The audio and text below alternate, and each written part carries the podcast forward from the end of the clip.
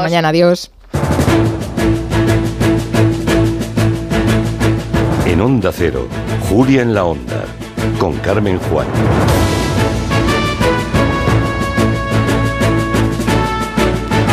Efectivamente, vamos a hablar de El de Lulu, es una nueva filosofía vital de moda.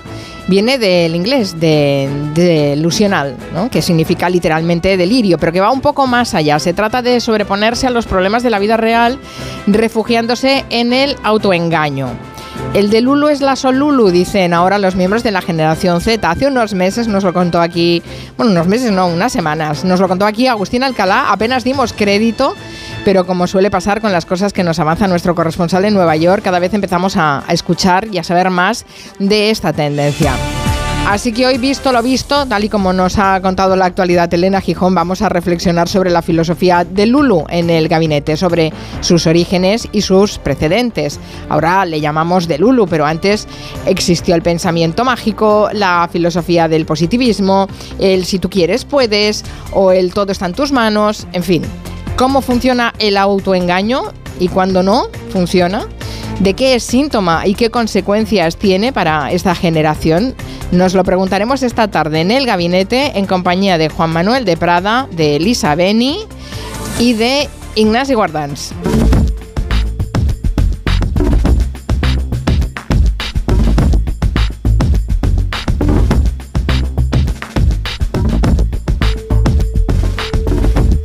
Hoy tenemos muchos nuevos conceptos en el programa del de Lulu. Pasaremos también a la mocromafia. Así se denomina uno de los grupos criminales más poderosos de Europa, tanto que incluso han llegado a amenazar la vida de la heredera al trono de los Países Bajos, de Amalia de Holanda. Hace unas semanas la policía española consiguió asestar un golpe sin precedentes a este grupo con la detención en Marbella de uno de sus líderes. Nos lo contarán esta tarde Manu Marlasca y Luis Rendueles en su territorio negro.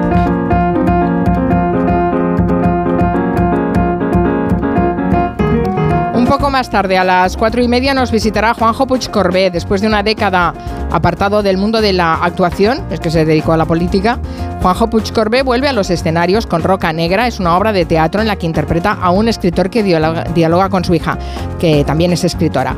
También tiene serie en A3 Media, Entre Tierras, y está a punto de estrenar dos películas. Es un regreso a lo grande.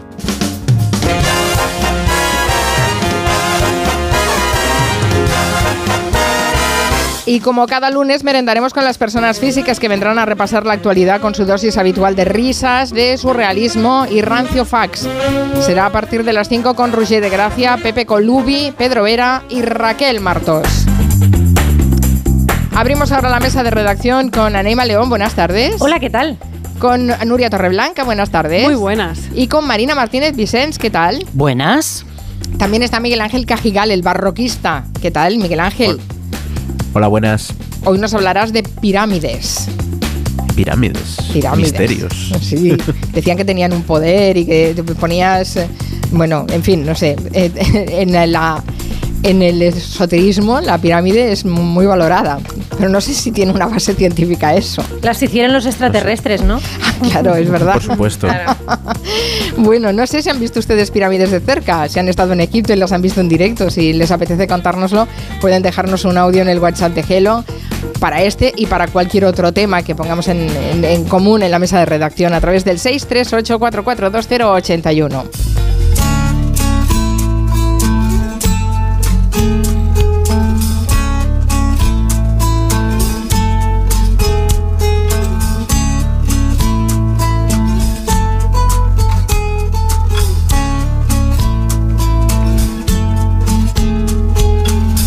Get a fast car. I want a ticket to anywhere.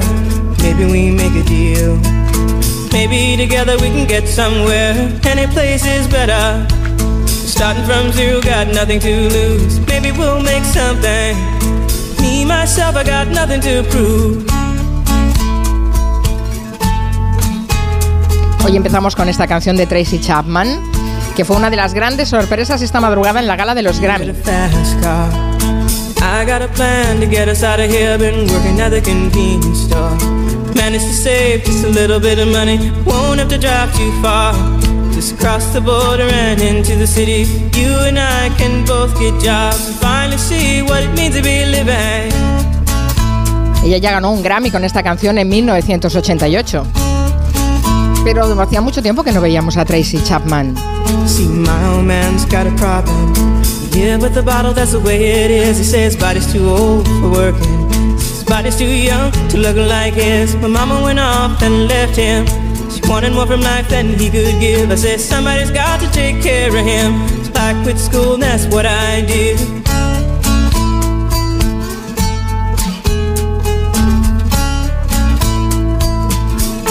Este fue el primer gran éxito de Tracy Chapman. Vendió millones de copias, así que fue su propio Fast Car. Que así se llama la canción, Fast Car. Nos contaba Agustín Alcalá que esto es casi ya un himno universitario y también una canción de bodas. Las bodas de Agustín, ese gran tema.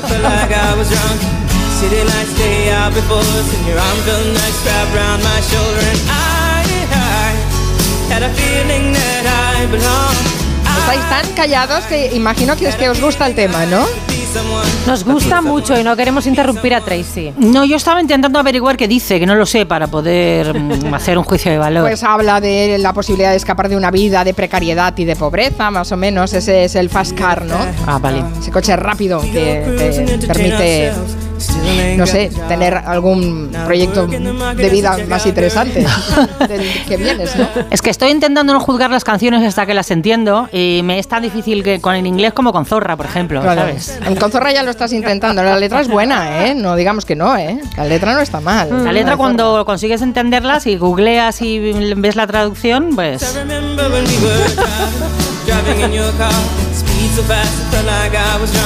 Va, confiesa Marina, esta canción en la habitación, en tu casa, la sacabas a la guitarra. ¿A que sí? Porque tú tienes un punto cumba, ¿eh? Me encantaría, desde luego.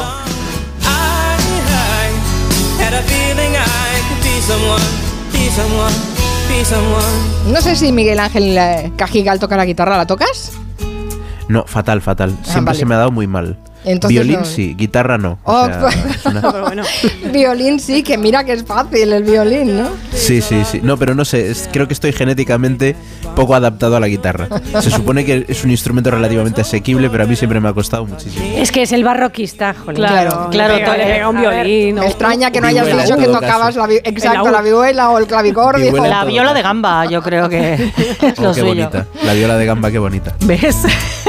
pero a mí me enseñaron a tocar el piano, yo lo que quería a tocar la guitarra para lo que dice Mari Carmen, para las hogueras, para la diversión, para, no sé, entretenerse. Claro. Para las hogueras y para la diversión. Sí, amigos, ahí está la esencia de la guitarra. Me ha dicho a ya Mari Carmen y es verdad. Claro, mochila y guitarra, claro, y a, subir montañas, ¿no? claro, luego están los rockistas, pero esa es otra gente. bueno, hemos querido empezar con esta Tracy Chapman, que hacía mucho tiempo que le habíamos perdido la pista. ¿Qué, qué ha pasado con ella? Es que ha sido la gran eh, renacida en los, en los Grammy. Ha sido la gran sorpresa de los Grammy esta noche, ¿no? Claro, esto tiene un motivo. O sea, de momento vamos a escuchar, acabamos de escuchar a esa Tracy Chapman de hace 36 años, de 1988, y así es como ha cantado la Tracy Chapman de 2024 esta madrugada en los Grammys.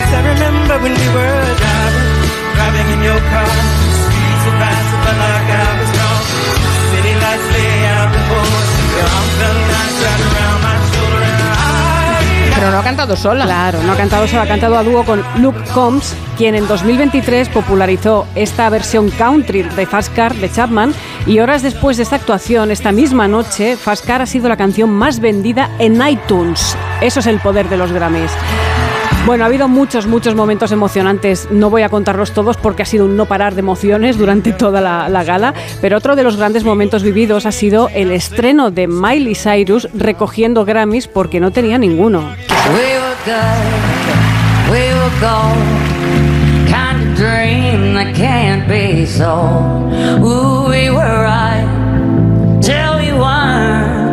Built a home, then watched it burn. Me gusta más. Oh, no tenía ni idea que no tenía ningún no Grammy. tenía ningún Grammy. Miley Cyrus, me parece Sí, bastante extraño. Sí, y ha sí, sido extrañísimo. Esta actuación, esta hemos escuchado que ha cantado su canción estrella esta noche, Flowers, que ha sido una actuación impecable. Eh, le han dado ese, ese primer Grammy de los dos que ha obtenido como grabación del año por Flowers, una canción con la que ya sabéis que se desahogó después de su divorcio y que encima le está dando muchas alegrías. Me gusta cada vez más esta chica, fíjate. Es muy buena, Marina, de verdad que sí. He visto algún vídeo, iba con un vestido y el peinado que llevaba y agarrando así el pie de micro, que si la ves de lejos parecía Tina Turner. Es que O sea, esa- era la increíble. La intención que tenía con esa actuación, con esa estética, el cardado del pelo y sobre todo la pose era la de hacer un homenaje a Tina Turner y ha estado realmente muy bien, ¿no? Pero es que la noche continuaba, ha sido un no parar de emociones, lo voy a repetir muchas veces, ha sido Annie Lennox ha rendido tributo a una irlandesa universal, Sinead O'Connor, cantando su versión del Nothing Compares to You. It's been seven hours and fifteen days since you took your love away. I go out every night and I sleep all day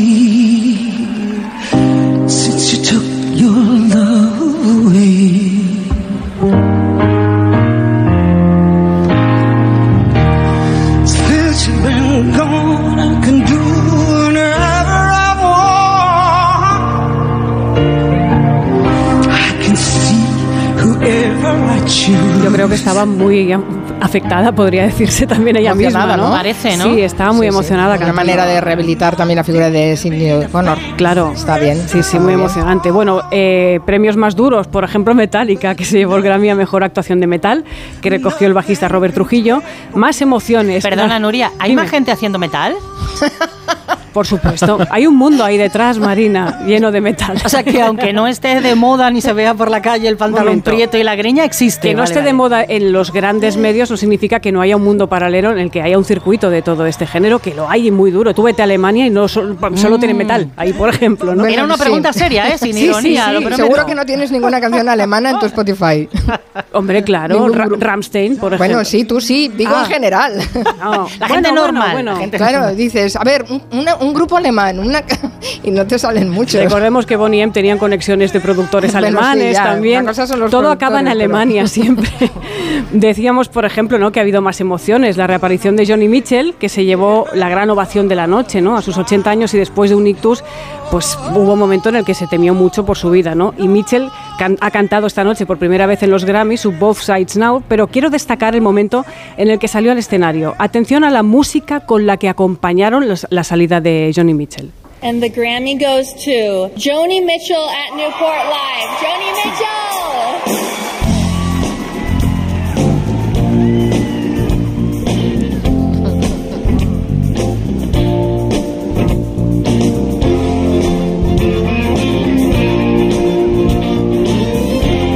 Todo esto dura, esta secuencia, esta música, la orquesta va tocando durante un minuto y pico. Es la canción You Sexy Thing, Sí. I Believe in Miracles de Hot Chocolate, que es, se supone que es un milagro, ¿no? Que haya aparecido, que tengamos otra vez con nosotros a Johnny Mitchell. Pero escuchar esto, no sé vosotros, a mí me Full lleva, Monty. claro, Es esto te lleva full directamente, Monty. sí, Yo por sí, un momento la cola del paro en full Monty. y he pensado que Johnny Mitchell iba a darnos una sorpresa. Digo, señora, que se viene arriba. A ver cómo, cómo va a acabar esto, ¿no? Otro de los momentos emocionantes ha sido el memorial, el homenaje a todos los desaparecidos de este último año en la música. Y para cantar, mientras aparecen las imágenes, hemos tenido una actuación de lujo, la de Stevie Wonder, cantando, gracias a la tecnología, con Tony Bennett. But once I can say, yes, this is mine, you can't take it. As long as I know I, Este. I can make it. Estos dúos post-mortem dan un poco de yuyu, ¿eh? Sí, estoy de acuerdo.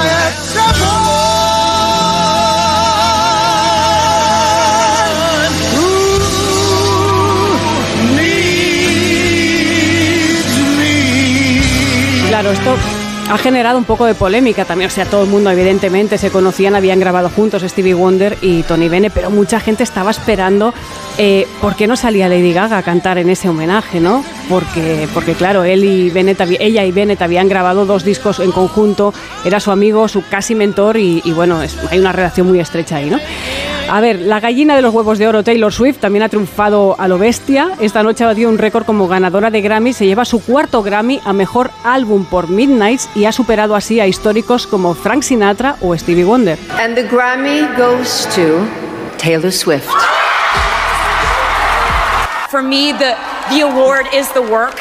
All I want to do is keep being able to do this. I love it so much. It makes me so happy. All I want to do is keep doing this. So thank you so much lo for que dice Taylor, que todo lo que quiere hacer es seguir grabando discos y haciendo canciones y bueno, y también pues lo que nos contó seguro el otro día, ¿no? Y cambiando la opinión de la gente gracias a mis cuentas millonarias. Bueno, no sé, los trompistas no creo que se hayan quedado muy contentos con esta Claro, gala de los claro, Grammy. seguro. Seguramente Agustín Alcalá mañana nos contará Hombre, más cosas de Esto este va tema. a tener Sí. consecuencias, seguro. Además, lo que hizo Taylor Swift, aprovechar la actuación para, para comunicar la salida de su nuevo disco, que se llama The Torture Poets Department. Gracias a los Grammy, yo he descubierto, por lo menos yo no la conocía, un nombre de artista increíble, Fantasía Barrino. No sabía que existiese un artista que se llamase así y ella es la que ha rendido homenaje a Tina Turner cantando Proud Mary.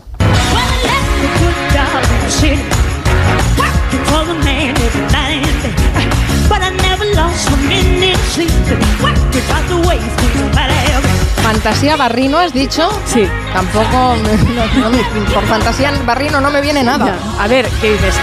Eh, se está rindiendo un homenaje a Tina Turner, que es perfecto, que lo canta muy bien, le da mucha vida, pero tienes a Beyoncé abajo en el patio de butacas, se llama Beyoncé, que también es la gran discípula de Tina Turner, ¿no? Eh, ella lo que pasa es que Fantasía viene de un concurso de tele que es experta en rendir homenajes, porque ya en 2018 homenajeó a Aretha Franklin y hace 10 años a Patti LaBelle. Es una homenajeadora profesional. Y la noche también ha tenido su momento territorio negro con la detención de uno de los premiados, el rapero Killer Mike, ganador de tres Grammys y detenido a la salida del Crypto.com Arena, que es cuando en ese momento, bueno, por otro delito que no tiene nada que ver con las canciones que pueda, que pueda Ah, representar. o sea, no es que robara unos collares allí en la gala, ni... ni- Que se sepa, ¿no? De Bueno, momento. Hubo Y- de todo en esta gala de los Grammy. Sí, sí, pero además la gente empezó a gritar, liberen a Mike, liberen a Mike. Madre Eso es muy mía. bonito en, una- en unos Grammy. No está mal. Bueno, eh, está bien, hacen unos buenos espectáculos los Sí, sí, Grammy. sí. Después hablaremos de los premios Gaudí de cine. eh, y no digo más. Hacemos una pausa y eh, de vuelta hablamos de las pirámides con el barroquista. En Onda Cero, Julia en la Onda, con Carmen Juan. ¿Te lo digo o te lo cuento? Te lo digo. Ahora que todo se hace online, ¿me haces ir a tu oficina? Te lo cuento. Yo me voy a la mutua. Vente a la mutua y además de realizar todas las gestiones desde tu móvil, te bajamos el precio de tus seguros, sea cual sea. Llama al 91 555 5555. Te lo digo o te lo cuento. Vente a la mutua. Condiciones en mutua.es. La vida es como un libro y cada capítulo es una nueva oportunidad de empezar de cero y vivir algo que nunca hubieras imaginado. Sea cual sea tu próximo capítulo, lo importante es que lo hagas realidad. Porque dentro de una vida hay muchas y en Cofidis llevamos 30 años ayudándote a vivirlas todas. Entra en cofidis.es y cuenta con nosotros. Más que 60 consigue un sexy 60% de descuento en tus nuevas gafas. Infórmate en soloptical.com. Soloptical, solo grandes ópticas. ¿Un cóctel o un refresco? ¿Desayuno con zumo o café? Con la promo todo incluido de Costa no tienes que elegir. Las bebidas son gratis. Reserva tu crucero hasta el 12 de marzo y disfruta del paquete de bebidas gratis. Infórmate en tu agencia de viajes o en costacruceros.es. Costa. Hola Andrés, ¿qué tal el fin de semana? Pues han intentado robar en casa de mi hermana mientras estábamos celebrando el cumpleaños de mi madre. Así que imagínate. Dile a tu hermana que se ponga una alarma. Yo tengo la de Securitas Direct y estoy muy contento. Por lo que cuesta, merece la pena la tranquilidad que da. Protege tu hogar frente a robos y ocupaciones con la alarma de Securitas Direct. Llama ahora al 900-272-272. En Lowy somos más cañeros que nunca, porque te traemos nuestra mejor ofertaza. Fibra y móvil 5G por solo 29,95, precio definitivo. Si quieres ahorrar, corre a lowy.es o llama al 1456. En cofidis.es puedes solicitar financiación 100% online y sin cambiar de banco. O llámanos al 900 84 12 15. Cofidis, cuenta con nosotros. ¿Cansado? Revital. Tomando Revital por las mañanas recuperas tu energía, porque Revital contiene ginseng para cargarte las pilas y vitamina C para reducir el cansancio. Revital, de Pharma OTC. ¿Qué, ¿Qué es lo peor de las redes sociales? estar enganchada a la pantalla. Que nos bombarden con notificaciones todo el día. Los comentarios de haters. El ciberacoso. Las fake news. Pero ¿sabes qué es lo mejor? Que podemos cambiar las cosas. Demostremos que también somos capaces de usar las redes sociales con cabeza. Si tú también quieres formar parte del cambio, regístrate en Efecto 1000 y sube tu vídeo. Nosotros ya formamos parte de la generación 1000. La generación que usa las redes sociales con cabeza. Entra en efectomil.org. Un proyecto de la Fundación A3 Media con la colaboración de la Fundación Telefónica. Noche de tos. Respira. Toma Herbetón Respir. Herbetón jarabe con extractos de pino y eucalipto es expectorante natural y antiinflamatorio pulmonar. Herbetón Respir. Consulte a su farmacéutico o dietista.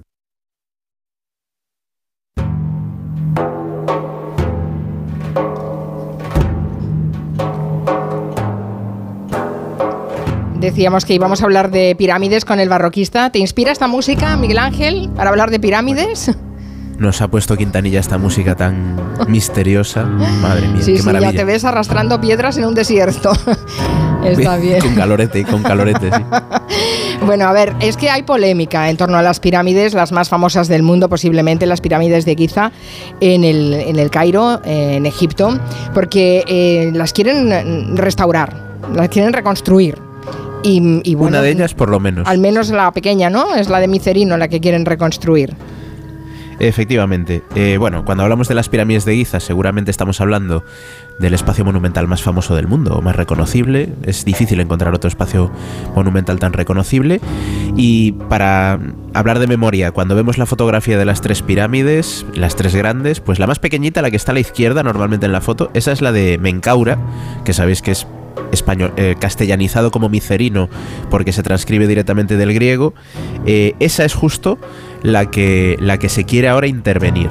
Estamos hablando de un espacio que es patrimonio mundial, de hecho fue uno de los primeros lugares en ser declarado patrimonio mundial, allá por 1979, y ahora Egipto ha anunciado eh, que con financiación japonesa quiere reconstruir esta pirámide que habría sido construida para este faraón de la cuarta dinastía hace unos 4.500 años. Eh, sabemos que era el nieto de, de, de Jufu, Keops, normalmente le llamamos Keops, y el hijo de Jafra, Kefren, normalmente, sabéis que siempre tenemos esta dualidad en la Sí, transcripción sí, de los Por nombres. favor, me estoy volviendo loca porque claro, hemos aprendido de pequeños, además de Corrillo, Keops, Kefren y Miquelinos. Keops, Kefren y mi querido. Y Efectivamente. me estás pues, cambiando los nombres y estoy volviendo loca. realmente Jufu, Jafra y Menkaura, ¿vale? Entonces, esta pirámide, que se hizo al parecer con menos riqueza y opulencia que las otras, también por eso probablemente es más pequeñita, eh, tenía en su parte inferior una cobertura de 16 filas de bloques de granito rosa de Asuán, para protegerla de la arena del desierto, darle un acabado solemne, etc. A partir de ahí, el resto de la pirámide habría sido recubierta de bloques de caliza, o sea que el recubrimiento exterior sería como de dos piedras distintas. Actualmente, cuatro milenios y pico después de su construcción, ha perdido casi todo el recubrimiento, como sucede normalmente con las pirámides. Lo que vemos a la vista de las pirámides es el núcleo de piedra. Y aunque realmente lo que vemos es el núcleo, sí que se conservan algunas de las filas de este granito rosa de Asuán que estuvieron bajo la arena ¿no? del desierto. Eh, las pirámides estuvieron mucho tiempo enterradas por la arena del desierto, no completamente, pero sí una parte importante de ellas. Y justo esto es lo que anuncia el gobierno egipcio, ¿no? Que el gobierno egipcio, que ya lleva unos cuantos años utilizando la cultura del antiguo Egipto como vehículo propagandístico actual, pues se propone recuperar el aspecto original, entre comillas, de esta pirámide a través de esta ambiciosa reconstrucción que ya os anticipo que se ha montado un jaleo. Hace pocos días ¿eh? que han anunciado esto. Porque la, sí, supongo que por, mm, bueno, no sé si es por eso, pero es que me ha llamado la atención eh, la reconstrucción tal y como era en original, pero ¿sabemos cómo era exactamente esa pirámide? Claro, ahí está uno de los grandes problemas, ¿no? El objetivo que tienen es cubrirla otra vez con los bloques de granito rosa, que en teoría habrían cubierto la pirámide originalmente. Muchos de los bloques están en el entorno, es decir, habría que excavarlos, sacarlos de la arena y volver a colocarlos en su sitio. Hasta ahí, bueno, podría estar más o menos bien. ¿Cuál es el problema de esto? Bueno, para empezar, que ni siquiera sabemos si los bloques que están enterrados alrededor de la pirámide pertenecen originalmente al recubrimiento. Podrían pertenecer a otras infraestructuras, porque recordemos que la meseta de Giza es una necrópolis, es decir, no solo se construyó la pirámide, sino que se construyó un templo, otras dependencias, esas tres pirámides pequeñitas que normalmente se llaman pirámides de las reinas, aunque no se sabe exactamente para qué se construyeron. Todo esto mm, hay que tenerlo en cuenta. Por otro lado, es muy probable que la pirámide no estuviese recubierta toda ella de granito rosa, como hemos dicho, sino que a partir de un determinado momento utilizasen otro tipo de piedra. Mm, si ahora se ponen a reconstruirla, ¿qué van a hacer? ¿La van a poner toda con granito rosa? Eh, ¿De dónde se van a sacar la piedra? Porque en este tipo de procesos la realidad es que al final tienes accidentes, hay bloques que están inservibles y van a tener que utilizar, quieran o no, piedra moderna. Es decir, estamos hablando de colocar granito, probablemente también traído de Asuán, en donde ya no queda nada piedra actual. Y aquí ya empieza la gente a ponerse muy nerviosa, evidentemente, porque estamos hablando literalmente de volver a hacer la pirámide. Vale, ahí veo el kit de la polémica entonces. O sea que no es una reconstrucción o no puede ser una reconstrucción convirtiéndolo en lo que era en, original, sino que se va a tener que hacer de nuevo, ¿no? Es, eh, supongo que es una polémica eterna además en el mundo de los conservacionistas de arte, ¿no? Pasa mucho. Claro. Pasa mucho porque, claro, ahora si esto se hace, lo primero que va a suceder es que la pirámide va a cambiar completamente de aspecto. Claro. Imaginemos una pirámide más o menos nueva al lado de las otras dos que están pues como el tiempo las ha dejado, ¿no? Y que es como deberían conservarse en principio. Y que, no, y carecerán de interés turístico también y histórico y de todo tipo. Será como, yo que sé, como las pirámides esas que, de imitación de Las Vegas, ¿no? mucha gente, mucha gente ha hablado de Las Vegas, pero es cierto que este tipo de intervenciones, si las seguimos por otros lugares del mundo, en general al turismo le molan. ¿eh? Los turistas en general no les gusta ver las cosas tiradas, les gusta ver las cosas nuevas. Entonces, se ha dicho mucho que esta intervención que prepara Egipto sobre todo está muy pensada para el turismo, ¿no? Eh, Egipto a largo plazo... Este Pero el turismo horterilla, ¿no? Eh, Miguel Ángel, quiero decir, un historiador o alguien, eh, un amante de Egipto no va a ir a ver eso. Luego podemos poner ejemplos de otros monumentos que están así, ¿eh? pero teniendo en cuenta que este mismo año pretenden inaugurar el gran museo, ese gran museo en el que se han gastado un montón de dinero, y prevén que en las próximas décadas toda la meseta de Giza sea densamente reestructurada, eso va a significar construir, construir, construir, pues ya sabemos cómo va esto. Mm, sí, no parece que tenga muy buena pinta. Vamos a ver si los oyentes han estado en Egipto y han visto las pirámides, a ver si nos dicen algo. Bueno, pues yo he tenido la suerte de estar dos veces en el Cairo y también he estado en la pirámide de Chichen Itza. Eh, la verdad es que son lugares increíbles, pero mm, las pirámides de Giza tienen algo mágico que, bueno, las dos veces que he estado ha sido indescriptible, es algo que realmente tienes que vivir y, son maravillosas. No puedo decir otra cosa. Absolutamente recomendables. Muy buenas tardes. Mi nombre es Antonio. Mira, pues yo estuve en el mes de octubre en Egipto porque como este año celebramos las, las bodas de plata, mi mujer y yo, y era su ilusión, pues la llevé hasta allí. Lo pasamos pipas, estuvimos en todos los sitios. Eh, entramos en la pirámide con las dificultades que tiene y tal, y estuvimos muy bien. En la tumba de Tutankamón, estuvimos por todos lados. Y bueno, deciros que soy ciego. La gente flipaba conmigo porque me metí en todos los sitios como ellos, pero yo no tuve ningún problema. Y animo a todos los que sean como yo que vayan a Egipto si pueden, que se puede entrar en todos los sitios con un poquito de cuidado y listo, nada más. Muy, interesante esta experiencia, ¿eh? Desde luego, hacerse a la idea de, lo que es eh, lo que es ese, esas tres pirámides y la esfinge, toda esa toda esa zona. Eh, dice Teresa Lime, esto de la pirámide de, Giza me recuerda al teatro romano de Sagunto, que no me lo toquen hasta que vaya y los vea como están ahora. bueno, sí, después hablamos de otras de otras restauraciones que, que, claro, intentar respetar la autenticidad y la originalidad no es fácil cuando han pasado muchos siglos, ¿no? Porque no se tienen ni los mismos materiales ni, ni, tantas cosas a la mano. Eh, por cierto, hablando de restaurar, de reparar, mejor dicho, porque la Unión Europea está trabajando para mejorar la ley del derecho a reparar. Sí, señor, es un derecho a reparar cuando se nos estropea algún electrodoméstico o cualquier cosa. Los fabricantes tienen que proporcionarnos las piezas y los elementos que se estropeen sin que estemos obligados a llevarlos a casa, eh, a, la, casa donde los compramos. O sea, que cualquiera podría reparar ese, esos, esos electrodomésticos que se nos estropean. Pero no es fácil encontrar reparadores, también te lo digo, Marina. Bueno, los que hay están hasta arriba de trabajo. ¿eh? ¿eh? yo he hecho una búsqueda así a través de Google por varias ciudades y he encontrado bastantes y en todas partes me decían, perdona, perdona, no te puedo atender porque es que se oía el, el bulle bulle de gente allí con sus, con sus batidoras y, electrodomésticos. Es que mm, eh, intentar reparar un aparato electrónico, un electrodoméstico, no es fácil, muchas veces no hay forma de dar con la pieza de repuesto. El fabricante no lo proporciona, no te lo da, no lo vende suelto o muchas veces le pone tal precio que no te compensa, ¿no? Como la vida cada día está más achuchada, pues la gente siempre repara. Lo que pasa es que los repuestos ahora mismo se han encarecido y también eh, la tardanza en recepcionarlo. Pero bueno, la gente sí lo intenta, lo que compense, porque muchas veces ahora se ha abaratado, por ejemplo, una batidora, antes se arreglaba, pero ahora muchas veces mm, no merece ni la pena arreglarla porque cuesta más barata comprarla. Esto no es lo que decían en Electrocorán, en Madrid, una tienda de reparaciones, una en las que han podido abrir un pequeño hueco para, para atenderlos. Ellos reparan todo tipo de cosas y se quejan de eso, ¿no? De que muchas veces la pieza no llega, es más cara que la batidora nueva. Y la norma en la que trabaja Europa pretende crear un parapeto legal para que el consumidor le pueda exigir al fabricante que arregle todo lo que sea técnicamente reparable. También van a tener que informar sobre los posibles arreglos eh, online y tener los precios accesibles. Y luego cada Estado miembro tiene que poner en marcha además un mínimo de una medida que promueva la reparación. Reducir el IVA de las reparaciones, campañas de información, fondos, cursos de reparación. Aquí en España, por ejemplo, hay una iniciativa que se llama Repair, Repair Café, que tiene sede internacional, pero que en las diferentes provincias españolas montan quedadas en los barrios para aprender a arreglar cosas, para que lo hagas tú mismo.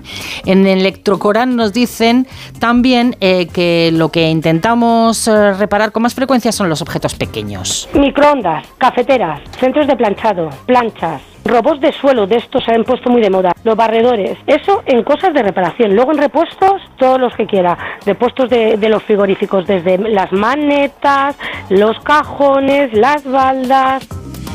Tú llevaste hace poco tu centro de planchado a reparar, ¿no? Sí, pero no estaba cerca, iba por el camino pensando, no estaré yo contaminando más cogiendo mi coche para ir 20 kilómetros a reparar este centro de planchado, pero bueno, luego le agradecí mucho porque por 5 eurillos me cambiaron una pieza y ahí está, que tira estupendamente. Bueno, que sí, por 5 euros sí. El problema es cuando llevas a reparar algo que te dicen que la reparación te va a costar más que uno nuevo, ¿no? Que es lo primero Claro. que Eso es. decía la, la, el- el- la- el- Pero cuando vas no lo sabes, tú llevas y a ver el diagnóstico que te dan, ¿no? El, el acceso a las piezas es fundamental a la hora de que el precio sea razonable, ¿no?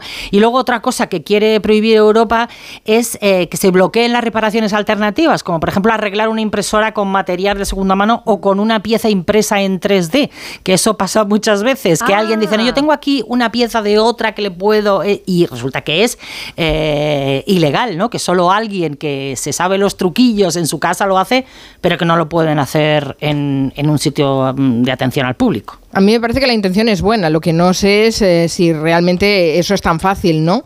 Porque, mm, a ver, ustedes en sus barrios, ¿tienen alguna tienda donde puedan llevar a reparar un electrodoméstico o cualquier otro objeto que se les haya estropeado? Hagan repaso, a ver qué hacen, si se les estropea una cafetera, si se les estropea eh, una aspiradora, por ejemplo. ¿Tienen un sitio fácil donde llevarlo a reparar? Porque es que creo que muchos de ellos han cerrado en los últimos años, así que no sé. Y ese técnico que lo mismo te repara una batidora que una plancha, me parece, me parecen prodigiosos, de verdad. Sí, y también cada vez hay menos, ¿eh? Por Así que nada, invito a los oyentes a que se manifiesten 638-442-081. Si existen, les permitimos que cuando los llevamos al objeto digan lo primero, ¡uh! Esto, esto va a ser muy complicado, Es ¿eh? tan bonito cuando el técnico te dice, mira, la pieza original no la vamos a poder encontrar, pero tengo algo que a lo mejor podemos arreglarlo con eso. Ese momento es... Ya, pero es ilegal, ya lo ves, según la ley es ilegal. Oh, qué rabia.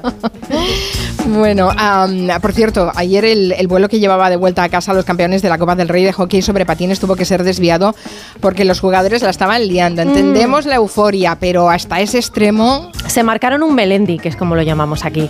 Ayer por la mañana el Molina Sport de Gran Canaria ganaba su cuarta Copa del Rey de hockey frente al Caja Rural de Valladolid. El, el vuelo que les llevaba de vuelta a casa salió del aeropuerto de Madrid a las 8 de la tarde y una hora después de despegar tuvieron que desviarse, desviarse a hacer parada técnica en Sevilla para desalojar a los que se estaban excediendo con la celebración.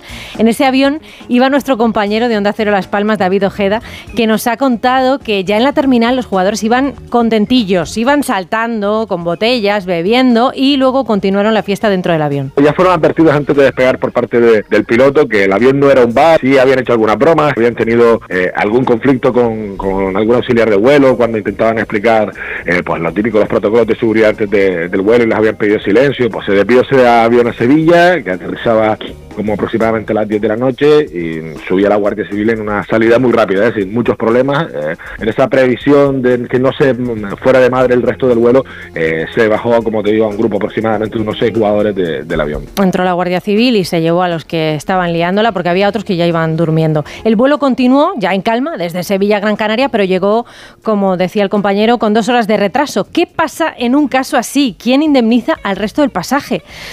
Bueno, todos nuestros derechos, ya lo hemos hablado aquí muchas veces, como pasajeros están en, re- en un reglamento europeo que dice en qué casos nos deben compensar cuando hay retraso o cancelación. Hay un catálogo de causas que se consideran extraordinarias, imprevistas, inevitables, que suceden y nos tenemos que aguantar, por ejemplo, causas climatológicas, ¿no? Y ahí no tenemos derecho a nada.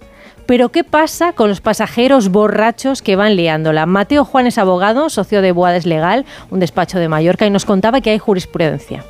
Y el Tribunal de Justicia de la Unión Europea consideró que el mal comportamiento de un pasajero estaría dentro de este catálogo de causas extraordinarias que no se pueden evitar. Con lo cual, ¿eso qué implica? Que en esos supuestos los pasajeros perjudicados por el comportamiento de un pasajero rebelde, llamémosle así, pierden derecho a ser indemnizados. La compañía no se hace responsable. Pero ojo, porque hay matices importantes. Claro, pero esto tiene una serie de matices. Evidentemente, con carácter general es imprevisible que alguien se emborrache.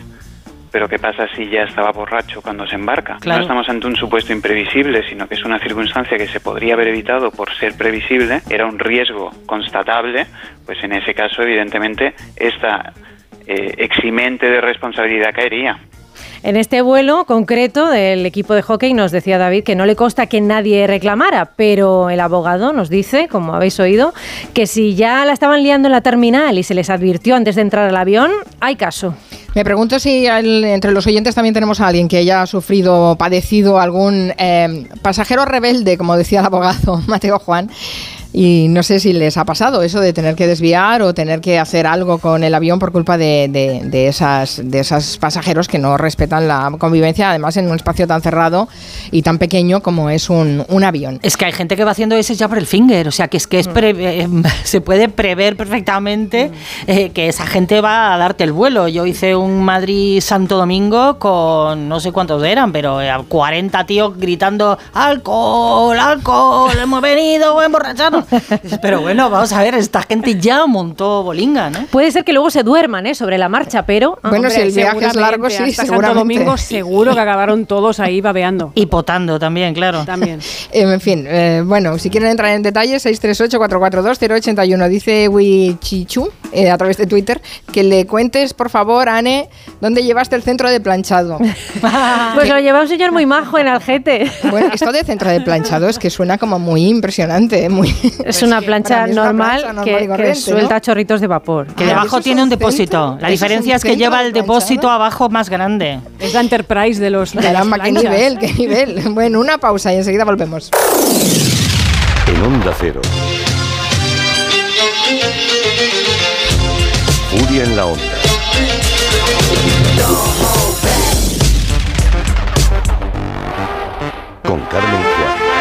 Madre mía, qué golpe. Parece que tu coche se ha peleado con una columna. Con el seguro de coche de línea directa, no solo te ahorras una pasta, sino que además puedes escoger el taller que quieras aquí o en Chipiona. Y si eliges taller colaborador, también tienes coche de sustitución garantizado y servicio de recogida y entrega. Cámbiate ahora y te bajamos el precio de tu seguro de coche, sí o sí. Ven directo a lineadirecta.com o llama al 917-700-700. El valor de ser directo. Consulta condiciones. Tengo la memoria fatal. Se me olvida todo. Si te falla la memoria, toma de Memory. De Memory con vitamina B5 contribuye al rendimiento intelectual. Y ahora para los más mayores, de Memory Senior de Pharma OTC.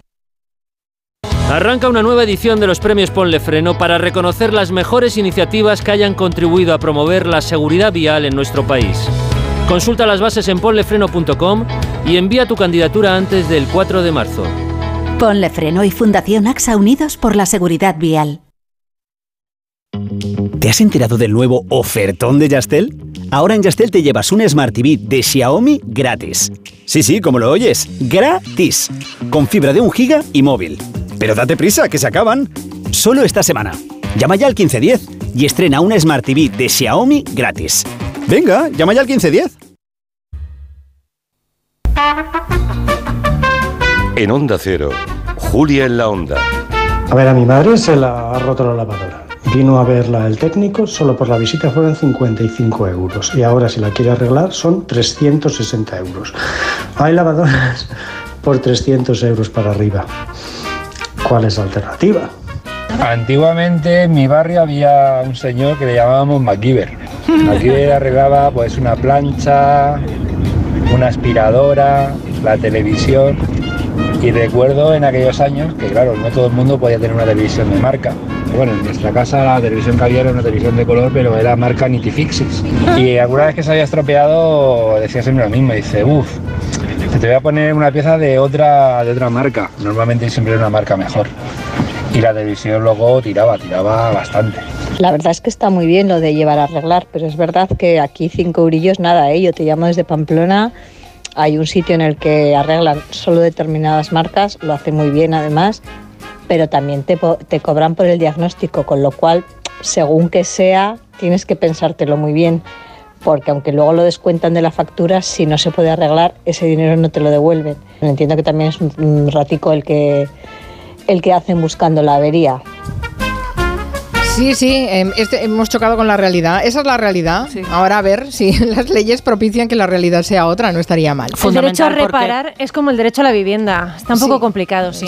Es que eh, ya no es solo el dinero que gastamos, sino que la catástrofe medioambiental es salvaje, ¿no? No, no podemos llenar el planeta de lavavajillas viejos que Claro. tienen tres años. Sí, sí, efectivamente. Y además que a sa- a saber dónde acaban esos lavavajillas, porque estamos exportando una de basura a otros países que no veas. Sí, sí, es todo un problemón.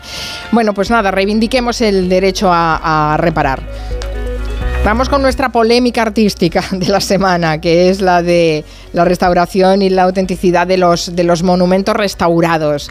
Hablábamos de las pirámides, pero bueno, hay otros casos muy interesantes de los que podríamos sacar algunas conclusiones, ¿no, Miguel Ángel? De hecho, se podría decir que en los últimos años se está viviendo un retroceso en lo que se refiere al, al respeto eh, de las normas internacionales de restauración. Por simplificar, simplificando mucho, las normas internacionales dicen que si hay que reconstruir alguna parte de algún edificio, se tiene que notar que esa parte es añadida, que es nueva, y debe ser reversible lo que añadamos, ¿no? Y en general, si los edificios no tienen uso, no se tienen que reconstruir, así como norma general. Esto incluye ya las pirámides. Eh, las pirámides no se usan, entonces no habría por qué reconstruirlas. Pero en los últimos tiempos, eh, algunos de los monumentos más importantes del mundo están sufriendo reconstrucciones que cogen estas normas internacionales, pues, y digamos que se las saltan un poquito. Los casos más paradigmáticos en Europa son el Partenón de Atenas. Sabéis que el gobierno griego lleva ya muchos años reconstruyendo el Partenón. Se supone que pretenden dejarlo lo más parecido a como era, recién acabado. Eh, aunque esto implica que más de la mitad del edificio hay que ponerlo nuevo, porque hay que recordar que el, pan- el Partenón voló por los aires, literalmente, así que no queda buena parte del Partenón, y están poniendo mármol nuevo, literalmente. Quien vaya a Atenas o, haya estado en Atenas lo habrá visto. Esas obras están encaminadas a volver a construir el Partenón más o menos como era. Y digo más o menos porque yo estoy convencido de que no van a tener narices a pintarlo de colores. Claro, porque estaba policromado, ¿no? Sí, claro, claro. Entonces harán trampa. Si no lo pintan de colores, harán trampa. Será una versión como, bueno, a medias. Lo mismo está sucediendo en París con Notre Dame después del incendio, ¿no? Eh, se podían haber hecho muchas cosas, pero Francia decidió que la catedral vuelva a estar más o menos como era antes del incendio. Y siempre digo lo de más o menos porque hacerlo exactamente igual que estaba es prácticamente imposible. Pero bueno, están trabajando en esa dirección. Si tenemos monumentos en París y en Atenas, que son dos de las ciudades patrimoniales más importantes del mundo, donde no se siguen las reglas, pues nos podemos imaginar que esto genera precedentes muy peligrosos. Y esos son los precedentes que aprovecha ahora Egipto precisamente para anunciar algo tan polémico y que tiene a la mayoría de la comunidad científica en contra, como decir que van a reconstruir una de las pirámides de Para mí, sobre todo, el gran problema es que el público, en general, ignora cuándo los monumentos han sido reconstruidos y luego los visita y la gente le supone a los monumentos una antigüedad que no tienen.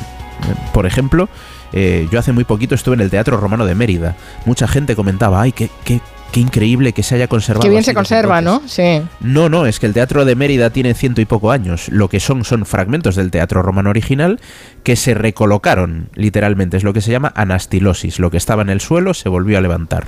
Pero evidentemente el Teatro Romano no se conservaba así, como lo vemos hoy en día cuando lo visitamos. Y quien dice el Teatro Romano dice la inmensa mayoría de las ruinas. Lo que pasa es que tiene que haber un límite. Es decir, hasta dónde reconstruyes. Reconstruyes a partir de lo que tienes en el entorno, que es lo que se hizo en Mérida, por ejemplo, O a partir de que ya no te llega lo que tienes en el entorno, empiezas a poner materiales nuevos, que es lo que se hace en el Partenón, lo que parece que van a hacer en las pirámides, por lo menos en la de Micerino, y así sucesivamente casi hasta el infinito. El gran problema de esto es que da un cierto margen a la invención, y inventarse los monumentos pues hoy está un poco feo. Sí, y sobre todo si además lo que les mueve es atraer mayor turismo, eh, lo, lo pagan los japoneses para que vayan ahí a hacerse los turistas las fotos de rigor. eh, con absoluto desconocimiento de lo que realmente eran las pirámides y cómo, y cómo eran, porque eso no sé hasta qué punto lo sabemos. También se había hablado de que las pirámides estaban policromadas, que no sé si eso es cierto o no, pero mm, bueno, parece, parece difícil reconstruirlas exactamente como estaban, ¿no? No sé. Es muy difícil y además yo siempre tengo dudas de que el resultado final guste a todo el mundo. Y pongo dos ejemplos que no son arquitecturas, son esculturas. ¿Le devolveríamos, justo ahora que se habla de Micerino, le devolveríamos la nariz a la esfinge? ¿Le ponemos otra nariz a la esfinge? Tenía que tener nariz. ¿Sabemos cómo era? No, pero sabemos que es una nariz. Bueno, pues ponle tú una nariz, a ver lo que pasa.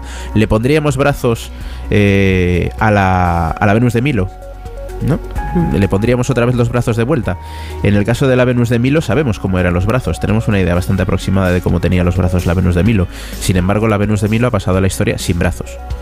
Y vo- volver a ponérselos ahora, yo no sé exactamente a quién contenta esto, ¿no? A quién, para quién se hacen estas cosas. Bueno, se podría hacer un- un- un- una reconstrucción tecnológica con, con mappings o con realidad aumentada para ver cómo podían ser, pero conservar después lo que es el original en la ruina en la que está. Eso, por ejemplo, se ha hecho, se, se ha hecho muchas, en muchos sitios. ¿no? Sí, sí. Yo recientemente estuve en, el, en el- la, la Vall de Boy, donde eh, puedes ver todas las pinturas románicas de todas las iglesias románicas de esa, de, ese- de esa valle, de ese, de ese valle, pero están en, en mapping, con lo cual Claro. no, no se ha intervenido en la piedra. Pero tú ves Exacto. Cómo era y la impresión que podía tener alguien cuando entraba en esas iglesias, ¿no? Así que las nuevas Ahora que la tecnologías a lo mejor eh, podrían ayudar. Ahora que la tecnología permite eso, ahora que una de las noticias de estos últimos días son esas gafas que la gente ya está empezando a usar, estamos a nada de que cualquier persona con unas gafas de ese tipo se ponga delante de las pirámides de Giza y las vea nuevas, sin necesidad de tocarlas. Parece un poco raro, ¿no? Gastarse un montón de millones para hacer esto, cuando lo podemos hacer con realidad mixta, realidad virtual y un montón de, aparatos tecnológicos, mucho más barato y sin dañar el monumento, la verdad es que parece como de otra época. Ujú. Bueno, interesante esa polémica, nos has hecho reflexionar. También nos ha hecho reflexionar una cosa que ha pasado, se ha hecho viral una serie de, de tweets eh, de los famosos muñecos de Barrio Sésamo, de Elmo en concreto, eh, vinculados a la salud mental, ¿no? Sí, a ver, los muñecos o marionetas de Barrio Sésamo son muy populares a lo largo de las décadas para varias generaciones y por eso ellos también se adaptan a las nuevas tecnologías y ya sabemos que desde hace unos años todos esos muñecos tienen su propia cuenta de Twitter y Elmo no es una excepción. ¿Recordáis a él, a Elmo que es rojo y muy dulce? Había un monstruo de pelo rojo y Elmo era su nombre. E-L-M-O. Bueno, pues Elmo escribió un tuit hace unos días que se ha convertido en viral. Escribió un día, How is everybody doing? O sea, ¿cómo está todo el mundo? Y lo que provocó es una avalancha de tweets, muchas personas contando situaciones personales terribles en muchos casos, ¿no? Lo que evidencia el pésimo estado de salud mental de la población. Y de entre todos esos mensajes, por ejemplo, empezaron a escribirle instituciones como la NASA. Gracias por preguntar, Elmo. Os recordamos a todos que estáis hechos de polvo de estrellas. Bueno, ese es un mensaje chulo. Es muy bonito. Es bonito. El monstruo de las galletas que le contestó, estoy aquí para hablar cuando quieras, llevaré galletas.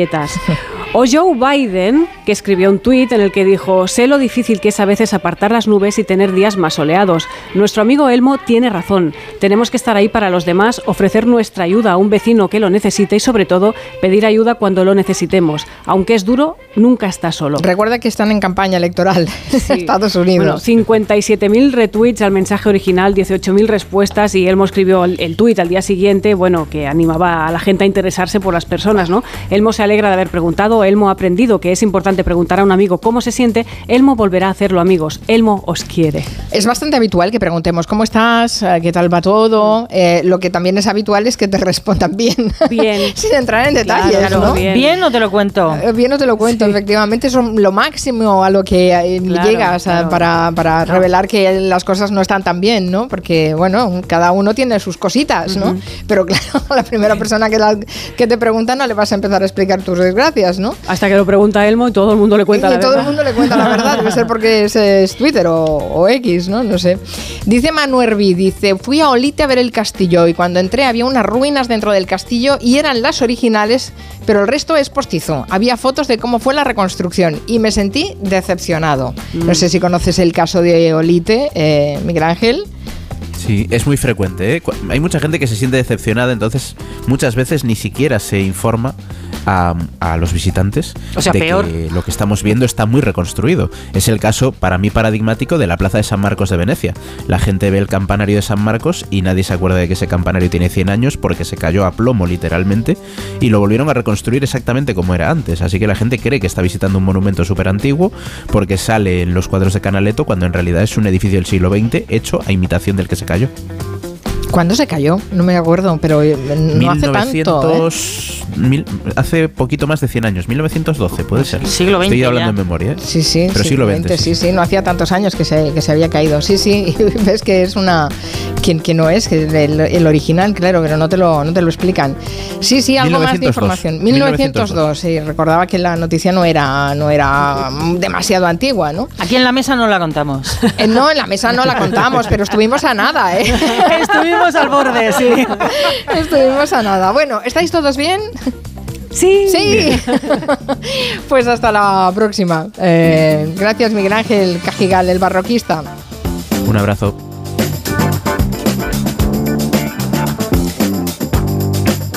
Mañana más, a partir de las 3 en la mesa de redacción. Sé que queríais contar muchas más noticias, pero no tenemos mucho más tiempo, así que nada. Bueno, dejo. pues esperamos a mañana. Vale. Hablaré, voy a buscar a alguien aquí, una víctima propiciatoria para contarle mis cuitas. Vas a buscar a tu Elmo. A ver si encuentras por el pasillo a alguien que te pregunte cómo estás. Un elmo. bueno, y nada, a Ane como ya ha recuperado su plancha, su centro de plancha, pues ya sabemos que está estupendamente bien. Sí.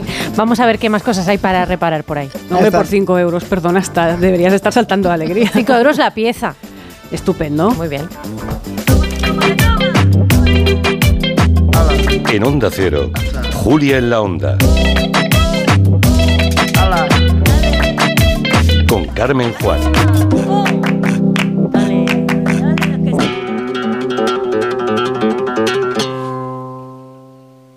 Esto es un mensaje para todos aquellos que te dijeron que no podías cambiar el mundo. Ahora sí puedes gracias al efecto ser humano, un superpoder que nos convierte en la única especie capaz de revertir el daño que causamos al planeta y frenar el hambre y la pobreza. Es hora de utilizar este nuevo poder. Descubre cómo hacerlo con manos unidas en efectoserhumano.org. Con este estrés no consigo concentrarme. Toma Concentral. Con su triple acción de lavacopa, rodiola y vitaminas, Concentral consigue aliviar el estrés ayudando a una concentración más estable y duradera. Concentral. Consulte a su farmacéutico o dietista.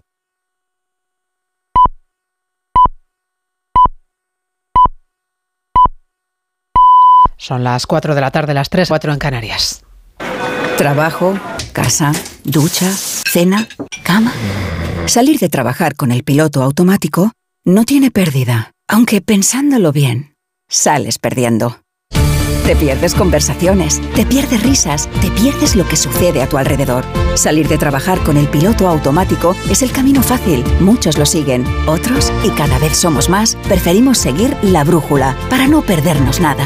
La brújula, con Rafa La Torre. Toda la actualidad de lunes a viernes desde las 7 y siempre que quieras en la web y en la app. Onda Cero, tu radio. Julia en la Onda. Hay dos tipos de motoristas, los moteros que disfrutan la carretera como nadie y los mutueros, que hacen lo mismo, pero por menos dinero. Vente a la mutua con tu seguro de moto y te bajamos su precio sea cual sea. Llama al 91 555 5555. Hay dos tipos de motoristas, los que son mutueros y los que lo van a ser. Condiciones en mutua.es. Llega la nueva superproducción. ¡Begoña! Si me pongo así es por tu culpa. Porque me estás mintiendo, reconócelo. Hay otro hombre. Andrés de la Reina para servirle. Cuando le vi, debí imaginar que era mi cuñado. Sueños de libertad. Muy pronto estreno en Antena 3, la tele abierta. Te vamos a dar los dos mejores consejos para estar siempre en forma. 1 y 2, 1 y 2, 1 y 2.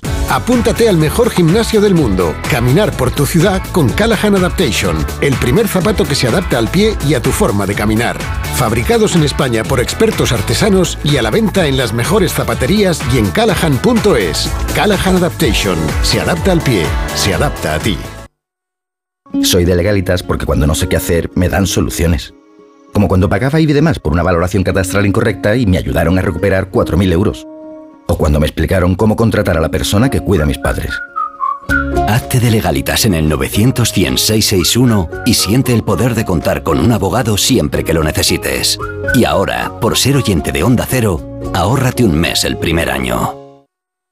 Tenía siete recibos, pagaba mm, alrededor de 1.100 euros y ahora voy a pagar alrededor de 350. Pues que me ha cambiado la vida, que reconozco que me han ayudado mucho. Pues ha sido un salvavidas. Agencia negociadora les ha cambiado la vida. No lo dudes. Si tienes casa en propiedad y quieres pagar un 80% menos cada mes por tus préstamos, llama gratis al 900-900-880. 900-900-880. Llama ahora. Te cambiará la vida. Soy Manel de Carglass. Con las heladas, el agua que se acumula en el interior de un impacto puede congelarse y agrietar tu parabrisas. Por eso, no te la juegues. Si tienes un impacto, mejor pide tu cita llamando directamente a Carglass o en nuestra web. Carglass cambia, Carglass repara.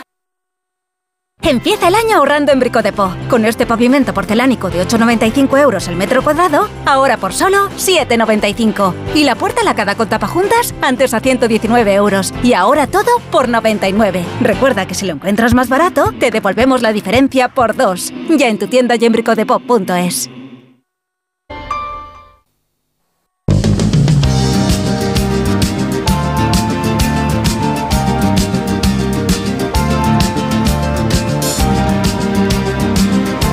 En Onda Cero, Julia en la Onda, con Carmen Juan. Son las 4 de la tarde y 11 minutos, segunda hora de Gelo. Hoy nos visita Juanjo Puigcorbé. Acaba de estrenar una obra de teatro en Madrid. Lo pueden ver en los escenarios, también lo pueden ver en una serie de televisión en, eh, en eh, A3 Media, Tierra, Tierra Adentro. Y también eh, tiene pendientes estrenar una serie de películas. Eh, Hace 10 años que estaba retirado de la interpretación y vuelve por la puerta grande. También haremos un repaso de lo que fueron los eh, premios de cine Gaudí. Nos lo contará David Martos. Y ahora abriremos el territorio negro. Enseguida hablamos de la ah, de una mafia que seguramente a lo mejor les suena porque empieza a oírse hablar de ellos, la mocromafia. Y, también quiero preguntarles a Luis Rendueles y Manu Marlasca cómo están viendo el- la primera sesión de- del juicio contra Dani Alves. Pero ahora un consejo de la mutua. Un consejo, si estás cansado de que te suban el precio del seguro, vete a la mutua, porque allí te van a bajar el precio de cualquiera de tus seguros, sea cual sea. Es muy fácil, tienes que llamar al 91 555 5555. Te lo digo o te lo cuento. Vete a la mutua. Condiciones en mutua.es.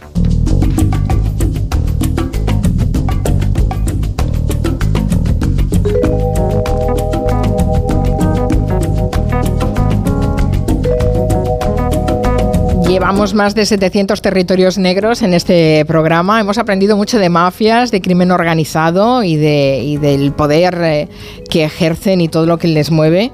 Pero hoy eh, Luis Rendueles y Manu Marlasca nos van a sorprender porque nos van a hablar de esta mocromafia que dicen que es una de las mayores amenazas de la seguridad que existe en Europa y de la que apenas se ha oído hablar en nuestro país. Aunque España asestó hace unas semanas un golpe sin precedentes a este grupo en la Operación Army. Sobre este operativo y ese poderosísimo grupo criminal eh, va a versar hoy el territorio negro. Luis Rendueles, ¿qué tal? Buenas tardes. Hola, buenas tardes. ¿Qué tal, Manu? ¿Cómo estás? ¿Qué tal? Muy buenas tardes. Bueno, antes de entrar con la mocromafia, em, quiero preguntaros también un poco vuestra impresión por la primera sesión del juicio contra Dani Alves. Es hoy una de las noticias del día que estamos siguiendo. Hasta el miércoles él no va a testificar, pero ha testificado ya la víctima. Ha habido es un juicio con, con muchísimas restricciones. No sé si es habitual que esas restricciones se utilicen en ese tipo de juicios tan mediáticos como el de Dani Alves. No, pero no por mediático, ¿eh? no, por, no porque sea un juicio mediático, sino por el carácter del delito del que estamos hablando, eh, un delito de agresión sexual. Eh, siempre los tribunales tratan de preservar, lógicamente, la, identidad de la víctima. ¿no? Afortunadamente, y, digo de verdad afortunadamente, este asunto tan mediático que combina lo mediático que tiene con la delicadeza del asunto ha caído en el TSJ de Cataluña. y allí, en el TSJ de Cataluña, hay una agente en prensa que está comandada por por, Lidia Garrido, que son verdaderamente de lo más eficaz y lo más eficiente y lo más, eh, eh, eh, bueno, lo más profesional que hay en los TSJ españoles, ¿no? Y aunque haya 200 periodistas acreditados, pues lidiarán bien, lidiarán bien con todo ese, con todo este follón, ¿no? Pero las restricciones no las da el hecho de que sea un juicio mediático, sino las da el empeño por preservar la intimidad de la víctima, lógicamente. Lo cierto es que en este caso se ha actuado con muchísima delicadeza desde el minuto uno, cuando ya se activó ese protocolo. exacto, en la, sala de sí. Han sido los primeros que han actuado con absoluta delicadeza y con, garantizando, evidentemente, la seguridad jurídica de Daniel Alves, pero también garantizando la, la seguridad en general y la intimidad y la privacidad de la víctima de todo esto, ¿no? que está acompañada hasta el día de hoy por agentes de, la UCAS, de la Unidad Central de Agresiones Sexuales de Mossos de Escuadra. Hablábamos de 200 periodistas, yo creo que son más de 200 periodistas incluso los acreditados y un tercio son de, del resto del mundo, de, otros, de otros países. Así que eh, sí, imagino que tendremos muchas cosas que contar de ese juicio. No sé si en algún momento os dejaréis caer por, por él, no sé si Luis se acercará o... No, no, no, no, no, tenemos compañeros los dos allí y, y, bastante trabajo tiene Lidia ya, como para darle más. para darle más, por favor, hazme un hueco. y la mayoría, además, la sala es pequeña, ¿eh? No es que sea una sala grande, con lo cual tampoco pueden entrar la gran mayoría. Así que, bueno, vamos con el tema de hoy, que es eh, un poco escalofriante. Em, de entrada, deberíais explicarnos eh, cómo, por qué se llama mocromafia, que tengo que pensármelo cada vez que lo digo, mocromafia. Esta palabra la, la inventó, la creó hace 11 años, en el año 2013, Margin Schreiber, espero haberlo dicho bien, que es un periodista holandés, que lo llamó así, mocromafia, a un libro que él publicó en el año 2014. En ese libro él hablaba de un poder incipiente de organizaciones criminales que habían llegado de Marruecos y empezaban a pelearse por el poder, por el poder de las calles en Países Bajos, en Bélgica. Mocro es como se conoce a los inmigrantes de Marruecos en esos países. Mocro mafia, mafia de inmigrantes, digamos, de segunda generación. Vale. Desde entonces hasta ahora estos grupos han crecido, en estos últimos 10-11 años, de forma desmesurada. Y mocromafia es un término extendido entre diferentes operadores de seguridad, diferentes policías de Europa, para referirse a lo que es la organización criminal más poderosa del momento, por encima de los clanes balcánicos, de los rusos, de los irlandeses y de los italianos. Wow. Eh, ¿y, cuál es el poder de esta organización? ¿Cómo está estructurada para que haya llegado a, tener esa pues envergadura? A ver, aquí tenemos que luchar con la distorsión que provoca la, ficción, ¿no? La televisión, las series. Eh, eh, la mocromafia no es cosa nuestra, no hay un capo di tutti capi, digamos, no hay un jefe supremo de todas las familias, eh, ni tampoco es la mafia rusa, donde el poder se reparte más o menos pacíficamente entre distintas organizaciones. Aquí en España se repartió en un sitio que conoce bien Luis, en el Montívoli, en hace muchos años ya, se repartió en el poder la, la mafia rusa. Pero la mocromafia es algo mucho más primitivo. el poder se obtiene simplemente eliminando rivales, imponiéndose a los demás nada más que con la fuerza de las armas. Es el único poder que, se entiende entre ellos. ¿no? Son distintos grupos que a veces, puntualmente, tejen alianzas entre ellos, pero lo normal es que rivalicen por el control de lo que es su principal negocio, sin duda, el tráfico de drogas, el de cocaína especialmente. En Suecia y sobre todo en los Países Bajos y en Bélgica han dejado y siguen dejando por este afán de ocupar el espacio y de controlar el, mercado, digo que siguen dejando un reguero de violencia. En, Suecia, en, Suecia, por ejemplo, ha habido incidentes con granadas de mano en las calles de ciudades ya. ¿eh? ¿Y solo se dedican al tráfico de drogas? Ahora mismo son el grupo más poderoso de todos los que se dedican a eso en Europa. ¿eh? Solo quizás los cárteles mexicanos pueden hacerles algo de sombra, pero los mexicanos están empezando, digamos, en Europa. La mocromafia se ha hecho con el control, y esto lo dicen fuentes policiales, de los que son ya las principales, las mayores puertas de entrada de la cocaína en Europa, que son el puerto de Rotterdam y el, puesto, y el puerto de Amberes. Y esto es porque Países Bajos y Bélgica han desplazado a España, que ya no es la puerta principal de la cocaína como lo ha sido durante más de 30 años. Este cambio, este movimiento, solo se puede explicar por el poder de la mocromafia. ¿no? Ellos eligen esos puertos porque los controlan. Sus redes han tejido alianzas muy sólidas con los carteles productores, con los colombianos, y con los encargados de la logística, que son ecuatorianos actualmente. La cocaína que la macromafia trae a Europa sale en su mayor parte de Guayaquil, en Ecuador. Ya estamos viendo cómo está Ecuador a todos los niveles. ¿no? Y esa ciudad ecuatoriana y la colombiana Santa Marta son las bases de operaciones de la macromafia en Sudamérica. Hmm. Em, ¿Cómo, es posible que em, inmigrantes marroquíes, básicamente, hayan podido desplegar todo ese poder en el norte de Europa? Porque además allí son realmente un peligro en el norte de Europa. No, no, allí es, allí es la amenaza de, la seguridad más importante que existe ahora mismo. Por ejemplo, Países Bajos nunca había tenido que poner escolta a su primer ministro, nunca. Su primer ministro iba por la calle como, como cualquier paisano. Pero ahora lleva escolta porque la mocromafia amenazó a los políticos holandeses. Amalia de Holanda, que es la heredera de la casa de, lo, de Orange, de la casa eh, eh, sí, sí, real, la casa real de Holanda. holandesa, también está amenazada y vive blindada las 24 horas del día. Tuvo que abandonar un piso que compartía con otras universitarias por temor a que fuese secuestrada o asesinada por la mocromafia. Pensemos por un momento eh, y intentemos trasladarlo a España, que no estamos hablando de un Estado fallido, sino de los Países Bajos ¿eh? y de su familia real. La mocromafia, por ejemplo, en el año 2021, en junio, fue su puesta de largo, digamos, en Europa, asesinó en junio del 2021 a Peter de Vries, que era un periodista incómodo, un reportero de investigación, que estaba trabajando sobre las redes de poder de esta organización. Los dirigentes de la mocromafia que son detenidos y encarcelados siguen a los mandos desde las prisiones porque el dinero que tienen, el poder que han logrado obtener, eh, es capaz de comprar funcionarios de prisiones igual que compra empleados de los puertos o autoridades portuarias. En Suecia, donde te hablaba antes Luis de los incidentes con granadas de mano, la tasa de homicidio se ha disparado desde la irrupción, desde la llegada de estos clanes de origen marroquí. Bueno, y queda claro el poderío de, este grupo. ¿Y han llegado a, a España?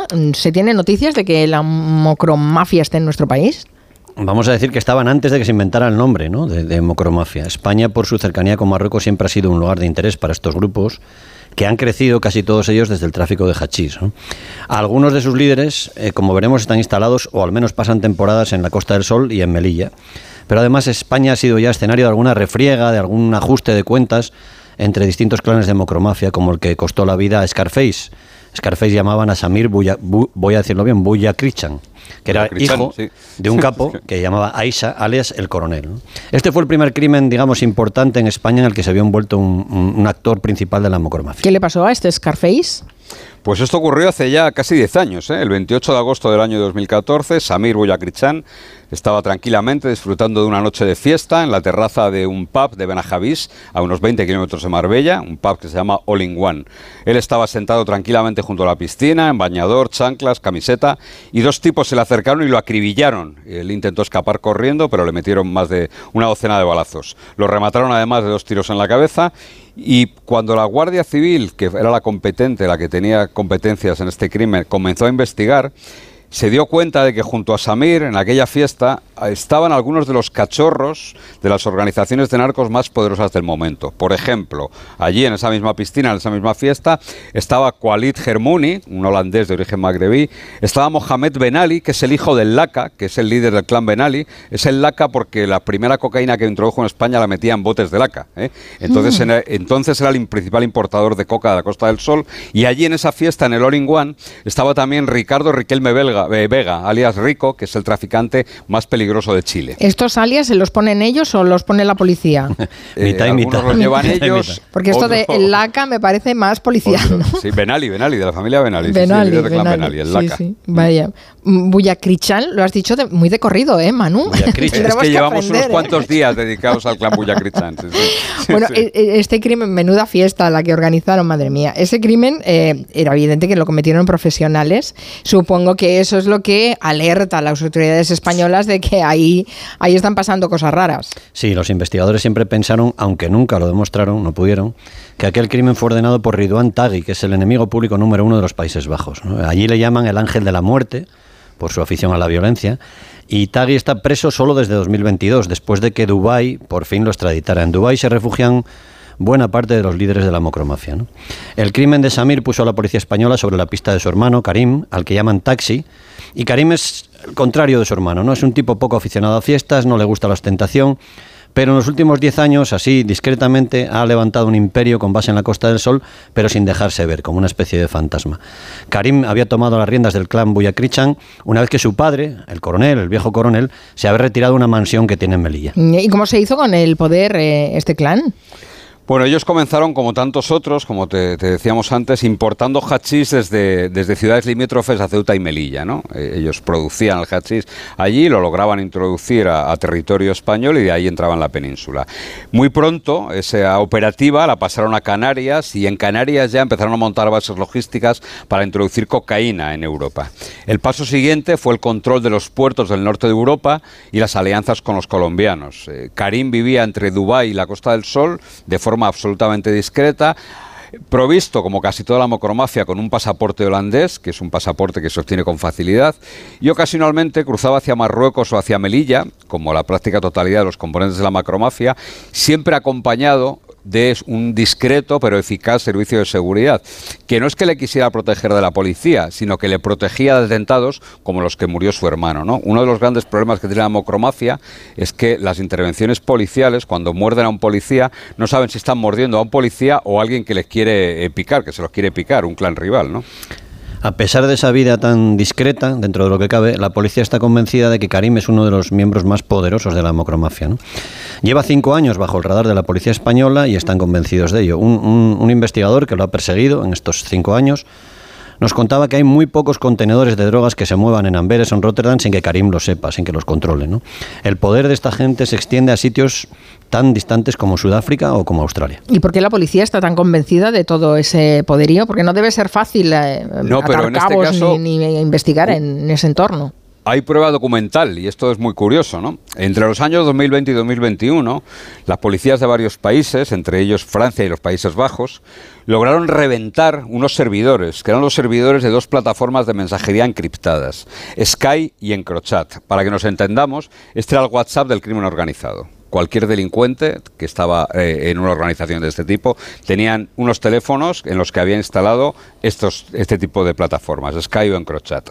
Eh, mientras permanecieron activas, estas plataformas sirvieron para que narcos y criminales de todo el mundo se comunicasen con absoluta impunidad porque no había forma de intervenir esas comunicaciones. Se enviaban fotos de cargamentos de droga, montañas de dinero, contenedores preñados de droga. Así que cuando la policía accedió a todo ese material, y logró acceder y se sigue analizando. Y hay policías que conocen toda la dimensión de este material y nos han dicho a Luis y a mí eh, pasarán 20 años y seguiremos analizando este material. Son cantidades ingentes de, información. Bueno, pues cuando vieron todo ese material comprobaron la verdadera dimensión del poder de la mocromafia.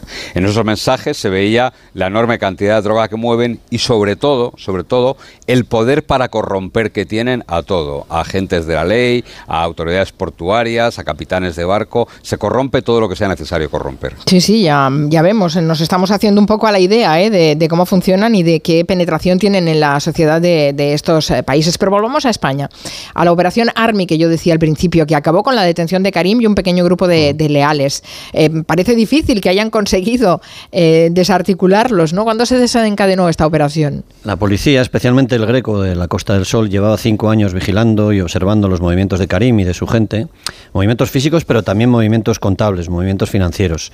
Para eso los, ayudaron, los ayudó la gente de la UDEF.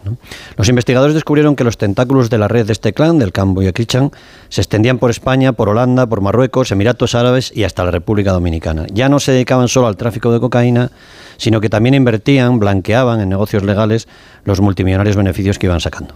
Habían, habían logrado ocultar estos beneficios, pues por ejemplo, eh, invirtiendo en, ladrillo, en inversiones inmobiliarias, en productos de lujo, siempre a través de sociedades instrumentales, de testaferros y de ese milenario sistema de compensación del que hemos hablado aquí mil veces, de la jaguala. Sí, ¿eh? esa que hace casi imposible rastrear dónde está el dinero, ¿no? Eso es. Para que te hagas una idea de su poderío, el clan llegó a utilizar la embajada española en Tailandia para controlar sociedades allí y eludir cualquier sospecha, ¿no? Finalmente, el 13 de diciembre fue el día D para los investigadores, la fecha elegida para dar caza a Karim y a su organización. Bueno, perfecto, ¿no? Karim ha sido detenido, cosa que parecía realmente complicado viendo quién es el tipo, ¿no? Todo salió bien. Mm, en esta historia casi nunca, casi nunca va a salir bien todo. No me explicaba digas. Manu antes eh, lo que se hablaba en ese chat, en esa especie de chat de padres malos. que casi todo, curiosamente, casi todo salió bien, pero curiosamente o no, la noche antes de esa fecha que había sido elegida por los investigadores para detener a los malos, el padre de Karim, el coronel, el viejo Aisa, se fue sorpresivamente junto a su familia de la mansión que residen en, Melilla y se marchó, cruzó la frontera, se fue a Marruecos. Karim, el hijo, sí que fue detenido muy cerca del juzgado cuando estaba a punto de entregarse. Iba a intentar, parece, llegar a un acuerdo con las autoridades para que dejaran libre a su familia pero también se detuvo ahí a su pareja y a su suegro. Cayeron también en esa operación otros tres colaboradores de ese clan que se dedicaban a blanquear, a limpiar esos beneficios del tráfico de drogas. Ya, y, o sea, también han podido tener acceso al dinero, la policía, a esos sí, beneficios. Sí, sí, sí, sí. El juzgado número 4 de Marbella y la Fiscalía Antidroga de allí de Málaga han, han conseguido bloquear, y esto es un hito, 172 propiedades, ¿eh? Por valor de 50 millones de euros y más de 3 millones de euros en crudo, digamos, de unas 150 cuentas bancarias. Los registros no son muy significativos, se hallaron nada más que 75.000 euros, algo de joyas, armas de fuego, pero tampoco gran cosa. ¿eh? Los investigadores sostienen, en un cálculo bastante conservador, que la organización ha realizado operaciones de blanqueo por unos 6 millones de euros, más o menos. Sin embargo, y esto es muy importante, eh, la policía está absolutamente convencida de que la mayor parte de la fortuna del clan está en Marruecos, donde ha invertido gran parte de lo ganado. Allí están escondidos ahora, ya lo ha contado Luis, el padre, la madre y las hermanas de Karim. Los que dejaron la, la casa de, de, Melilla la noche anterior a las detenciones, ¿no? Es, Debieron tener sí. algún soplo o algo, porque esto no es casualidad. No, decidieron mudarse la noche antes, sí. Fíjate, la, ¿no? la policía está totalmente convencida de que el coronel, el viejo coronel, Aisa Buyakrichan, fue avisado por alguien de la operación, ¿no? porque iban a por él y a por su familia. Seguramente alguien relacionado con los juzgados de Melilla. ¿no? Y esto se explica porque el juzgado de Málaga tuvo que avisar al de Melilla para que emitiese las órdenes de registro de esa mansión, de la mansión de los malos. Ahí eran tres chales unidos y claro, en ese territorio, en Melilla, digamos que el poder de este clan es todavía más grande, ¿no? Y parece capaz de corromper a cualquiera. ¿Y qué va a pasar ahora con, Karim? Y sobre todo, si alguien va a ocupar el, el lugar en, que él no puede ocupar ahora, que está detenido. Bueno, a ver, Karim está reclamado por las autoridades holandesas, pero antes va a tener que ser juzgado y previsiblemente condenado en España. La policía está convencida de que los carísimos abogados que tiene Karim van a intentar agotar todas las posibilidades para evitar que él acabe en una prisión holandesa, porque allí, en una prisión holandesa, está su enemigo más enconado, Tagui, el hombre que ordenó matar a su hermano y con el que se disputa el poder de la mocromafia. ¿no? Lo previsible es que ahora alguien trate de ocupar el puesto de Karim, pero no olvidemos, no olvidemos que el coronel, aunque tenga un hijo muerto y otro en la cárcel, sigue teniendo mucho poder que lo concentra especialmente donde está ahora, en Marruecos. Y desde. Marruecos se pueden dirigir perfectamente los movimientos de los contenedores en Amberes y en Rotterdam. Y además hay otra cosa que nos habéis explicado al principio, ¿no? Eh, es evidente que hay una serie de líderes y por tanto la policía eh, ya sabe a quién tiene que ir a detener y a quién tiene que perseguir, pero que a diferencia de otras organizaciones mafiosas, esta tiene, tiene muchos liderazgos eh, que cooperan entre sí, sí, es decir, que es mucho más transversal, ¿no? No hay una estructura tan jerarquizada y eso debe ser muy difícil, ¿no? De controlar. Claro, más caótica en ese sentido, más difícil. De, claro, claro, claro. Por cierto, um, eh, se ha hablado en los últimos días de que la mocromafia podría estar detrás del de, eh, atentado contra Vidal Cuadras. No sé si vosotros tenéis, que ya que tratáis directamente con la policía que está trabajando en, eh, con esta mafia, eh, si tenéis constancia de que eso sea así o no, o es un simple rumor. No, a nosotros lo que nos han dicho, nos lo han dicho hoy, es que no hay ni un solo indicio que conduzca a la mocromafia. Es verdad que hay un asesino fugado, eh, que es un, un, ciudadano de origen magrebí, pero que no hay ningún, ningún indicio que implique a la mocromafia, que la mocromafia ordenara eh, disparar y matar a Vidal Cuadras. Hasta ahora lo que nos dicen es que no hay ningún indicio de eso. Pues muy interesante lo que hemos aprendido hoy de esta mocromafia, eh, que realmente bueno te pone un poco los pelos de punta, ¿eh? de lo que de, todo ese territorio negro que hay detrás de, lo que nosotros salimos a la calle y vemos, ¿no? Ese es un mundo del que nos dan cuenta cada lunes eh, Luis Rendueles y Manu Marlasca. Un beso. Gracias. Hasta ahora.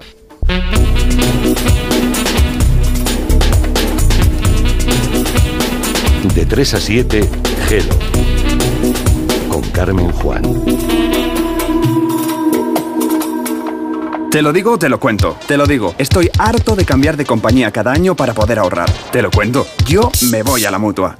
Vente a la mutua con cualquiera de tus seguros. Te bajamos su precio, sea cual sea. Llama al 91 555 5555. 91 555 5555. Te lo digo, te lo cuento. Vente a la mutua. Condiciones en mutua.es. ¿Cada lunes es un drama? Tranquilo, toma Ansiomet. Ansiomet con Asuaganda te ayuda en situaciones de estrés y ansiedad. Y ahora también Ansiomet Autoestima, de Pharma OTC. Hola Andrés, ¿qué tal el fin de semana? Pues han intentado robar en casa de mi hermana mientras estábamos celebrando el cumpleaños de mi madre. Así que imagínate. Dile a tu hermana que se ponga una alarma. Yo tengo la de Securitas Direct y estoy muy contento. Por lo que cuesta, merece la pena la tranquilidad que da. Protege tu hogar frente a robos y ocupaciones con la alarma de Securitas Direct. Llama ahora al 900-272-272. Me recuerdas al verano, porque llegas y no quiero que te vayas nunca. Soy Miguel Gane, escritor. Este 14 de febrero te queremos desear feliz día de San Valentín. El corte inglés. En tienda web y app. Más que 60 consigue un sexy 60% de descuento en tus nuevas gafas. Infórmate en soloptical.com. Soloptical, solo grandes ópticas.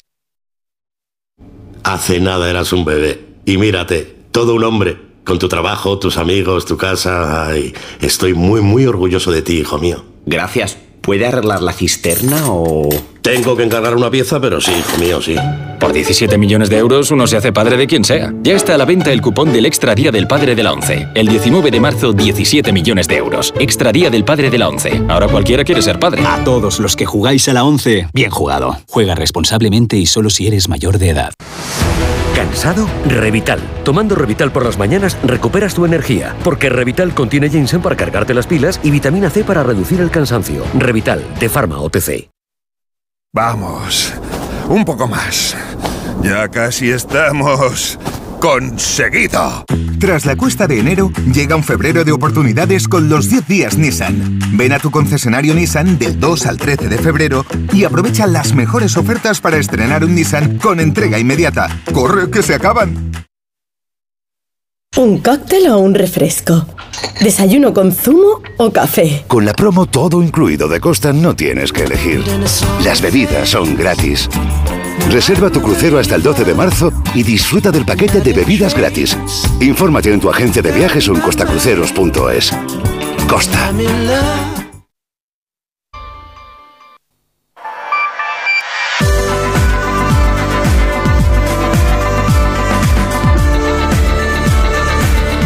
Tenemos una semana muy cinéfila. Este lunes comienza la semana de los premios Goya, que se van a entregar el sábado en Valladolid. Y este pasado fin de semana se han celebrado también dos galas que pueden servirnos como indicador de lo que puede pasar en los Goya, porque buena parte de sus votantes son los mismos que los de los Goya. David Martos, ¿verdad? ¿Qué tal? Buenas tardes. Pues sí, eh, los Gaudí que se entregaban ayer, los premios catalanes, lo que ocurrió fue que ganó Creatura de Elena Martín Jimeno. Fue la mejor película catalana que al recoger el trofeo, tanto el de película como el de directora, Elena Martín, decía esto. Portem molts anys en què la violència sexual es combat amb el silenci. Ens han ensenyat Bueno, que el decía que hace muchos años que la violencia sexual las mujeres la han combatido con el silencio. Todo esto hablando de las revelaciones recientes de abusos en la industria española y que, bueno, pues que negando el deseo sexual parecía que desaparecía, ¿no? Eh, es el asunto que recorrió ayer los Gaudí, el asunto que nos dejó también esa ganadora y a ver qué ocurre en los Goya. Y el día anterior fueron los Carmen, los premios andaluces, donde arrasó Te estoy llamando locamente, su director Alejandro Marín ganó dirección Nobel y decía esto en el micrófono. Sobre todo dedicárselo a las nuevas generaciones, creo que es muy importante que estemos abiertos a, a nuevas miradas y a nuevas voces para bueno que, que, no, que nos hablen de diversidad y que, y que nos hagan con su mirada un, un poquito mejores. Muchísimas, muchísimas gracias, de verdad.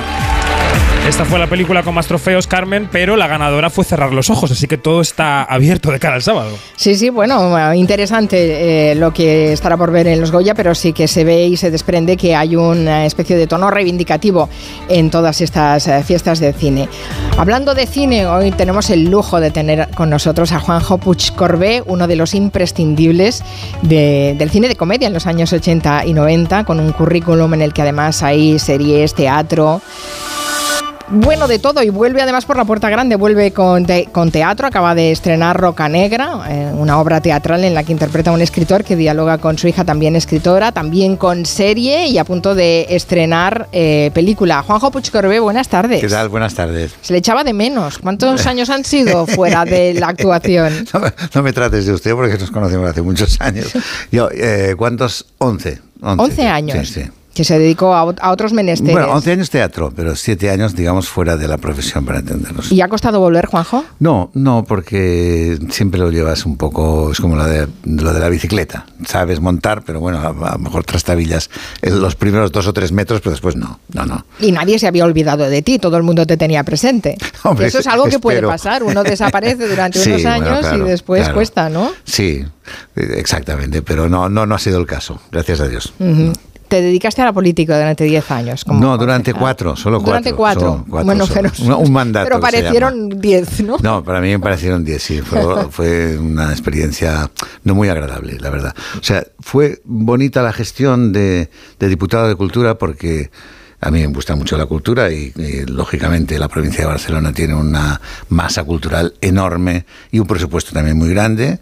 Y entonces sí, trabajaba todos los días, a todas las horas, fines de semana, porque evidentemente la cantidad de, de, digamos, de actos culturales que hay y de, bueno, yo solo estaba en 24, por ejemplo, organismos, desde el Liceo Teatro Libra, los, las bibliotecas, etc. Solo en 24 años. Solo 24 años, aparte de la Diputación. Y, y bueno, y esa parte mm, me gustó mucho porque conocí, digamos, al detalle, desde la cultura popular hasta la más alta, ¿no? Y, esa parte es la buena. La mala es el mundo de la política, las zancadillas, los navajazos, las, todas estas cosas, los insultos. Es terrible, claro. Volver a la profesión ha sido volver al cariño. Bueno, está bien. ves que, la gente te trata con cariño. El clima entre los artistas, entre la industria cinematográfica es más amable que el de la política. Pero muchísimo más, pero muchísimo más. Eh, ahora has vuelto al teatro en Roca Negra mantienes una conversación con, con, la que representa que es tu hija, la actriz María Damus, eh, en la que ambos os planteáis un poco el sentido de la vida. Me parece que es una buena vuelta, ¿no? Con, con una obra de estas características. Sí, porque es una obra además muy, muy intensa, es una obra dramática con, que conmueve mucho al espectador y a nosotros también, ¿eh? haciéndola. O sea, no es una comedia, aunque hay cosas de humor, sobre todo en la primera parte, pero empiezan a, a resurgir, digamos, salir a flote unos problemas que tienen los dos personajes muy hondos y entonces eso conmueve mucho al espectador porque todos hemos sido hijos y algunos padres, como mínimo la mitad de la población. lo que pasa es que es más fácil encontrar eh, obras eh, de relaciones entre padres e hijos, madres e hijas, pero padres e hijas no se habla tanto. No, no, no. Es una, es una realidad, exactamente. Hay muy pocas, bueno, la de Ryan O'Neill me viene a la cabeza ahora y alguna, lógicamente, más moderna. Pero no es un tema que se, que, que se prodigue mucho, ¿no? La verdad. Y es una relación muy bonita de padre e hija, ¿no? En este caso, los dos son dos eh, personas inteligentes, dos escritores, uno de éxito y ella todavía no, pero que con mucha madera. El hecho de que no tenga éxito ella también tiene mucho que ver con todo esto que está pasando ahora en el mundo del cine y en el mundo del arte y etcétera, de los abusos de poder, etcétera, etcétera. Y todo eso va saliendo a la superficie y las ausencias del padre también, un padre famoso y todo esto va creando un, un, caldo, un caldo de cultivo que de alguna manera pues proyecta, la hija empieza a proyectar pues eh, eh, reproches al padre. que es lo que suelen hacer los hijos, reprochar cosas a los padres, ¿no? Exactamente. Que no sé qué es más difícil, si conseguir la aceptación de los padres o el perdón de los hijos, claro, ¿verdad? Exactamente. Pero ¿sabes qué pasa? Que con la edad es lógico que vaya pasando. Si tú te acuerdas, si tienes hijos en la edad de los tres años que siempre están diciendo que no a todo, no, no, no. Y entonces de repente a los cuatro ya son buenos, buenísimos y a todos dicen que sí. A los siete vuelven otra vez a la carga, a los catorce, a los veintiuno, a los veintisiete, etcétera, ¿no? Hasta que después, cuando nos vamos haciendo mayores, es al revés. Entonces empiezas a adorar a los padres, a estar súper agradecido, a pensar, ahora ya no se lo puedo decir todo. Eso es el ciclo vital de todo el mundo, porque la identificación es necesaria, ¿no? Te identificas en contra del otro, porque es el que tienes delante y tienes que buscar tu propia reafirmar eh, a la contra. Tu propia, bueno, tú tienes una hija de la misma edad que el personaje de Roca Negra, ¿no? Y ella tiene un padre. Debes haber hecho catarsis con esta obra. bueno, es que eh, sí, es catártica porque en definitiva todos hemos pasado por caminos muy parecidos, aunque no tan dramáticos como estos personajes, ¿no? Mi hija, no, mi hija se defiende muy bien porque además ella es doctora en ciencias ambientales, vive en Australia, ahora está en Barcelona, pero está casada con un australiano en Australia también, entonces es una persona que ha viajado muchísimo más que yo que yo he dejado lo mío también, pero me supera en, en, todo, digamos. No, siguió, no, siguió, tus pasos ¿eh? de la interpretación. No, no, no, no. Y eso que hubo dos posibilidades de que ella hiciera una película conmigo, porque tenía que hacer mi hija, y, y lo hizo Leticia Dolera. Y otra, en este caso, no, ¿eh? Pero que se utilizan fotografías y todo de, de, mí y, y mi hija, porque es muy parecida las dos actrices se parecen mucho a mi hija de pequeña. Y entonces, curiosamente, mi hija va saliendo en las obras estas, aunque no físicamente, al menos en fotografía. Bueno, no está mal, no está mal siempre ahí presente. En televisión también le podemos ver a Juanjo Puig Corbé en eh, la serie de A3 Media Entre Tierras. Interpretas a Ramón Cervantes, que es un personaje eh, machista, despiadado. Sí, es el, cacique de los años 60. Sí, sí. De la España profunda, imagínate. ¿Por qué a los actores os gusta hacer estos personajes que si los vierais por la calle es que ni los saludabais? Bueno, bueno, de alguna manera primero me lo ofrecen para hacerlo, ¿eh? Y, bueno, después, pero claro. decir sí o no, ¿no? No, pero me parece que es un personaje muy interesante interesante de hacer porque es hijo un poco de, ¿sabes? De Pascual Duarte, por ejemplo, de, mm. esos personajes de Cela que son terroríficos de esa edad de ese momento, de, esa, de, los, de los 60, esta, de la, en este caso de, Extremadura, esta es uh, Guadalajara, cerca de Guadalajara, ¿no? Cigüenza. Pero claro, el personaje es tremendo, es tremendo y hay que retratarlo y hay que decir, esta España es la España negra que se va desvaneciendo y empieza una España en color de los años 60 que, que empieza lo yeye, viene del sur, empiezan los colores y todo esto. Incluso la televisión en color llegó al 68 o algo así. O quizá un poco antes, pero a nivel popular al 68 después del, Mundial de Fútbol. ¿no? esto que va apareciendo un, un color en, en una España durísima, ¿no? Pues yo creo que encarnar el personaje y retratarlo tal como era me parece que funciona y de hecho ha funcionado súper bien, porque la serie es líder de audiencia durante varias semanas de toda la ficción en dos años. O sea, imagínate tú. También te vamos a ver en la segunda temporada de la serie Machos Alfa, esa que retrata a cuatro amigos cuarentones que llevan fatal lo de perder los privilegios del patriarcado. ¿Ves? Ahí hago un personaje completamente distinto, que es un arquitecto fino, gay, incluso, y es el jefe de Gorka, con lo cual tiene mucha gracia también, y es comedia pura en este sentido, ¿no? Pero bueno, de alguna manera, y, en Argentina también tuve la oportunidad, justo hace ahora un par de meses, de estar allí rodando, donde hacía de papa, el próximo papa, Gregorio VII, que es una distopía, pero en esta, digamos, distopía, el papa ya es papa en el año 26, con lo cual yo creo que le han dado muy poco margen al pobre Bergoglio, ¿no? Eh, y es una película, pues, futurista y, muy, muy interesante. Con lo cual, digamos que hay una serie de géneros, y la película de Rodrigo Cortés también, eh, que la produce Scorsese, o sea que de alguna manera hay una variedad de géneros y de y de bueno de disciplinas completamente distintas. Y eso es volver casi soñado, ¿no? Porque yo no, nunca pensé que podía volver así con, con este abanico de cosas tan Antes decíamos, volvías eh, por la puerta grande. Eh, tú mismo has recordado esta película de Rodrigo Cortés, eh, producida por Martín Scorsese. ¿Lo llegaste a conocer a Martín Scorsese? No, no, no. Sé que, sé que vino a Madrid, estuvo aquí hace poquito. Este, este sí, pero yo estaba trabajando en el teatro, creo, no, no, pude, no pude verlo. Y la, y la obra de, de Marcela Lucheta, esta en la que haces de papa, el, el retorno. Así que, bueno, en fin. Eh, retorno tienes la, nombre. la, agenda llena, la agenda llena. Bueno, a ver eh, qué dura. Bueno, toquemos madera, ¿no? Toquemos madera, sí. Eh, vamos a recordar un poco con, con David Martos. Eh, vamos a recordar, le hemos pedido a David, que es el que siempre está al cabo de la calle de todo lo que se cuece en el cine. que sí, exacto, que además sacará su archivo personal y nos recordar un poco la figura de Juanjo Puigcorbé pues eh, comenzó a trabajar en esta industria antes de ser mayor de edad, imagínate. Eh, empezó en grupos de teatro independiente, llegó a formar parte del Jura o de la compañía de Nuria Spert. Y en el audiovisual, pues eh, comenzó haciendo pinitos, claro, pues en Cataluña, ¿no? En La Orgía de Francesc Belmont, por ejemplo, o en aquella adaptación al cine de Últimas Tardes con Teresa, o en papeles para la televisión catalana. Quizá su primera incursión grande, estatal, además del Estudio 1, fue su papel de alférez en La Vaquilla de Berlanga. Al orden, mi alférez. Cuidado con la vaquilla, que tiene unos cuernos Venga. Que me va a tirar. El mismo a su propia. La vaquilla de la que pronto se van a cumplir 40 años. Enseguida llegó el premio a mejor actor en el Festival de Sitges por Pasión Lejana. Y cuando llegaron los 90 se convirtió, lo decías tú antes, Carmen, en un rostro habitual de esas comedias madrileñas, podríamos decir, que tan populares se hicieron, ¿no? Por ejemplo, el debut de Ana Belén, Cómo ser mujer y no morir en el intento, debut como directora, quiero decir. Después llegaron Salsa Rosa o Rosa Rosae o Todos los hombres sois iguales. ¿Mi propina? Ah, mm. Pero que no se convierta en una costumbre, ¿eh? Por cierto, necesito que me planche unos pantalones. Ya podéis buscaros a otra, yo me voy.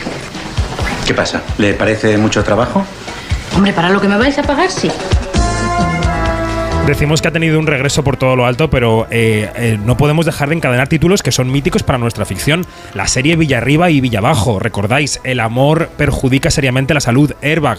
La verdad es que es un actor que ha trabajado en producciones que han conectado con un público mayoritario. También fue Pepe Carballo, el detective creado por Vázquez Montalbán, y el rey Felipe II en La conjura del Escorial. No me desagrada comprobar cómo os odiáis. Las rivalidades en la corte no son necesariamente malas, pero es una gran contrariedad descubrir cuántos despreciáis los dos. Bueno, Juanjo Buscorbet tiene dos fotogramas de plata, el premio de la Unión de Actores, el San Jordi, ha sido el Domingo Vallejo de Amares para siempre, el Rey Juan Carlos en la miniserie Felipe y Leticia. ¿Ah, sí?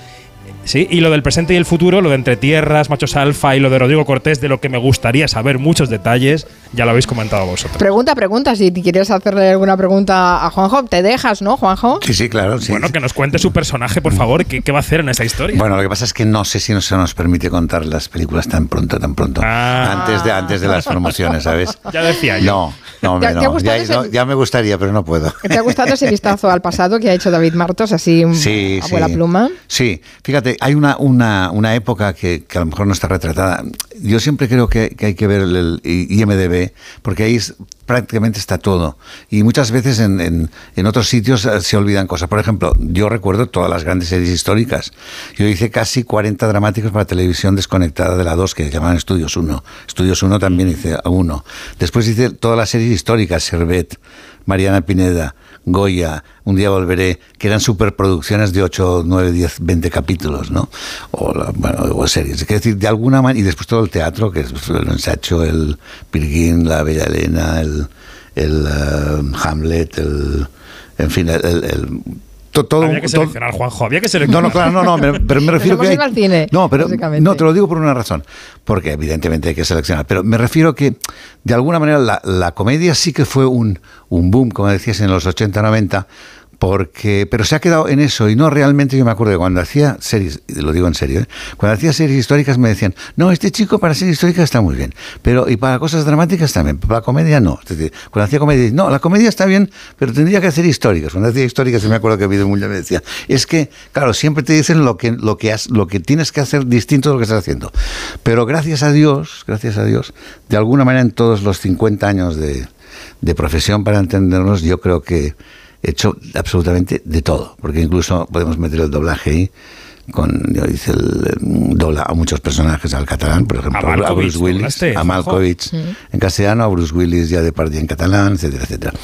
Te quiero decir que esta diversidad de cosas es muy típica de nuestra generación porque había que hacer un cosido y un fregado. Es decir, no daba el patio para tanto y había que hacer de todo.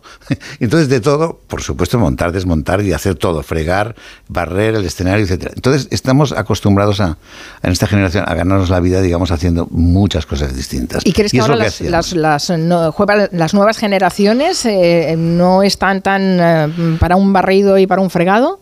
Mm, De entrada no, pero son gente con una capacidad enorme y con un gran talento enorme. O sea, yo creo que nos aventajan en muchos puntos de cómo éramos nosotros antes. ¿eh? Nosotros éramos mucho más ingenuos, mucho menos preparados, no teníamos quizá las ventajas que tienen ahora. Ahora yo creo que la gente está súper preparadísima de todo. Todos cantan, bailan, hacen. Es decir, no un cosido y fregado, sino cosido y fregado con mayúsculas, pueden decir ahora. Lo que pasa es que no les dan esta oportunidad. Esa es otra. ¿Por qué? Porque hay mucha gente buena y muy poco trabajo. Aunque haya muchas plataformas para entendernos. Digamos, hoy es el reino del espectador. El espectador, tú estás en tu casa y puedes tener toda la música del mundo por unos euros al mes. Toda. absolutamente toda. Puedes tener todas las ofertas de todas las plataformas por unos cuantos más euros al mes, ¿no? Entonces, los teatros pueden tener una programación enorme, pero en cambio los actores están, en lugar de estar un año en cartel, están tres semanas. Entonces tienen que ensayar cobrando muy poco para actuar tres semanas y tener éxito y después ya se acabó y tienen que empezar otra cosa. Es decir, los actores cada vez estamos en una situación más precaria y en cambio como espectadores estamos encantados de habernos conocido porque tenemos todo a nuestro abasto. Entonces, esto es el supercapitalismo que está llegando, que, está generando esta, esta situación. Claro, es evidente que trabajo hay y mucho porque hay que ah, alimentar a esa voracidad del espectador, pero claro, está retratando un mundo de una precariedad que no es era la, que tú viviste en los años 80-90. Exactamente. Éramos muchos menos, tenía, las obras, las funciones duraban mucho más, las, grabaciones eran más extensas, no en tiempo, etcétera, Entonces, eso, eso permitía vivir, digamos, mucho mejor un actor que lo que está viviendo ahora el, actor medio, por ejemplo, la actriz media, que están en, estamos vamos, en una, situación de precariedad absoluta la profesión. En, del 85% no llega creo que las últimas estadísticas dicen no llega a los 27.000 al mes el 85% de la profesión. Y el 50% no pasa de los 17.000 al año. Imagínate, ahí va al año, ¿eh? Perdón, antes me equivocaba, al año. Al año, sí, sí, sí. Estamos hablando de sueldos muy bajos, efectivamente. Y eso cuando tienes trabajo. Cuando tienes. Que puede ser que no te llamen. Exactamente. No, no, sí, retratas una, situación. Es curioso, porque repasando algunas entrevistas eh, antiguas de Juanjo Puig Corbé, hay una afirmación que la dijiste en 2005 y ahora fliparás, porque decías, la velocidad del éxito y el fracaso se va acelerando y la estabilidad de la profesión está cada vez más desequilibrada. Han pasado 20 años, ¿eh? Sí, y me reafirmo. sí, sí, exactamente. Es decir, claro, la, vorágine aumenta porque aumenta también el consumo. Es decir, es una sociedad de consumo acelerada. Entonces eso ah, provoca un poco lo que está pasando, ¿no? Lo cual quiere decir que, bueno, que por un lado, como espectador o como, entre comillas, jubilado, está muy bien, porque tienes todo el abasto por cuatro chavos, ¿no? Pero vamos a ver qué pasará. ¿Dices jubilado entre comillas? Jubilado entre comillas quiere decir la gente que puede adquirir una o llegar a una jubilación digna, para entendernos, y no tiene que trabajar, no tiene que mantener ni a sus hijos, que ya no sé si es el caso ese, pues puede, digamos, por muy poco dinero puede tener una oferta cultural muy grande. Esa, es la, buena. Sí, sí, esa es la parte buena. Esa es la buena de todas maneras. Y si vas a, las salas de cine, a las salas de teatro, eh, los espectadores físicos que no son de plataforma son también de un segmento de edad alto, ¿eh? Exactamente, y son escasos también en épocas determinadas. Sobre todo si hace buen tiempo, aún menos. Porque la gente prefiere la terraza al, espacio cerrado. Y mira que todo podría coexistir, ¿eh? No está, mal que hagas ese llamamiento. Dice, ah, mientras estamos hablando a través de Twitter, la gata Frank recuerda que la primera aparición de Puig Corbe que ella recuerda en su memoria fue en televisión española haciendo de Miguel Servet. Antes hablábamos de, de, todos esos estudios uno y de todas esas adaptaciones teatrales. Esa tele ya no existe. No, claro, porque solo había una o dos, que era el UHF, después fue la dos, pero el UHF. Entonces, todo el mundo veía la 1. De todas maneras, el, el Servet ya es más para acá, o sea, ya, ya, estamos en el color y estamos en el 80 y algo, 86 o así, ¿no? Pero sí que se exportaban a México estas cosas, o vida arriba y vida abajo. Yo me encontraba mucha gente rodando por ahí, o, de turista, mexicano sobre todo, que me decían, usted Miguel Servet, el inventor de la sangre. El inventor, ¿eh? Cuidado que la sangre no existía antes. Él descubrió la circulación menor de la sangre. Dice, usted es el inventor de la sangre. Qué bueno. Juanjo Puig qué lujo tenerte en el programa, toda una historia del, cine, del cine y del teatro y la televisión española. Que vaya muy bien, un beso fuerte, Juanjo. Igualmente, gracias. Adiós, David. Adiós. Adiós. Chao. Son las 5 de la tarde, las 4. Julia en la onda. Te lo digo, te lo cuento. Te lo digo. Sigue subiéndome el seguro del coche, aunque nunca me han multado. Te lo cuento. Yo me voy a la mutua. Vente a la mutua con cualquiera de tus seguros. Te bajamos su precio, sea cual sea. Llama al 91 555 5555. 91 555 5555. Te lo digo, te lo cuento. Vente a la mutua. Condiciones en mutua.es. ¿Oyes eso? Son nuestros 21.000 propietarios recibiendo el aviso de que hoy ya han cobrado sus rentas. ¿Cómo lo hacen? Muy fácil. Alquiler Seguro te garantiza el cobro de tu renta el día 5 de cada mes. Alquiler Seguro hace todo por ti. Ayer, hoy y siempre, Alquiler Seguro. En el sexo como en los toros hay que triunfar. Energisil Vigor con Maca estimula el deseo sexual y ahora consigue un efecto más rápido con Energisil Instant. Hola Andrés, ¿qué tal el fin de semana? Pues han intentado robar en casa de mi hermana mientras estábamos celebrando el cumpleaños de mi madre. Así que imagínate. Dile a tu hermana que se ponga una alarma. Yo tengo la de Securitas Direct y estoy muy contento. Por lo que cuesta, merece la pena la tranquilidad que da. Protege tu hogar frente a robos y ocupaciones con la alarma de Securitas Direct. Llama ahora al 900-272-272. En Lowy somos más cañeros que nunca, porque te traemos nuestra mejor ofertaza. Fibra y móvil 5G por solo 29,95, precio definitivo. Si quieres ahorrar, corre a lowy.es o llama al 1456. Hazte de legalitas en el 900 y siente el poder de contar con un abogado siempre que lo necesites. Y ahora, por ser oyente de Onda Cero, ahórrate un mes el primer año. Recuerda, 900 ¿Molestias en la garganta? Juanola Própolis al rescate. Juanola Própolis pastillas blandas ayudan a suavizar la garganta de forma natural gracias al efecto que producen en la mucosa bucofaringe al chuparlas. Juanola número uno en ventas. Cuida de tu garganta. ¿Cada lunes es un drama? Tranquilo, toma Ansiomet. Ansiomet con Asuaganda te ayuda en situaciones de estrés y ansiedad. Y ahora también Ansiomet Autoestima, de Pharma OTC. Las mejores Hola, hola, hola. ya están aquí. Que esta vez no será el jurado quien tome la decisión de quién será eliminada en el programa, sino vosotras mismas. ¿A qué reina has elegido para pegarle el hachazo? Que comience la batalla. Venga, que esto ya arranca. Drag Race España All Stars. Ya disponible solo en A3 Player.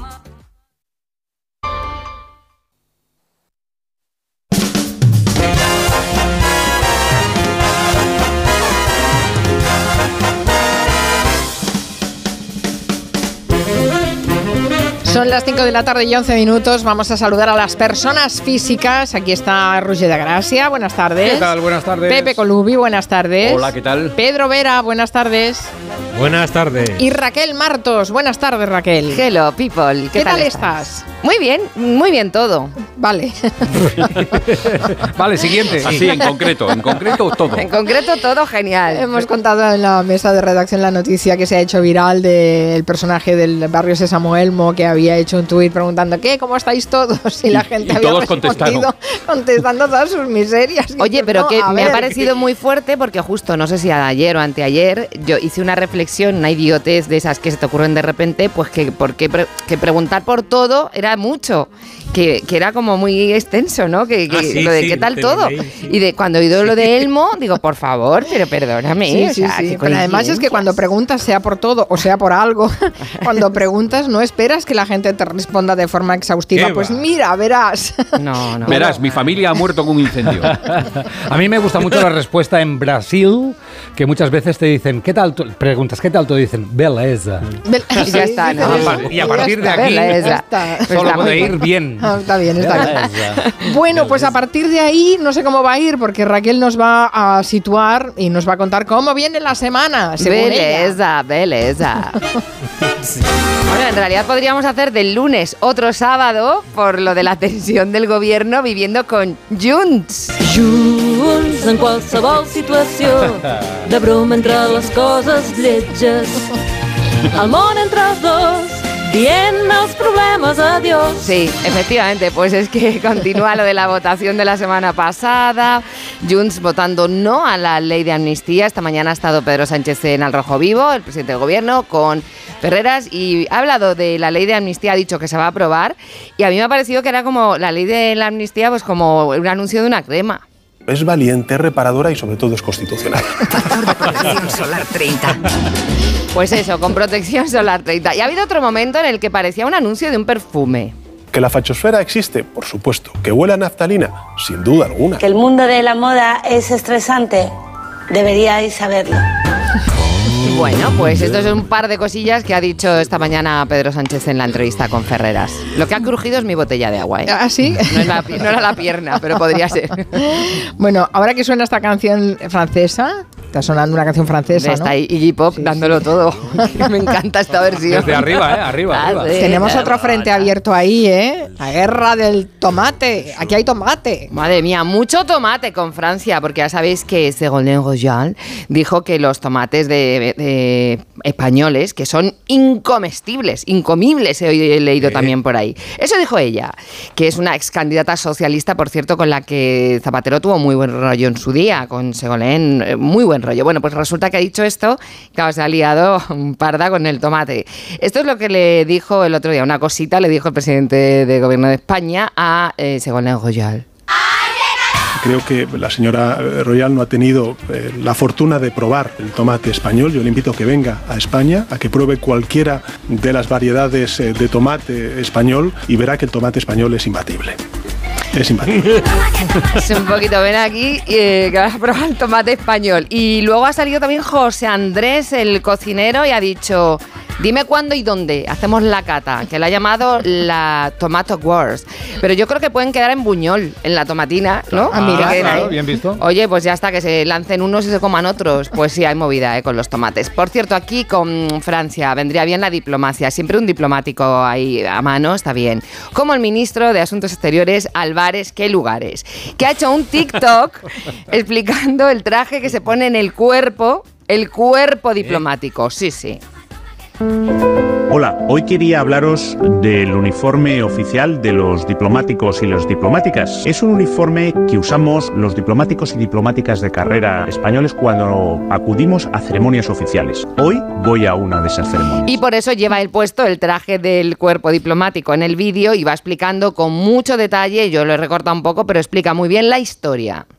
El traje oficial diplomático empezó a utilizarse después del Congreso de Viena, a partir de 1815. España es uno de los países que ha mantenido esta tradición. A partir del año 1997 también se reguló un uniforme para las diplomáticas. Hay enganches, como podéis ver en este uniforme, en el cual podemos situar nuestras condecoraciones. Este es el uniforme oficial que usamos los diplomáticos y diplomáticas de carrera. Perdona, Un momento. Que es que eso me encanta, perdona, el cierre de TikTok. Respira, ¿qué te pasa? ¿Qué te No, pasa? pensaba si el, el piano lo, lo tocabas tú. No, lo tiene Álvarez, va con su piano, no lo toca, pero lo tiene de fondo. Me, me ha encantado la frase de que el traje, el cuerpo diplomático tiene el- el- Enganches. el- Tiene enganches. Hombre, ya lo sabíamos que tenía enganches. Menudos enganches es tiene el cuerpo muy adictivo, diplomático. muy ya te adictivo. digo yo, será por enganches. Oye, pues es muy interesante la explicación, ¿eh? Y él va vestido así con Sí. el traje y todo. Sí, Muy sí, lleva guay. todo, lleva está todo. Bien, está bien. Lleva los enganches y todo. Bueno, es muy interesante y además es muy interesante, es verdad, que ver a los políticos en otro registro hablando, hombre, esto no es moda, es un traje institucional, pero Feijó también ha hablado de la moda de España. Oye, ¿quieren que hablemos de España? Pues este, este, estos días hemos visto a Sánchez vestido con la toga de magistrado, dictando una sentencia absolutoria para todos sus socios. A ver, no era moda, moda, pero estaba hablando un poco de vestido de toga. Como Pepe y PSOE no se, no se entienden muy bien y quizás necesitan un mediador, o hablando de moda, modiador, Oh, estaría, estaría muy bravo. guay que fuera, por ejemplo, que fuera Caprile, ¿no? A ver, me tenéis harto. No quiero aclaraciones, no quiero palabras, quiero hechos. Y lleváis 85 minutos, que lo único que habéis hecho es discutir. Discutir todo el día, por Ay, favor. sí. Ay, que vale ya, hombre, 85, di- 85 años, por lo menos. Qué fuerte. ¿Cómo se pone Caprile cuando riñe, ¿Cómo se eh? Riñe de verdad. Qué carácter, qué carácter. Oye, y de mediador, ¿cómo verías al Papa? Bueno, yo creo que bien, pero yo creo que eso hay que preguntárselo a la vicepresidenta Yolanda Díaz porque dos por tres está yendo al Vaticano a ver al Papa, ya ha vuelto a ir a ver al Papa y hay un sonido que está, es un poco difícil de pillar si no sabes lo que dicen antes. Entonces yo voy a pedir eh, a Roger, a Ru- mira, a Roger, Sí, sí, dime. ¿tú me harías del Papa Francisco? Claro. Vale, pues Ahora mismo. nada, lo que es la conversación así, pues que podrían tener pues el Papa Francisco y la vicepresidenta cuando se encuentran en el Vaticano. Y dice el Papa, Otra vez. buenos días, qué maravilla. Un gusto verla. Igualmente un placer. Tome asiento. Buenos días. Bueno, pues... esper- perdón. Por favor. Ahora ya va el tono, el sonido real. Otra vez. Buenos días, qué maravilla. Un gusto verla. Igualmente. Toma asiento. Pero que ¿Eh? hablan muy, Más o menos así. hablan muy flojo, Raquel. Oye, por cierto, que cuando dice otra vez, no lo dice como otra vez, no, lo dice como contento, como Sí, otra vez. otra vez. Ay, qué alegría. Otra vez. otra vez. Resopla un poco al final, pero eso es porque es argentina. Claro. Yo esperaba, Roger, que hicieras acento argentino. a lo ¿Sabes qué pasa? Que cuando hago argentino me sale gallego. Qué tío, madre es, mía. es un desastre. Anda para allá, anda para allá. Anda para allá. Anda pa' allá, bobo, es lo Anda pa' único. allá, Paco. A único. Francisco, al Papa. Bueno, y por cierto, otra vez, Trump, pues podría ser, podría Ay, ser, sí. podría ser, porque en Estados Unidos las encuestas dicen que va bien Trump y también dicen que la popularidad de Biden está mal. O sea, como que hacen encuestas y sale gente cabreada con Biden. Uno del censo intentó hacerme una encuesta. Me comí su hígado acompañado de habas y un buen Chianti. En fin. Bueno, aquí también hay encuestas, Sí. ¿eh? Por las elecciones gallegas, que serán eh, en dos semanas. Sí, y lo que pasa es que la mayoría de las encuestas dan mayoría, valga la redundancia, a Rueda, pero sin embargo el CIS le ha dado la vuelta al dato. Dice que puede darse la vuelta y que puede haber un gobierno de izquierda. Si acierta o no el CIS, bueno, pues a ver, hay veces que las predicciones no aciertan. Esto le ha pasado alguna vez a Sandro Rey. Lo que sí veo es una empresa muy grande. Una empresa muy grande. O sea, no tienes ni puta idea. Ni puta idea. Porque te den por culo dos veces. Nunca oiréis a artesanos decir eso, ¿eh? Cuando no acierta, no dice nunca eso. Bueno, hasta aquí mi avance informativo de la semana. Hasta luego, Mari Carmen. Bueno, sí, se presenta muy, muy interesante esta, esta semana. Bueno, eh, sí, no has incluido en tu, en tu resumen algo de lo que nos va a hablar Roger de Gracia, que le toca analizar el Zorra de Nebulosa. El Pues país sí. está dividido, ya lo saben, menuda polémica entre fans y detractores. Está Pues, tremendo. Hablemos de Zorra. A ver, hay, eh, que hay mucho despistado. La canción Zorra, por si no la habéis escuchado, suena así.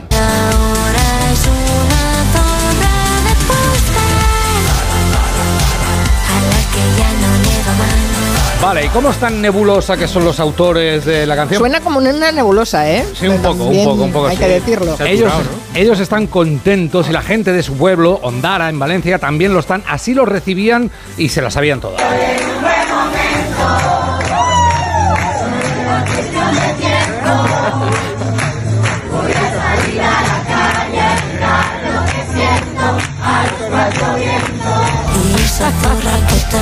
Pues sí, tenemos al país dividido, Carmen. Por un lado hay mucha gente contenta como la gente de Nebulosa y muchos otros fans. Y por otro lado está Jorge Fernández Díaz, Ay. que escribe esto en La Razón muy tranquilo y sosegado. Es patético que una canción de título Zorra y con ese argumento sea elegida para representar a España en Eurovisión el próximo mes de mayo en Malmo, Suecia. ¿Acaso tiene derecho RTVE a que eso represente a España? En todo caso podrá decir que representa a la actual dirección de la cadena y al gobierno que la ha designado, pero no a nuestro país. Y por si la canción con su letra no fuera suficiente, suficiente, el dúo que la interpreta no se queda atrás con una coreografía de bailarines con gestos y exhibición de su cuerpo y traseros dignos de mejor causa. Es un hombre muy, muy sereno, muy comedido, muy centrado. Oye, pero un momento, ¿traseros dignos de mejor causa? O, Eso, o sea, que eso, no he entendido. Me gustaría ver esa peli. Me, me genera dudas. Fernández Díaz considera que eso es digno de mejor causa. Bueno, eso es otro debate. En el, en el lado de los enfadados está Jorge Fernández Díaz. En el otro lado está, por ejemplo, Pedro Sánchez, que eh, ha opinado sobre el hit Zorra eh, con su propio hit, La Fachosfera. Volviendo a la fachosfera, yo entiendo que a la fachosfera le hubiera gustado tener el cara al sol, pero a mí me gusta más este tipo de canciones. Pam, lo ha dejado aquí, ¿eh? Silence. Dignas de mejor causa. Los que defienden la canción dicen que no es lo mismo que un hombre llame a zorra a una mujer a que una misma se lo llame o que se lo digan entre amigas. Eres una zorra. Así, ¿eh? Porque ellas se lo pueden decir. O no lo han hecho mil veces los hombres como eres un cabrón, eh, hijo puta, ¿eh? Así en plan colega. No es fácil detectar si eh, a, a veces es insulto o no. Yo llevo años sin saber todavía cuando Gil les dijo esto a la gente si era insulto o compadreo. Pero qué cara de golfos y drogadictos tenéis. ¡Borracho! ¿Qué será? Es sutil. No sé, por favor. ¿Quién sabe? Es, es una eter- Es un gil y gil, sí. eterna duda que tenga que tengo. Eh, insultar mal es muy fácil, hacerlo con gracia, todo el mundo lo sabe, es un arte. Hay muchas maneras y últimamente encontramos formas muy sutiles eh, de insultar. Por ejemplo, este cartel en una biblioteca que ponía. Por favor, no comas en la biblioteca y encima de unas hormigas dibujadas sigue. La comida hará que entren las hormigas y que aprendan a leer y se volverán demasiado inteligentes. Y el conocimiento es poder, pero el poder corrompe, por lo que se volverán también malvadas y se apoderarán del mundo. Qué Todo largo. por comer en una biblioteca. Y la gente lo lee tan largo. claro, la Están gente en una biblioteca, libro. van a leer, claro. Pero no están estudiando, ¿qué hacen leyendo carteles? Por favor. Bueno, es una manera fina de no decirte guarro. Luego está la versión cartel un poco menos sutil, el que ponen debajo de un semáforo y pone: Respete el semáforo. ¡Hijo de puta! Pero no. Y cuando te, cuando te enfadas no es fácil aguantarlo. Intentó, por ejemplo, Fraga en su mensaje de Navidad, pero una mujer que estaba detrás de la cámara, según él, se movía demasiado y no podía concentrarse en su villancico. Por estas entrañables datas de Nadal o de Ano Nuevo, enfrentándonos con... ¿Por qué no anda con la cámara? Esto es intolerable. ¿Quiere que usted esté quieta? No, no, la cámara no se puede mover una vez que empiece bien. Vamos a empezar. Por estas entrañables datas de Nadal, pero no se puede estar quieta. Estoy, estoy intentando leer esto, no se cuenta que usted me mueve, eso me mueve la lectura. Pues un hombre muy, muy sereno, muy comedido, muy centrado. Y ahora voy a leer esto. Y si me mueve la cámara, me voy. Pues vamos a. Como cada año, por estas entrañables datas de Nadal o de Ano Nuevo, enfrentándonos con tránsito. Ahora sí. Por Es fin. el mejor, es el mejor. Enfadándose no ha habido nadie igual. No es fácil, no es fácil. Aguantar el enfado es difícil, pero todavía es más difícil responder con elegancia a un insulto. Lo hizo con maestría la presidenta del Senado, Pilar Job, a un senador de Vox. Gracias, señora Presidente. Gracias, señor Ministro. Gracias, señora senadora. Tiene la palabra el señor ministro del Interior. Señora senadora, ¿eh? Muy bien, muy bien. Él no quería decir presidenta, pues a usted, señora senadora. No, más seguro que a él le dolió especialmente. Le picó, le- un picor. Yo creo que sí. Los mejores, ya sabéis, son los argentinos. En el Mundial de Qatar oímos muchas cosas, pero el mejor momento fue cuando Argentina se comió un gol y el reportero, a, a Willy Caballero, que era calvo, y al entrenador San Paoli, también pelado, les dijo cosas como tobogán de piojos. Pero es un pelotudo pelado de mierda. Ahora me vas a decir que te molesta el flequillo. Vos y otro tobogán de piojos. Se pueden subir a una tortuga y se van bien despacio a la puta que lo parió. Bueno, bueno. Por favor. Ay, bueno, lo mejor de todo es cuando el insulto te lo llevas a tu terreno y de la zorra, que era una mujer fácil, lo desactivas y ya es otra cosa.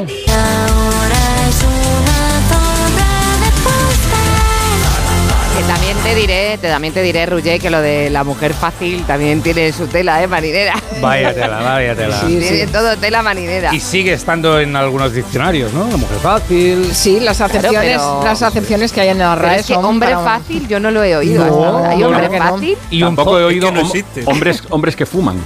Sí, y te, y te hablan de tú. sí, sí. Bueno, por cierto, que Miguel, Miguelius nos dice que Ondara es Alicante, no Valencia, es verdad. Es Alicante, es verdad, verdad. Perdón. Perdón a los alicantinos. sí, sí. Abandone la sala.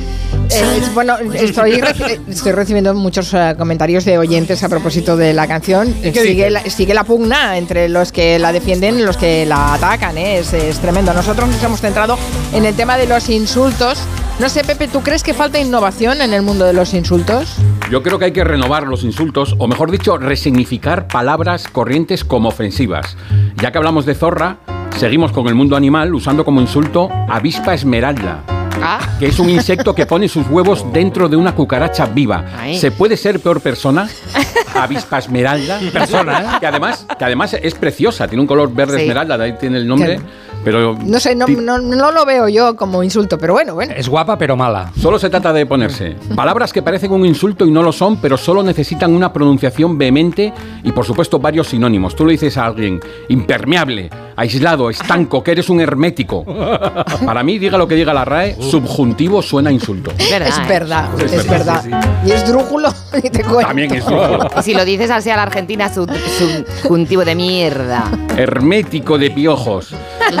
También podemos inventarnos una palabra muy larga que suene furiosa. Recontravercomelazorte. ¡Hala! Es, es un insulto de usar y tirar porque seremos incapaces de repetirlo. Puedes morir, ¿eh? Puedes Se te morir. olvida nada más decirlo. ¿Cómo era? Recontravercomelazorte. Pero serás tú eso.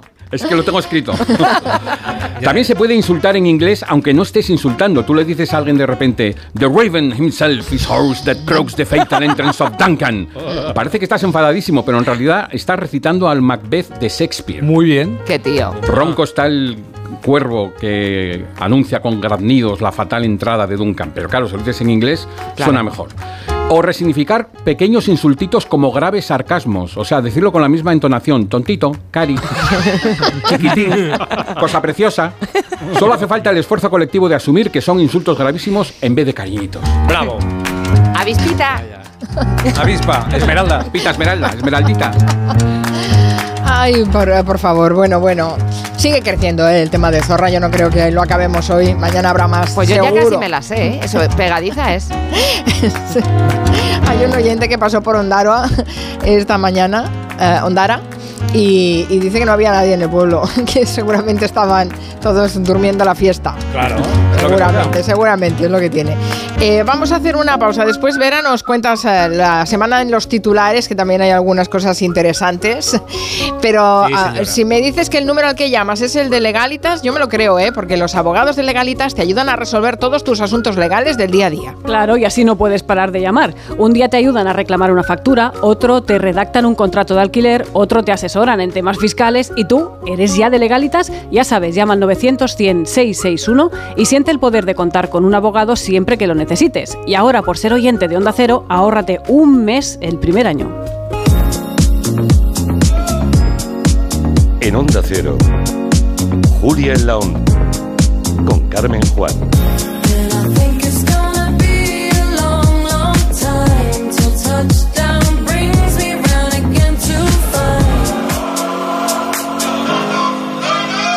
¿Un cóctel o un refresco?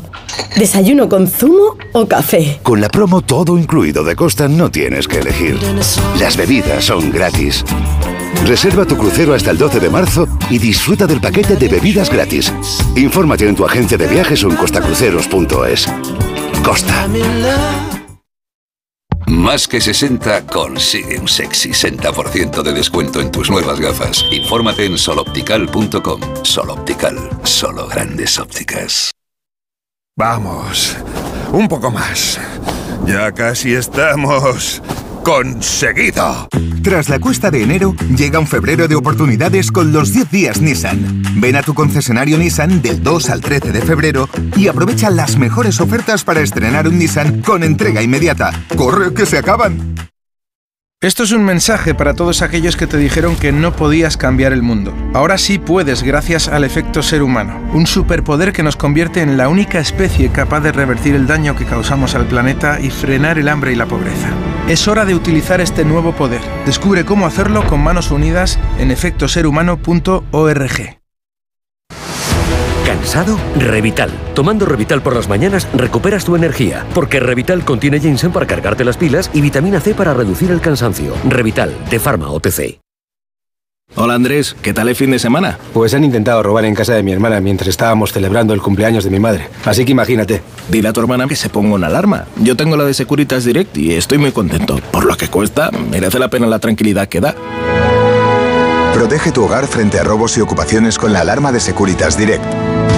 Llama ahora al 900-272-272. Ahora en Carglass queremos que mejores tu visión cuando conduces bajo lluvia. Por eso, con la reparación o sustitución de cualquier luna, te aplicamos el tratamiento anti lluvia gratis. Carglass cambia, Carglass repara. Promoción válida hasta el 10 de febrero. Consulta condiciones en carglass.es. ¿Cansado de toser? Toma Herbetón Respire. Herbetón jarabe con extracto de pino y eucalipto espectora y reduce el espasmo bronquial. Herbetón Respire. Consulte a su farmacéutico o dietista.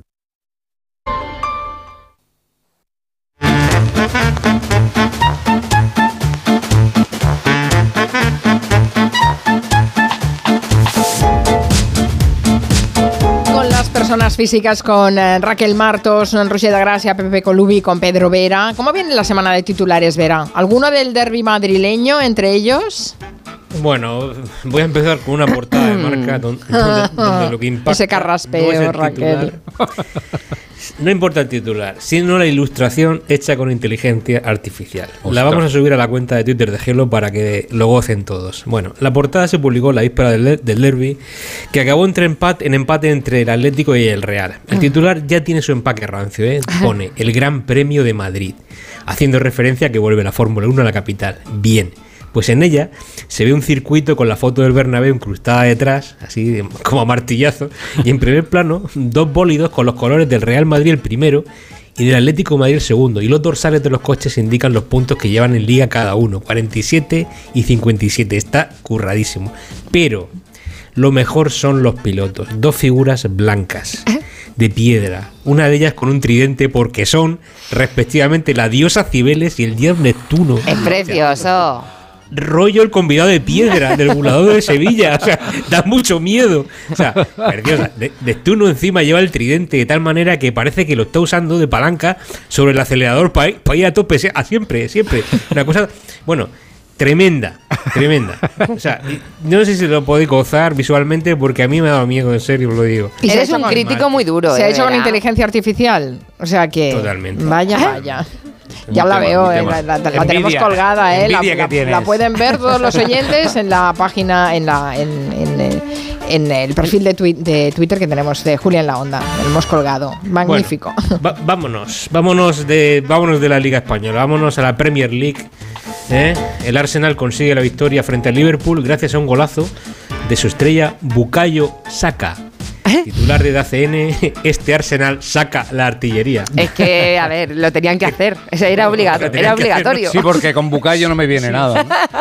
No, es mejor que no, ¿vale? Eh, el Arsenal en racha esa misma semana también derrotó al Nottingham Forest. Para que veáis que en otros países también se hacen jueguecitos de palabras. Titular, titular de Live Score. Arsenal Chopping, lo leo literalmente en inglés y luego traducimos. Arsenal Chopping Down Forest. El Arsenal taló el bosque. Oh, es muy poético, ¿eh? Poética. Bueno, derrota del Real Madrid femenino en su campo frente al Haken FCL. No, ya lo sé, ya lo sé. Este ya lo sé. Sí, ¿verdad? Bueno, lo intuyo. Hack, Haken Mate. ¡Hombre! Clarísimo. Haken Mate, se veía venir, ¿no? Lo tenían hecho el día anterior. Este. Ya te digo. Bundesliga. Bundesliga, me encanta Bundesliga. La palabra Bundesliga suena ahí contundente. Bueno, el Bayer Leverkusen de Xavi Alonso eh, va como un tiro. Siguen invictos, esta vez gracias a un doblete de su jugador Tella. Tella, titular de Movistar. A Xavi Alonso le gusta la Nutella. Madre mía. No, pero, pero Madre mía. No Pero la no tele. tienes- Esto es penalti y expulsión, No, no, perdona. eso ¿eh? fuera, fuera. Menos mal que no se llamaba Cilla. Cuando no marque será nocilla. Ay, señor. Bueno, vámonos a un deporte más exótico, muy lejano de aquí. La NFL es el campeonato de fútbol americano. Eh, los Kansas City Chiefs, favoritos al título gracias a su quarterback, ¿Así? Patrick Mahomes. Bueno, Es el equipo de- del novio de Taylor, ¿no? no Eh. ¿es, es el Kansas o es el Yo- otro? Yo creo que sí, ¿eh? Bueno, sí, es, bueno, muy- perdón, es muy perdón. posible que sea el Kansas. ¿Qué sí. puestos estáis? Eh, sí, sí, eso te iba a decir, si se controlaba y veo que sí. Bueno, titular de Movistar NFL. Recordamos que es el Kansas y Mahomes. Pues es Mahomes no se cansas de ganar. Oh. Madre mía. Perdón. Y si- City Kansas, ¿no? El viejo chiste, ¿eh? El viejo chiste, City la Kansas. silla. Kansas City, City, Kansas. Vamos, Sí, sí, vamos confirmamos que es del Kansas, Sí, ¿eh? sí, sí, Eh, sí, ¿no? tra- Travis Ke- Kelsey, sí, sí. No, no se cansas como el marido de Jennifer López. Mahomes no va a la montaña, ¿cómo es? Ben Affleck. bueno, bueno, salgamos de ahí. Eh, desde luego que a esto de Movistar no se puede decir el rancifaz de con Mahomes no te atreves, sí se han atrevido. Bueno, el confidencial. perdón, perdón, el confidencial, operación, ya salimos del deporte. Operación de vigilancia aduanera contra el tráfico de marihuana en Gojar, Granada. Eh, Bien, en- entrevista a la capitana de la Guardia Civil que se llama No lo vaya a creer. Elena Cogollo. Sí, pero por favor, qué maravilla es esa. Sí, sí, sí. Está predestinado a combatirla, a consumirla. Bien, Eligió el camino correcto. Eh, El lado- bueno, el lado y acabo para, para nombres curiosos, y con esto acabo, sí, lo juro. La cuenta Master of Naming publica un cartel de ópera con un señor muy risueño y el rótulo Pene Patí. ¿Cómo? Pene Patí. Bueno, no se trata de una ópera bufa, sino que el tenor es samoano. Ese es su nombre, Pene Patí. ¿Vale? Madre mía. Pero, Lo hemos comentado y un usuario de Twitter me ha contestado. Pues es un tenor de cojones. Muy en serio. Perdón por mi ignorancia. Ay, por favor. Canto. Bueno, ¿por dónde continuamos después de esto? Ay, yo os quería contar un sueño que he tenido este fin de semana. Ah, sí. Had a dream. os quiero contar el tenis totalmente Luther King. Bueno, pues resulta que soñé con Julia. ¿A Con- qué dice? Con Julia Sí, Otero. ¿Con la jefa? Que sí, soñé con Julia que estaba haciendo una coreografía, Julia, que flipáis. Y iba con algún acompañante que yo no recuerdo bien, pero sí recuerdo que bailaban que alucinas. Metiendo la femoral, expandiendo el glande. Y de pronto ya va Julia y coge una barra de peso que yo dije, no va a poder. O sea, Julia va a hacer ahora, no puedo, no puedo. No, no, la tía va y levanta la barra, pero como un forzudo. O sea, me quedé completamente alucinada con este sueño con Julia. Es que me levanté impactada. O sea, muy fuerte, muy fuerte. Por cierto, la voz del esfuerzo era. Villarejo, haciendo de Frankenstein, es que no tenía otra. Bueno, eh, no, ya se lo has dicho a Julia, esto que soñaste con ella, Se lo Raquel. he dicho, se lo he dicho, sí, sí. No sé si es muy normal esto de soñar con una jefa, compañera de trabajo, no sé. Sí. Ah, pero la misma noche soñé con Rajoy, No. que no es ni jefe ni compañero de trabajo. Mira, estaba con Rajoy, con un montón de gente alrededor. ¿Y también estaba Julia? No, Esta estaba, no. estaba sueño. Y entonces yo le dije, eh, no sé si le dije Mariano o Rajoy, pero le dije, me, me hace usted muchísima gracia. Me hace muchísima gracia. Ahora, me río mucho. Yo me quiero ir de copas con usted, me quiero ir de copas. Y él así muy risueño. Entonces me dijo, sí, tal. Y le dije, y tendría que ver el programa que hago yo en la 2. Y dice, ¿sí? ¿Y cómo es? Y le dije, condensador de flujo los jueves a las 10 y pidió un papel. O sea, esto es un sueño, os lo digo de verdad, ¿eh? Pidió un papel a su asistente y lo apuntó. O sea, ¿qué, pensaría, ¿qué pensarás si ahora mismo nos está escuchando Mariano Rajoy? Que yo he soñado con él. Me siento muy orgulloso y le voy a dar un abrazo. Condensador sería, ¿no? ¿Qué debió pasar por tu cabeza y tu subconsciente para que te aparecieran ellos dos? Pero eso nos pasa. esto? Pero nos pasa a vosotros que de pronto soñáis con alguien famoso de la política. ¿No habéis soñado nunca con un famoso vosotros? Yo, la verdad es que no. Eh, ¿Nunca? yo- no, pero me acuerdo que yo me iba a dormir y pensaba, quiero soñar que soy un torero y que me sacan a hombros de la plaza. Pero ¿Por durante qué? muchos, no sé, me hacía ¿Y como lo mucha soñaste ilusión. alguna vez? ¡Nunca! Ay, qué pena. Me falta, me falta. Por notar un cuello entre los muslos. No sé. ¿Y tú, Vera, no has soñado con famosos nunca? Sí, yo, yo soñé una noche que yo, yo era Carlos Saura deambulando con dos garrafas de agua de 5 litros. El secreto, el secreto de la Sí, trompeta. por, por- por un empedrado. Tiene ahí, pinta de libro, ¿eh? de 5 litros. ¿qué era? Carlos Saura. Carlos Saura. ¿Y tú, Carmen? Pues mm, te- tengo que decir que sí, una vez soñé. Me has hecho recordar que soñé una vez con un famoso y, y todavía quién? lo recuerdo. No tiene- es que no sé por qué soñé con él, que es que ni siquiera me gusta. Uy, uy, uy, ya ¿y soñé, soñé con Brian Ferry, Sí. el de. Roxy Music, Bueno, que bien. estábamos en el Festival de Cine de Sitges. Mm. que no entiendo nada del, del sueño. Pero lo que me flipa, y por eso lo recuerdo, es que yo hablaba perfectamente inglés. Eh, Cosa que es verdad, que todo el mundo sabe. Me desperté pensando, oye, qué bien hablo inglés.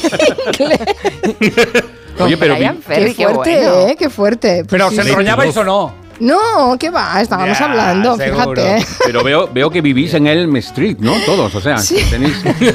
¿Tú Yo no una, has soñado alguna vez con un famoso? Claro, con? Uy, tú no. yo una vez soñé que despertaba y yo era Brad Pitt.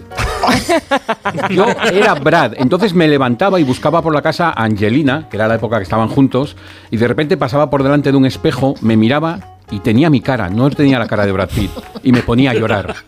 Y entonces me di cuenta de que no estaba soñando, solo estaba desnudo buscando a Angelina Jolie por mi casa. Qué tristeza, qué tristeza de, de no sueño. Ay, Ay, por favor.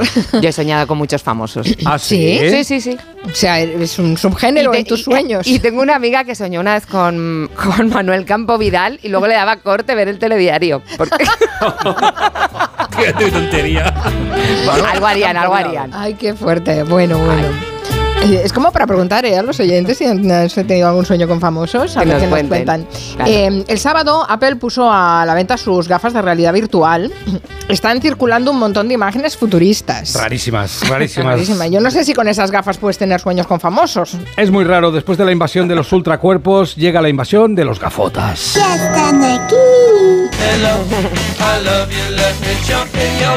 Sí, porque las redes están llenas de señores que se han comprado unas gafas de realidad virtual que básicamente son como unas gafas de esquiar, pero que valen el módico precio de 3.500 euros. Madre mía. ¡La que roba que pida bolsa! Bueno. ¡Que se lo regalo! ¡Todo marca, todo marca! 3.500.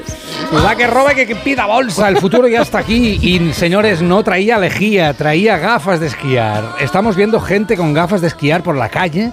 No sé si habéis visto imágenes. Yo no. Son- de son verdad, hay grandes. gente, gente, son como unas gafas de esquiar de tamaño grande que ocupa la parte superior de tu cara, muy oscuras, pero que te permite ver. Es decir, la gente anda por la calle con las gafas puestas, van conduciendo con las gafas puestas. Uy, qué miedo. Y hay gente en el metro con las gafas puestas y moviendo brazos y, y manos, como tecleando, como viendo cosas como en plan Minority Report, apartando cosas. ¿Pero qué ven? No sé, bueno, ahora te lo cuento. Y esa- esos movimientos genera en la gente la pregunta técnica, ¿qué mierda haces, tío?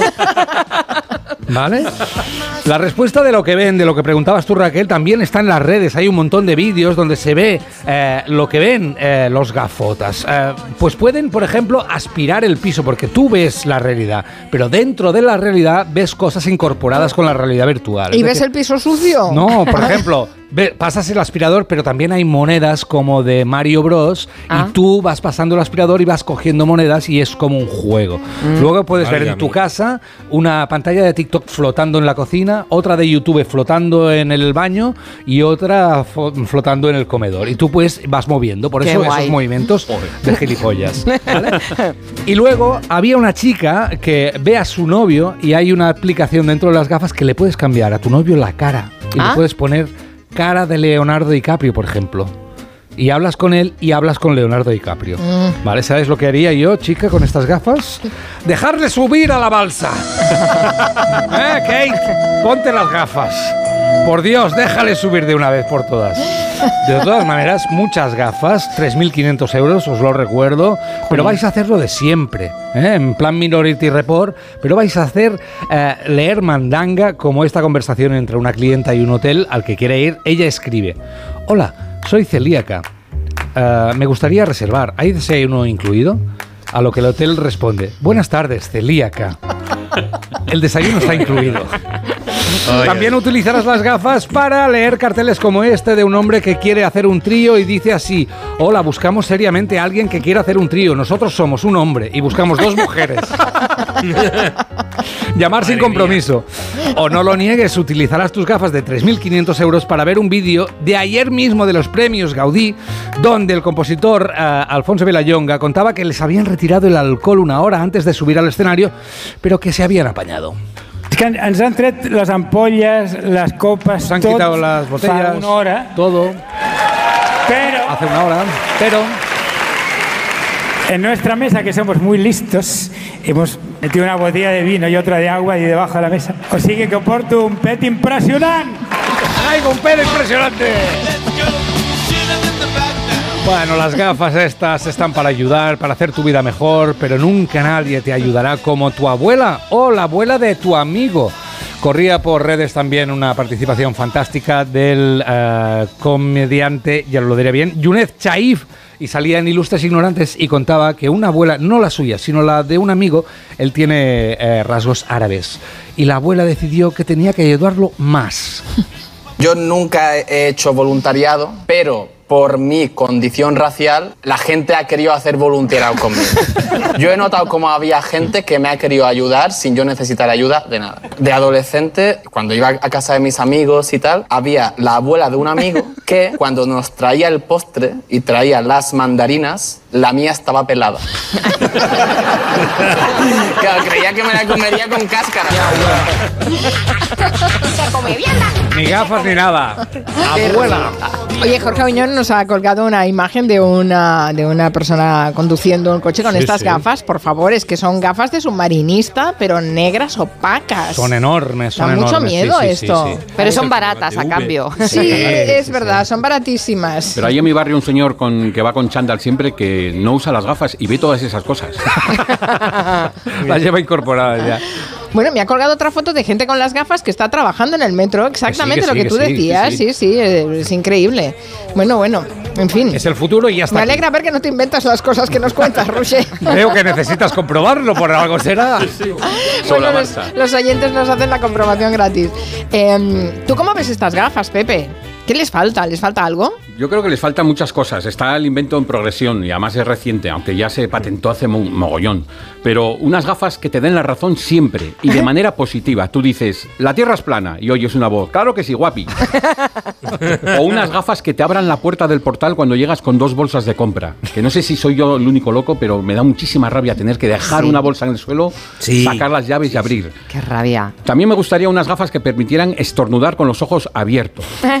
Yo quiero ver si le levanto el peluquín a quien tenga delante, porque como voy con las bolsas, no puedo, no puedo taparme la cara cuando estornudo. También unas gafas que laven los platos después de cenar solo con mirarlos. Te asomas ¿Ah, al sí? fregadero, les echas un vistazo y voilà, ya están limpios. O unas gafas que tengan conversaciones de relleno con otras gafas. Tú entras en el ascensor, te encuentras a un vecino, los dos lleváis gafas. Oh, qué bueno. Y las gafas hablan entre ellas, incluso haciendo chistes malos como, oye, hace mucho que no nos vemos. Y es muy importante el aspecto robótico y futurista que decía Roger para que parezca que estás trabajando cuando en realidad estás con las gafas en tu puesto de trabajo jugando al Candy Crush en 3D. Ahí está. Qué bueno. Eh, ¿Ves? Eso es útil. Sí, pues mira, em, la- la futura- las futuras adaptaciones y evoluciones de estas gafas, a, saber si le pillan alguna de las ideas a Pepe Colubi. Paténtalas por si acaso, no sea cosa que... Hablo con Apple. Sí, habla con Apple, sí. Em, lo que podría servir también estas gafas a Pedro Vera para que localizara eh, ese marketing tan original, aunque bueno, claro, como tienes a tanta gente que hace ese trabajo por ti, no necesitas ni gafas ni nada, ¿no, Pedro? Sí, sí. Curra un poquito, curra un poquito. Exacto, vaya. anda. Venga, vamos por Murcia. Cartel de carretera, gran formato, en Murcia, con un chuletón gigante y el texto Mesón el huertano, rescata a un vegano. Ay, me encanta. Madre mía. La oyente, la oyente Conchita de, eh, me informa vía Instagram, o sea, si mis frantes son variados, eh, de un establecimiento de manicura en Zaragoza, de una chica vietnamita casada con un zaragozano. ¿Sabéis cómo se llama la- la- el establecimiento? No. La Vietmañica. Oh, bravo. Pero es precioso. Es. Vietmañica Nails Estoy Studio. en diminutivo. Qué bonito. Sí, sí, guau. Bueno, cartel, seguimos en el gremio. Cartel de depilación láser cuyo logo es una señal gigante de stop seguida de la palabra elo. O sea, como un jeroglífico mal. Stop, pelo. Claro. Depilación por láser. Vale. Depilación por láser. Pelo, pelo, pelo. Claro, sí, sí. Stop pelo. Negocio con gran cartel naranja con letras bien grandes blancas. O y latina 2. Centros auditivos. Oídos. Oídos. Oídos sordos. Otro gran cartel de gran formato en el arcén de carretera, pero esta vez en Tijuana, México. Y dice así: No es el frío, así la tienes. No. Agrandamiento de miembros sin cirugía. Perdona. ¿En serio? Así que, ve- yo- yo me imagino lo ¿Anuncian peor, en la carretera alargamiento de penes? Es, Pero, es en Tijuana. Sí, sí, sí. Igual te la amarra en una Y vas camioneta. con las no gafas. Madre por Tijuana. Mola. Bueno, me llenas el depósito y me alargas el pene. Claro. Súper. Siguiendo por aquellas tierras cuates, gran marketing, el impreso en un gran cartel también amarillo, subido por, subido por la cuenta Soy Camarero, que dice así, por favor, si le gustó nuestro servicio, recomiéndenos con sus amigos. Si no le gustó, recomiéndonos con sus enemigos, pero recomiéndenos. Es buena, ¿eh? Sí, sí, bueno, está mal, no está mal. y, una, y una recopilación de marketing sin alguna del Lidl, pues es como una comida sin postre, ¿verdad? Bueno, pues para ir terminando, trae, traigo un paquete de rollos de papel de cocina decorados con dibujos de Peppa Pig. Y ahí lo que ponen es rollo de cochina. bueno. ¡Qué bonito! Bravo, bravo. De verdad que son los mejores. Son los mejores. Son los mejores. Otro de- del gremio. Batidora, batidora con, fon- con fondo de jungla. Pues batidora la exploradora. Ah. Vea, claro. Tienen un wok de acero inoxidable que dicen acero se va a quedar tu apetito después de semejante banquete. Y ya no hay más que no quiero que también me quede acero la paciencia de Carmen. Qué cerebros, ¿eh? Bueno, Qué cerebros. no, no, realmente lo de la creatividad no necesitamos gafas, ¿eh? Para Ahora, lo de Tijuana, ¿cómo es? Que hay un cactus al lado o algo así, como. No sé, es que me No, parece muy porque tiene- fuerte. es una franquicia, tienen en varias ciudades de México, entonces Ya. pues pueden citar la de Tijuana. Se me ocurre en la prórroga para el papel de cocina de Peppa Pig, papel de Bien. Redoble. Ha entrado, ha entrado, muy bien, muy bien. Bueno, papel de cochina. Es Ay, precioso. Ese le encantará a Boris ganas de decirlo, ¿eh? Papel de cochina. Papel de cochina, o sea, la birmañica. Bueno, yo os advierto que tenemos a los oyentes realmente en dos bandos. ¿eh? ¿Qué les pasa? ¿Ah, sí? ¿Con las gafas o con zorra? No, con Zorra. zorra, con zorra. Pero Es curioso que no hay bando intermedio, ¿no? No, exi- no existe el intermedio. Yo, yo, Ah, yo ¿sí? soy intermedio. Sí, sí, porque Explica. yo soy, yo soy inmune a Eurovisión, inmune total, entonces. ni bien ni Estás en mal. medio porque no, porque, porque no te interesa lo más mínimo, ni una cosa ni la otra, ¿no? No, no, ni me hiere ni me place, nada. Me atraviesa como la luz al cristal sin mancharla ni mancillarla. Uh, Bueno, pero hay gente a la que no le interesa Eurovisión y también está opinando, ¿eh? Sí, de sí, de- sí. de Bueno, la sí, canción claro. y demás. Sí, sí, me parece. Hombre, será por opinar. Mira, Ah, que que ha hecho una que columna. no quede, claro. Jorge Fernández Díaz se ha hecho una columna. ¿Cómo era ¿Cuánto lo tiempo de- libre tiene la peña? Sí, esos culos eh, mm, Ah, para sí, espera, causas espera, espera, mejores, que ¿no? Por favor, búscalo. Espera que lo busco, Busca el espérate. trasero de. Dignos, Digna de mejor causa. dignos de mejor causa. ¿Qué tal me quedan los pantalones? Pues tienes un trasero digno de mejor causa. ¿Qué querrá decir con esto? ¿What?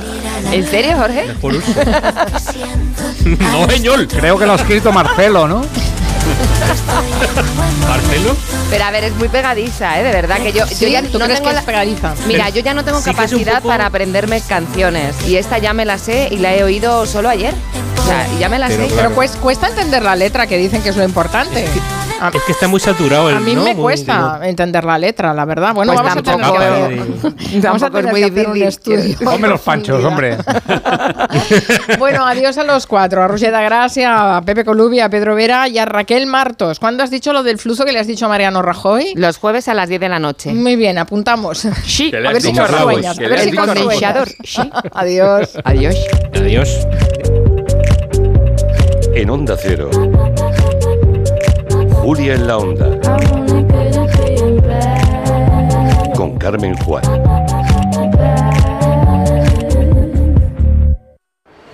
Oye, pues me gusta bastante. ¿Lo tienes en una talla más? ¿Una talla más? ¿El sofá? Ah, ay, perdón, perdón, perdón. Quería decir una plaza más. Hasta el 29 de febrero llegan las rebajas del hogar del corte inglés. Hasta el 50% de descuento en sofás, iluminación, muebles y decoración. En tienda web y app. El corte inglés. ¿Oyes eso? Son nuestros 21.000 propietarios recibiendo el aviso de que hoy ya han cobrado sus rentas. ¿Cómo lo hacen? Muy fácil. Alquiler Seguro te garantiza el cobro de tu renta el día 5 de cada mes. Alquiler Seguro hace todo por ti. Ayer, hoy y siempre. Alquiler Seguro. Soy de legalitas porque cuando no sé qué hacer me dan soluciones. Como cuando pagaba IBI de más por una valoración catastral incorrecta y me ayudaron a recuperar 4.000 euros. O cuando me explicaron cómo contratar a la persona que cuida a mis padres.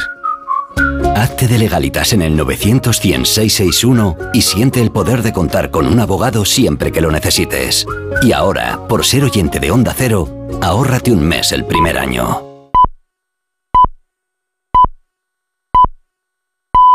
Son las 6 de la tarde, las 5 en Canarias.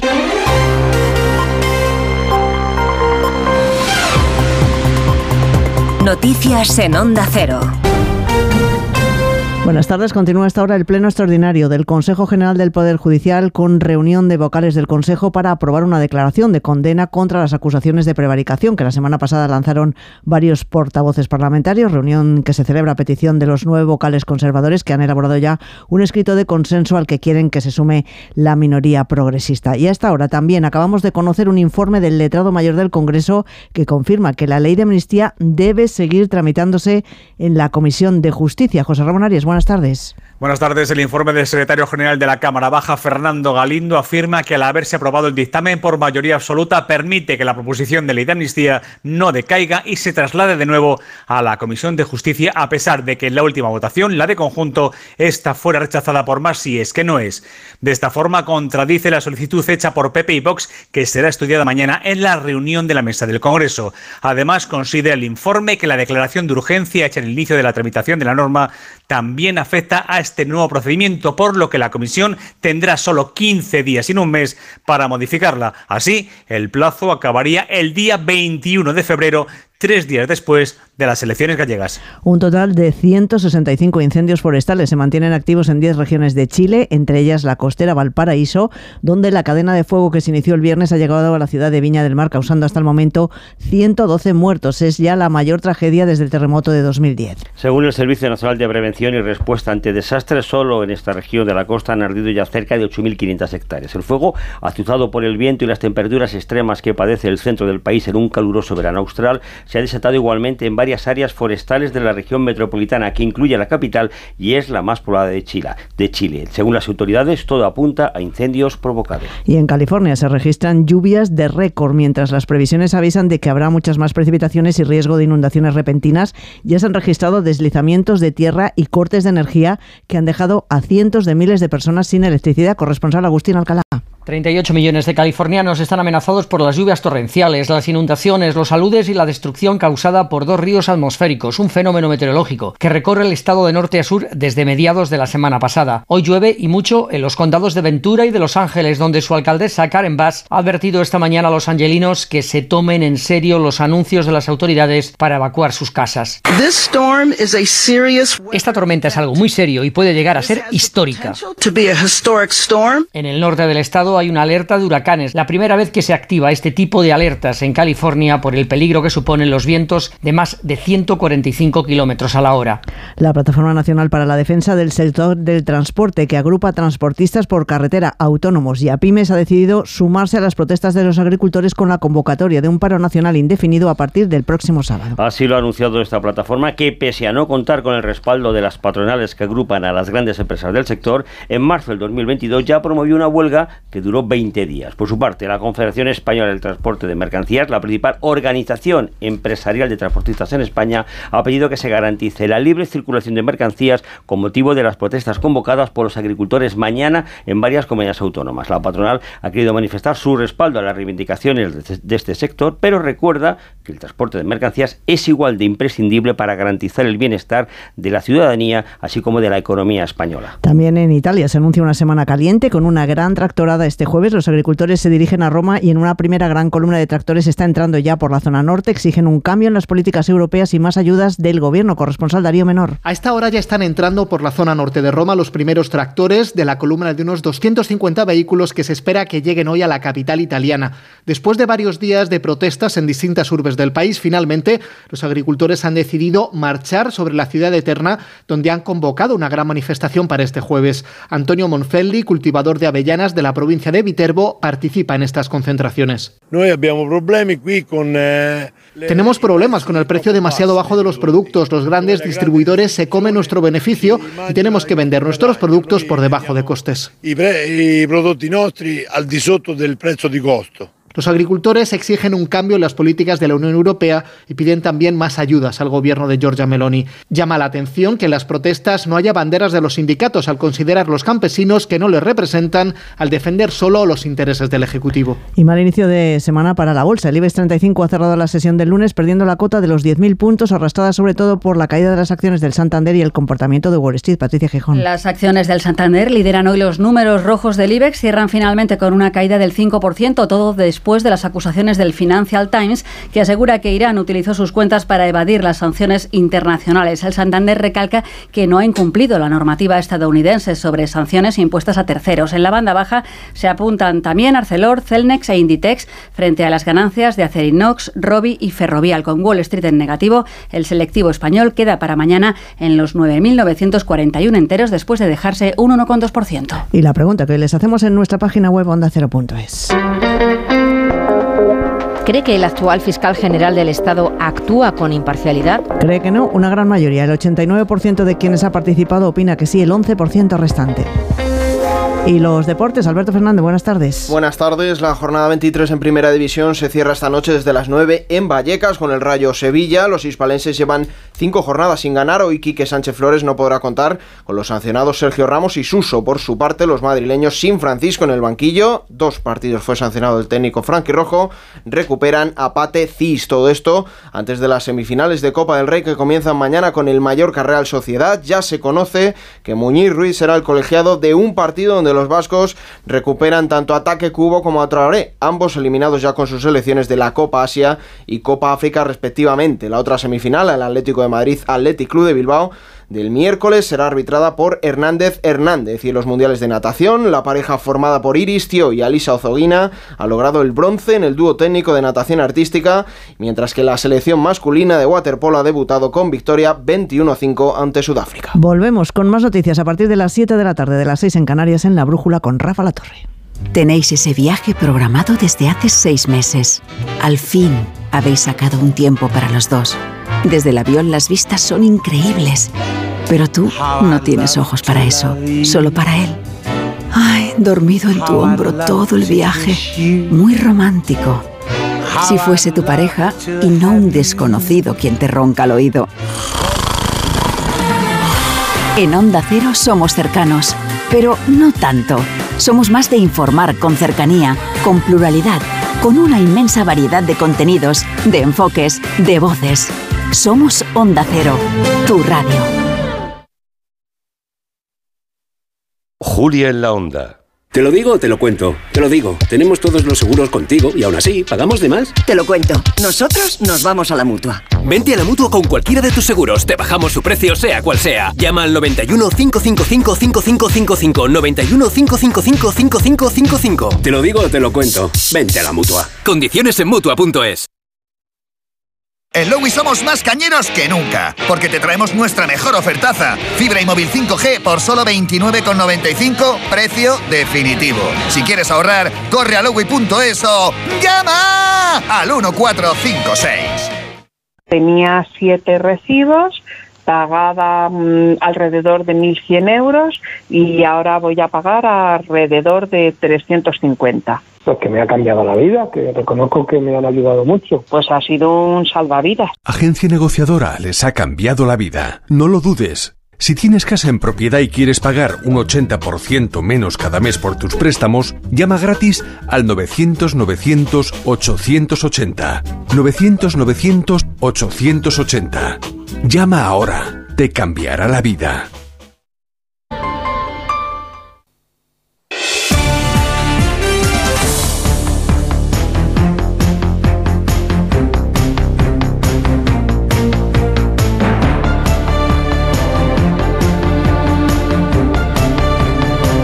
Son las 6 de la tarde y 11 minutos, momento de abrir el gabinete. Hoy estamos con Elisa Beni. Buenas tardes, Elisa. Muy buenas tardes. Uy. Oye, has entrado con ímpetu. Sí, Está me bien. asustado a mí misma, porque tenía esto a tope y me he asustado. Bueno, ah, hoy te ha dejado sola ah, Juan Manuel de Prada, que se ha venido aquí conmigo a Barcelona. Juan Ya, Manuel, buenas desertor. tardes. ¿Cómo Muy estás? buenas tardes, buena tarde. Bueno, es que viene de- del, del premio Seis Barral y, Así es. y por eso está aquí. Bueno, está bien, viendo a los amigos y a los conocidos. Vale, e- ego te absolvo. Efectivamente. Tenía un buen motivo, ¿ves, Esto Elisa, es. para estar en Barcelona? Y también estamos con Ignasi Guardans. Buenas tardes, Ignasi, ¿cómo estás? ¿Qué tal? Buenas, muy buenas tardes, muy bien. Tú más lejos todavía que los demás. Hoy estamos dispersos todos. Un poquito más lejos. un poquito más Ya lejos. sabes que a veces digo que es un tema de distancia, o sea que Bruselas está más cerca de España que algunos puntos de España entre sí, o sea que esto todo es todo es relativo. Sí, sí, está bien visto, ¿eh? además, porque hay puntos de Claro, España que están muy cerca, pero están muy lejos. Claro, de Sevilla, de Sevilla, de Cádiz a Santiago Está mucho más lejos Sí, sí. que, que de, que de Bueno, Bruselas a Barcelona. Sí, de Extremadura a Barcelona todavía más. Que, Así es. sí, estaba pensando porque el premio Sisbarral eh, lo ha ganado Jesús Carrasco, que es extremeño. Y, y bueno, está bien. Bueno, vamos a hablar hoy de un tema ah, que no es estrictamente de actualidad, pero que la verdad es que nos está haciendo pensar. Vamos a hablar del de Lulu. Yo no sé si vosotros habíais oído esta expresión, si la conocíais. De Lulu es la Solulu. La Solulu, de Lulu sí, es la sí, yo sí Solulu. la había oído. Esa historia. Estas tonterías siempre se corren mucho. Sí, sí, sí. Bueno, dicen que es la nueva filosofía de la generación Z, que se basa en el autoengaño, en el pensamiento positivo, pero ya elevado a la enésima potencia. Eh, la verdad es que hace unas semanas nos lo comentó aquí Agustín Alcalá y no dábamos crédito a lo que nos estaba contando, el de Lulu es el la Solulu, pero eh, de- a, raíz de, de- de escucharlo a él, claro, mm, prestas más atención y de repente ves que hay cantidad de gente que está escribiendo sobre el de Lulu, ¿no? Y nos preguntamos de qué síntoma, qué consecuencias tiene para esta generación y para las siguientes, si es original, si tiene precedentes y sobre todo si es eficaz para afrontar la vida real. Asun Salvador, buenas tardes. Hola Carmen, buenas tardes. El término se ha puesto de moda ahora porque tiene varios miles de visualizaciones, miles de millones de visualizaciones en TikTok, todo lo que tiene que ver con, con esto. Han tratado de explicarlo a sus lectores grandes medios como el New York Times o el The Guardian. Pero no es nuevo, es eh, un invento de la generación Z que se empezó a utilizar, lo empezaron a utilizar hace varios años ya los fans del K-pop coreano para describir una relación imaginaria. Es decir, eh, como un fan o una fan no puede tener una relación en la vida real con su ídolo, pues en su cabeza se imagina que la tienes. Sí que la tiene. O sea, como cuando poníamos el póster de nuestro cantante de cabecera en la carpeta, pues ahora Sí. directamente se imaginan que están saliendo con él. O sea, pura ilusión. Deriva del término delirante y ganó popularidad el verano pasado para designar todo proceso mental en el que uno crea que puede llegar a hacer posible lo imposible o todo aquello que imagine que es posible. Eh, va un ejemplo. Cuando digo que soy una chica de Lulo, quiero decir que literalmente creo que puedo hacer cualquier cosa que albergue en mi cabeza. Un ejemplo, estuve ocho meses en una agencia de modelos y no conseguí ningún trabajo. Llegaron a decirme que solo era buena para determinado tipo de cosas. Y aquí me tenéis. Aquí me tenéis en la Semana de la Moda de París. Estaba esta joven que se llama Sabrina Basson, también conocida como Tube Girl, que ganó popularidad, ha ganado popularidad por publicar vídeos que ella misma se graba en TikTok, por ejemplo, desfilando en un andén del tren como si protagonizase un gran desfile de pasarela o bailando en un vagón de metro de Londres como si estuviera en su propio eh, vídeo musical. Varios medios la ponen de ejemplo como uno de los ejemplos más claros de esta filosofía de Lulu, según la cual, como decíamos, si quieres puedes, si quieres ser influencer lo serás, como ella que ha pasado de ser una estudiante universitaria de derecho a tener millones de visualizaciones en redes. En definitiva, podríamos decir que el concepto de Lulu es una especie de mecanismo de autoengaño, como un nuevo pensamiento mágico para atajar la frustración generacional y autocuidarse. ¿Es la solución? ¿Funciona? Algunos estudios recientes constatan que esta generación, la generación Z, que es la que ha acuñado este término, nacidos desde más o menos mitad de los 90 hasta el 2010-2012, eh, se declaran más deprimidos que las generaciones anteriores. Estudios como el que difundió hace unos meses la consultora Oliver Wyman, después de entrevistar a 67 millones de personas en todo el mundo, llegó a la conclusión de que el 50% de los jóvenes de la generación Z afirma haber recibido tratamiento por ansiedad, depresión, trastorno de estrés postraumático, trastorno obsesivo compulsivo u otros. Según esos datos, los miembros de esta generación serían casi dos veces más propensos que los de generaciones anteriores a sufrir problemas de salud mental. El 42% de los entrevistados en esa encuesta afirma haber lidiado con problemas de ansiedad en los últimos dos años, el 39% con un episodio de depresión. Bueno, gracias por ponernos un poco en claro lo que es la filosofía ah, de Lulu. Gracias, Asun Salvador. Bueno, es autoengañarse, es, eh, pero, pero un poco a lo bestia, porque lo del pensamiento positivo en nuestra generación ya se utilizaba, ¿no? Eh, no sé, ¿lo veis eh, problemático? ¿Es anecdótico o es sintomático? ¿Quién quiere empezar? Yo ardo, no, ardo en deseos de oír a mis compañeros. Eh, pero de verdad que ardo en deseos. Ahora, lo de llamarle filosofía, ya solo arranco con eso. De llamarle filosofía pues me empiezo. una coña. Ala, venga, ándale, ándale. Empieza. Claro, bueno, ya puestos podemos hacer una Weltanschauung, una cosmovisión, quiero decir, claro, no, la filosofía, filosofía es otra cosa, ¿no? Eh, de Lulu no es la Solulu, ¿eh? O sea, que esto no, no, la Solulu no es ser de Lulu, que Solulu también sabéis que es la alternativa, ¿no? De Lulu viene de delusional y bueno, pues eh, yo no le doy más importancia, no me parece que sea una filosofía, sino que es un determinado estado de ánimo que tiene mucho que ver, y eso sí, aunque la palabra no sea más que el reflejo alrededor de eso, pues con un, bueno, algunos dirían con un cierto nivel de tontería colectiva, eh, otros dirían que sencillamente pues con, una especie de seguimiento de fans, de seguimiento de cosas muy superficiales, con una falta de profundidad en general. Y eso sí creo que es eh, que tiene que ver con, con, una determinada generación, que realmente pues tiene una, una dificultad para cualquier cosa que les exija más de 15 minutos seguidos de atención. ¿Eh? Eh, que son incapaces de ver un documental porque ya les parece que es una cosa tremenda estar viendo una cosa que dura una hora, que no leen libros que no tengan capítulos muy cortitos y perfectamente redactados para que el final de un capítulo te enganche el siguiente y esto ya es gente muy cualificada.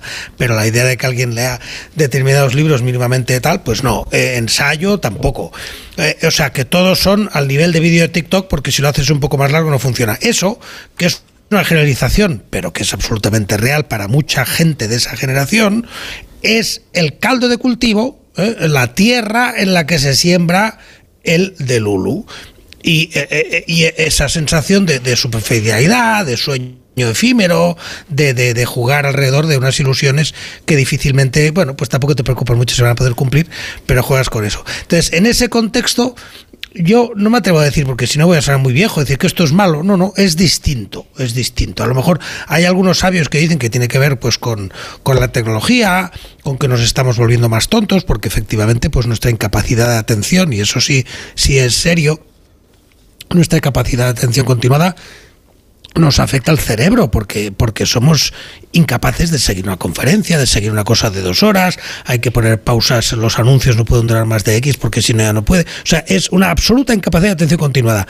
Y eso genera una, una superficialidad, una frivolidad en el sentido de la aproximación a la información, a las relaciones, a todo, de la cual esto pues es un, un, un elemento más, una parte de ese ecosistema. Entonces, eso, no sé, yo no, como si no me voy a hacer viejo, eh, me voy a sonar muy viejo si digo que esto es malo, lo que sí digo es que es distinto. Eh, ¿Preocupante? Pues eh, no lo sé, no lo sé si es preocupante. A mí me preocupa más el conjunto que el propio de Lulu. El de Lulu en sí mismo, pues no me preocupa. Sí, claro. Evidentemente, las niñas que.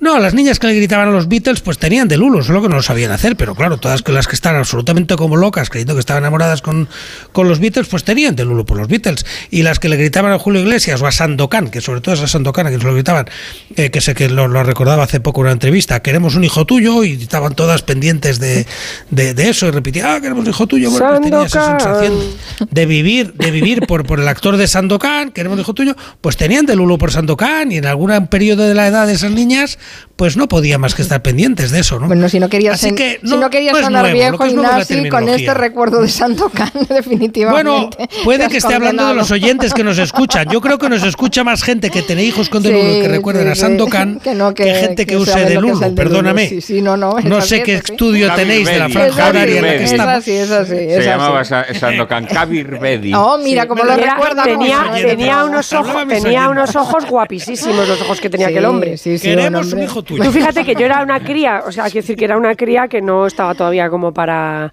para andar tonteando, era niña. Y sin embargo me parecía guapísimo aquel señor, me parecía muy guapo, la verdad. Pues quizá de los primeros hombres en los, que yo... salvajes. Tenías de Lulu sin saber. No, no, de Lulu no, de Lulu no, porque de Lulu sería significativo pensar que si tú quieres a Sandokan lo vas a tener. Claro, efectivamente. o sea, que eran pero las de 15 años ya sí, las que estaban Pero nunca pensaban, pero nadie nadie pensaba que había ni la más mínima posibilidad ni de tenerlo, ni, vamos, ni de cruzarse con él, ¿vale? o sea, más, allá de que empezara como, como, como esa relación imaginaria con el ídolo, eh, claro, el de Lulu también ha derivado a que si tú quieres puedes, que lo que pueda, que lo que te, da tu imaginación lo conseguirás. ese pensamiento positivo que decía que ya todo todos conocemos, pero un poco elevado a la enésima potencia. Además, se, se basan para eso, pues, que le quieren dar a todo hay que... A ver, eh, es una forma absolutamente simple de, encarar problemas que sin duda esta generación tiene. Pero es una forma muy simple y que además, eh, digamos que les, adocena. Y ahora voy a explicar por qué. Pero como a todo hay que darle una especie de baño, pues dicen que lo relacionan con Marco Aurelio y con aquello de que nuestra vida es lo que nuestros pensamientos hacen de ella. Hombre, Marco Aurelio en sus pensamientos no escribió solo eso, escribió muchas más cosas. Entonces, a lo mejor conviene que repasen el resto de las cosas que, que dijo Marco Aurelio. Eh, o, en bien, les retrotraigo a Petrarca, que para ser feliz eh, rechaza los deseos inútiles, ¿no? Y entonces, claro, pensar que eh, vas a ser no sé qué, que vas a conseguir tener de pareja al famoso no sé cuántos, o que vas a ser millonario porque tú lo desees, es un pensamiento mágico. entonces, a ver, ¿qué es lo que me parece a mí, más allá de que es una, una bobada?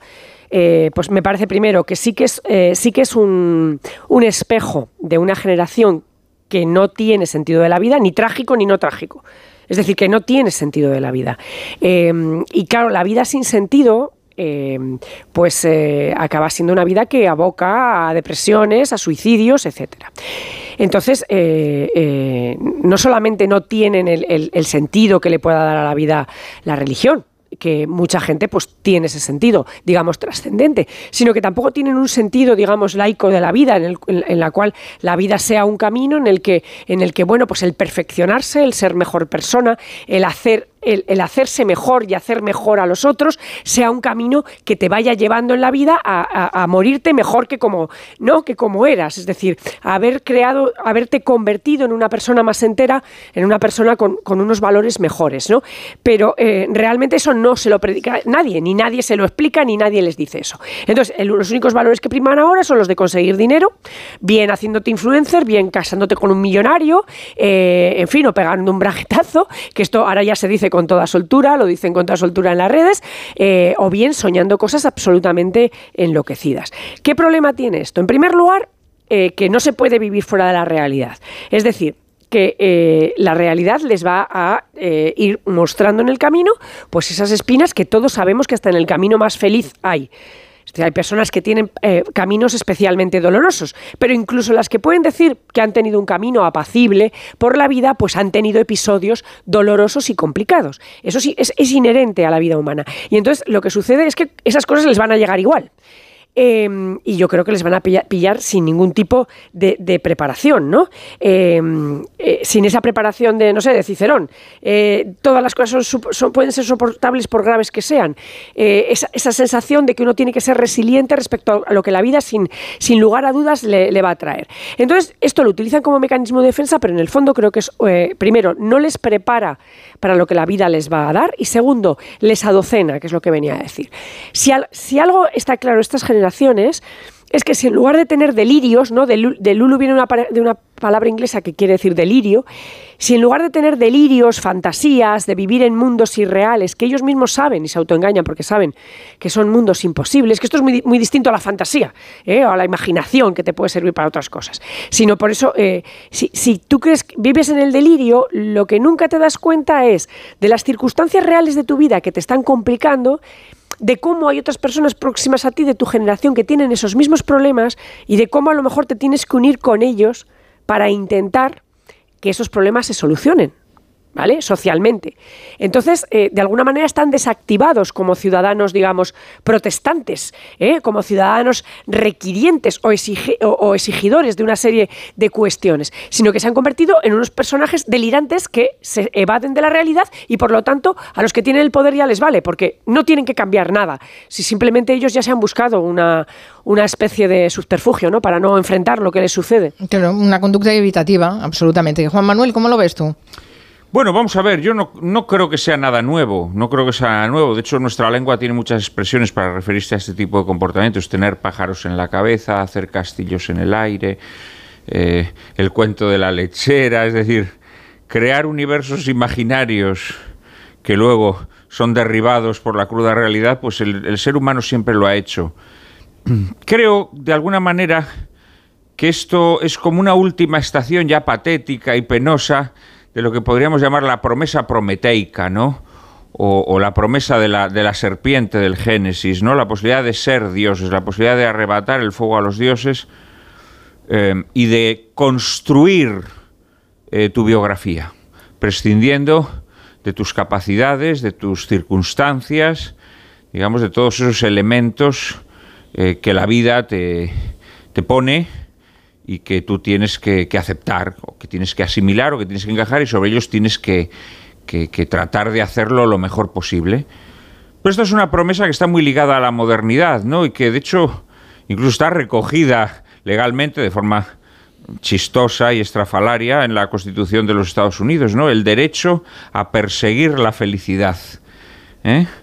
Eh, la, persecución de la felicidad, que es algo verdaderamente eh, chocante, que es como la caza del gamusino, ¿no? Tienes derecho a perseguir la felicidad. Claro, no se atreven a decirte tienes derecho a la felicidad, porque mm, sabemos que esto es una quimera, ¿no? Pero dicen, tienes derecho a perseguir la felicidad. Y entonces sobre eso tú puedes construir tu biografía. Yo creo que esta sido una de las vetas em, con la excusa de sortear el dolor, de evitar el sufrimiento de la vida, quizá haya sido una de las vetas de creación de dolor y sufrimiento y de fracaso y de frustración mayores que ha habido en los dos últimos siglos eh, precisamente esa, esa promesa o esa golosina que te tiene de que tú puedes construir la realidad. Entonces, aunque seas un, un zoquete que escribe fatal, pues tú puedes ser escritor. O, aunque seas una persona que no está capacitada para desempeñar determinado oficio, pues tú puedes ser, tú puedes llegar a ser, a triunfar en este oficio. O, aunque evidentemente no tengas vis eh, dramática, pues puedes ser un gran actor, ¿no? Y puedes triunfar en Hollywood. O, aunque tengas graves dificultades para moverte, pues puedes ser un gran campeón olímpico. Eh, y esto ha destruido muchas vidas. Esto ha destruido muchas vidas. ¿eh? Yo en lo que se refiere a mi negociado, digamos así, yo he conocido a muchísimos jóvenes y no tan jóvenes, luego se convierten, como diría Machado, en mozos viejos y luego se convierten simplemente en, criaturas penosas y patéticas eh, que quieren ser escritores cuando salta a la vista que no tienen dotes para serlo. Eh, y esas personas terminan amargadas, terminan resentidas, terminan descolocadas porque han desquiciado su vida, ¿no? Pues a lo mejor su padre tenía, no sé, pues una tienda de ultramarinos y ellos podrían haber proseguido el negocio familiar y no, quisieron ser escritores sin tener dotes para ello, ¿no? Y destruyeron su vida. Eh, claro, esto ya es la última salida, es decir, ¿qué hacemos con todas estas personas a las que les hemos destrozado la vida, vendiéndoles esta promesa prometeica eh, sin fundamento alguno? Bueno, pues entonces vamos a crearles un matrix que ellos mismos se generan. ¿No? Entonces se graban un vídeo en Instagram y entonces ellos ante la cámara del vídeo pues de pues sí, yo soy un gran escritor, voy a ganar el premio Nobel o el otro, no, yo me voy a ligar a, no sé, al actor de moda o yo voy a hacer no sé qué, y se lo graban ante el vídeo y ellos se lo creen los pobres, ¿no? Pero en realidad no deja de ser un recurso cruel, no es una moda. Los pobrecillos que, que acuden a esto se piensan que, que, grabando esos vídeos o, escenificando su, sus patéticas aspiraciones, pues están creando una moda. No, no. Sois despojos a quienes, a quienes el sistema ha logrado encauzar a través de, bueno, pues a través de los recursos que brinda la tecnología, etcétera, para que os creáis, para que os creáis esa mentira que ellos mismos os han eh, os han estimulado, ellos mismos os han instilado en la cabeza, ¿no? Pero de alguna manera me parece que quería decir algo. Sí, sí, sí. es una última, es una última estación, repito, eh, de esa promesa prometeica que es, claro, es una es una aspiración quimérica que ha estado en, en, el en, podríamos decir, en el, en el alma, bueno, no en el alma, en, el gen humano, ¿no? Es el deseo de ser como dioses. Ignacio. Bueno, quiero decir, eh, Juan Manuel ha citado, supongo que, que subconsciente, estoy seguro de que sabe lo que voy a citar ahora, eh, que es la Declaración de Independencia de los Estados Unidos, que es un texto de estos que recomiendo, que los que nos la busquen, hoy, hoy se puede buscar todo en un momento en internet, en cualquier momento de la descarga sin traducida. ¿no? ¿Eh? Consideramos, dice la Declaración de Independencia, ahora no la cito de memoria, la he de buscar, pero sabía que decía esta frase, consideramos las siguientes verdades como, eh, como evidentes por sí solas, que todos los hombres han sido creados iguales y que han sido empoderados por su creador con algunos derechos inalienables, entre los cuales está la vida, la libertad y el derecho a la búsqueda de la felicidad. Y a partir de ahí dice que por eso hay gobiernos que lo que tienen que hacer es servir a que los hombres puedan hacer eso y que si no lo saben hacer pasan a ser ilegítimos. Eso está, es tan viejo como, o tan moderno como, la Declaración de Independencia de los Estados Unidos. El derecho inalienable a ese nivel, ¿eh? a la vida, a la libertad y a la búsqueda de la felicidad. Los tres al mismo Más que búsqueda es persecución, pursuit. bueno, persecución. Pursuit bueno, aquí podemos hacer una discusión. Persecución de significa la búsqueda de en tu vida, la búsqueda. bueno, pero eso no es la persecución como Eso no es un mal motor para, para la vida, ¿no? Pursuit, no, a ver. pursuit es algo que tú intentas conseguir. Sí, es pero que pursuit toda tu vida es la persecución perpetua. Bueno, no, no, no, no nos tardamos en matices. De no Zenón de Lea es perseguir la tortuga que nunca alcanzas. Pero buscar. En ningún caso es Déjame un segundo, déjame un segundo y termino esto ya. Eh, eh, en ningún caso, evidentemente, se trata de un objetivo eh, imposible. Lo que pasa es que cada uno tiene su felicidad. Y ahí es donde creo su nivel de felicidad o sus objetivos que le van a hacer feliz, que no lo será pues eh, que, tendrá que ver con sus capacidades físicas, intelectuales, con su entorno, eh, con su entorno del cual tiene que superar. No es que esté negando el ascensor social, que no me ataque a nadie ahora. Pero sí, sí creo que efectivamente, y ahí sí que enlazo en parte con lo que decía Juan Manuel, que creo que tiene no sé si lo de razón al 100%, pero en parte sí, sí coincido con él, que es que si creamos modelos de felicidad uniformes para todos, entonces sí empieza la frustración. Porque cada uno tiene su propia botella que llenar. Y no todas las botellas son iguales. Y entonces una botella estará llena con más líquido y otra estará con otro líquido. Con una forma y con otra forma. Porque cada uno tiene su mm. propia botella. Pero claro, si lo que queremos es que todo el mundo tiene que llenar la misma botella con la misma forma, con la misma capacidad, entonces efectivamente sí que generamos de Lulu clarísima. Claro, pero es que eso que tú estás diciendo, a ti te llamarían eh, eh, los oficiantes de esta nueva religión, porque a mí me parece que es una especie de nueva religión, esta cual, esta cual por la cual eh, se han tomado al pie de la letra querer es poder.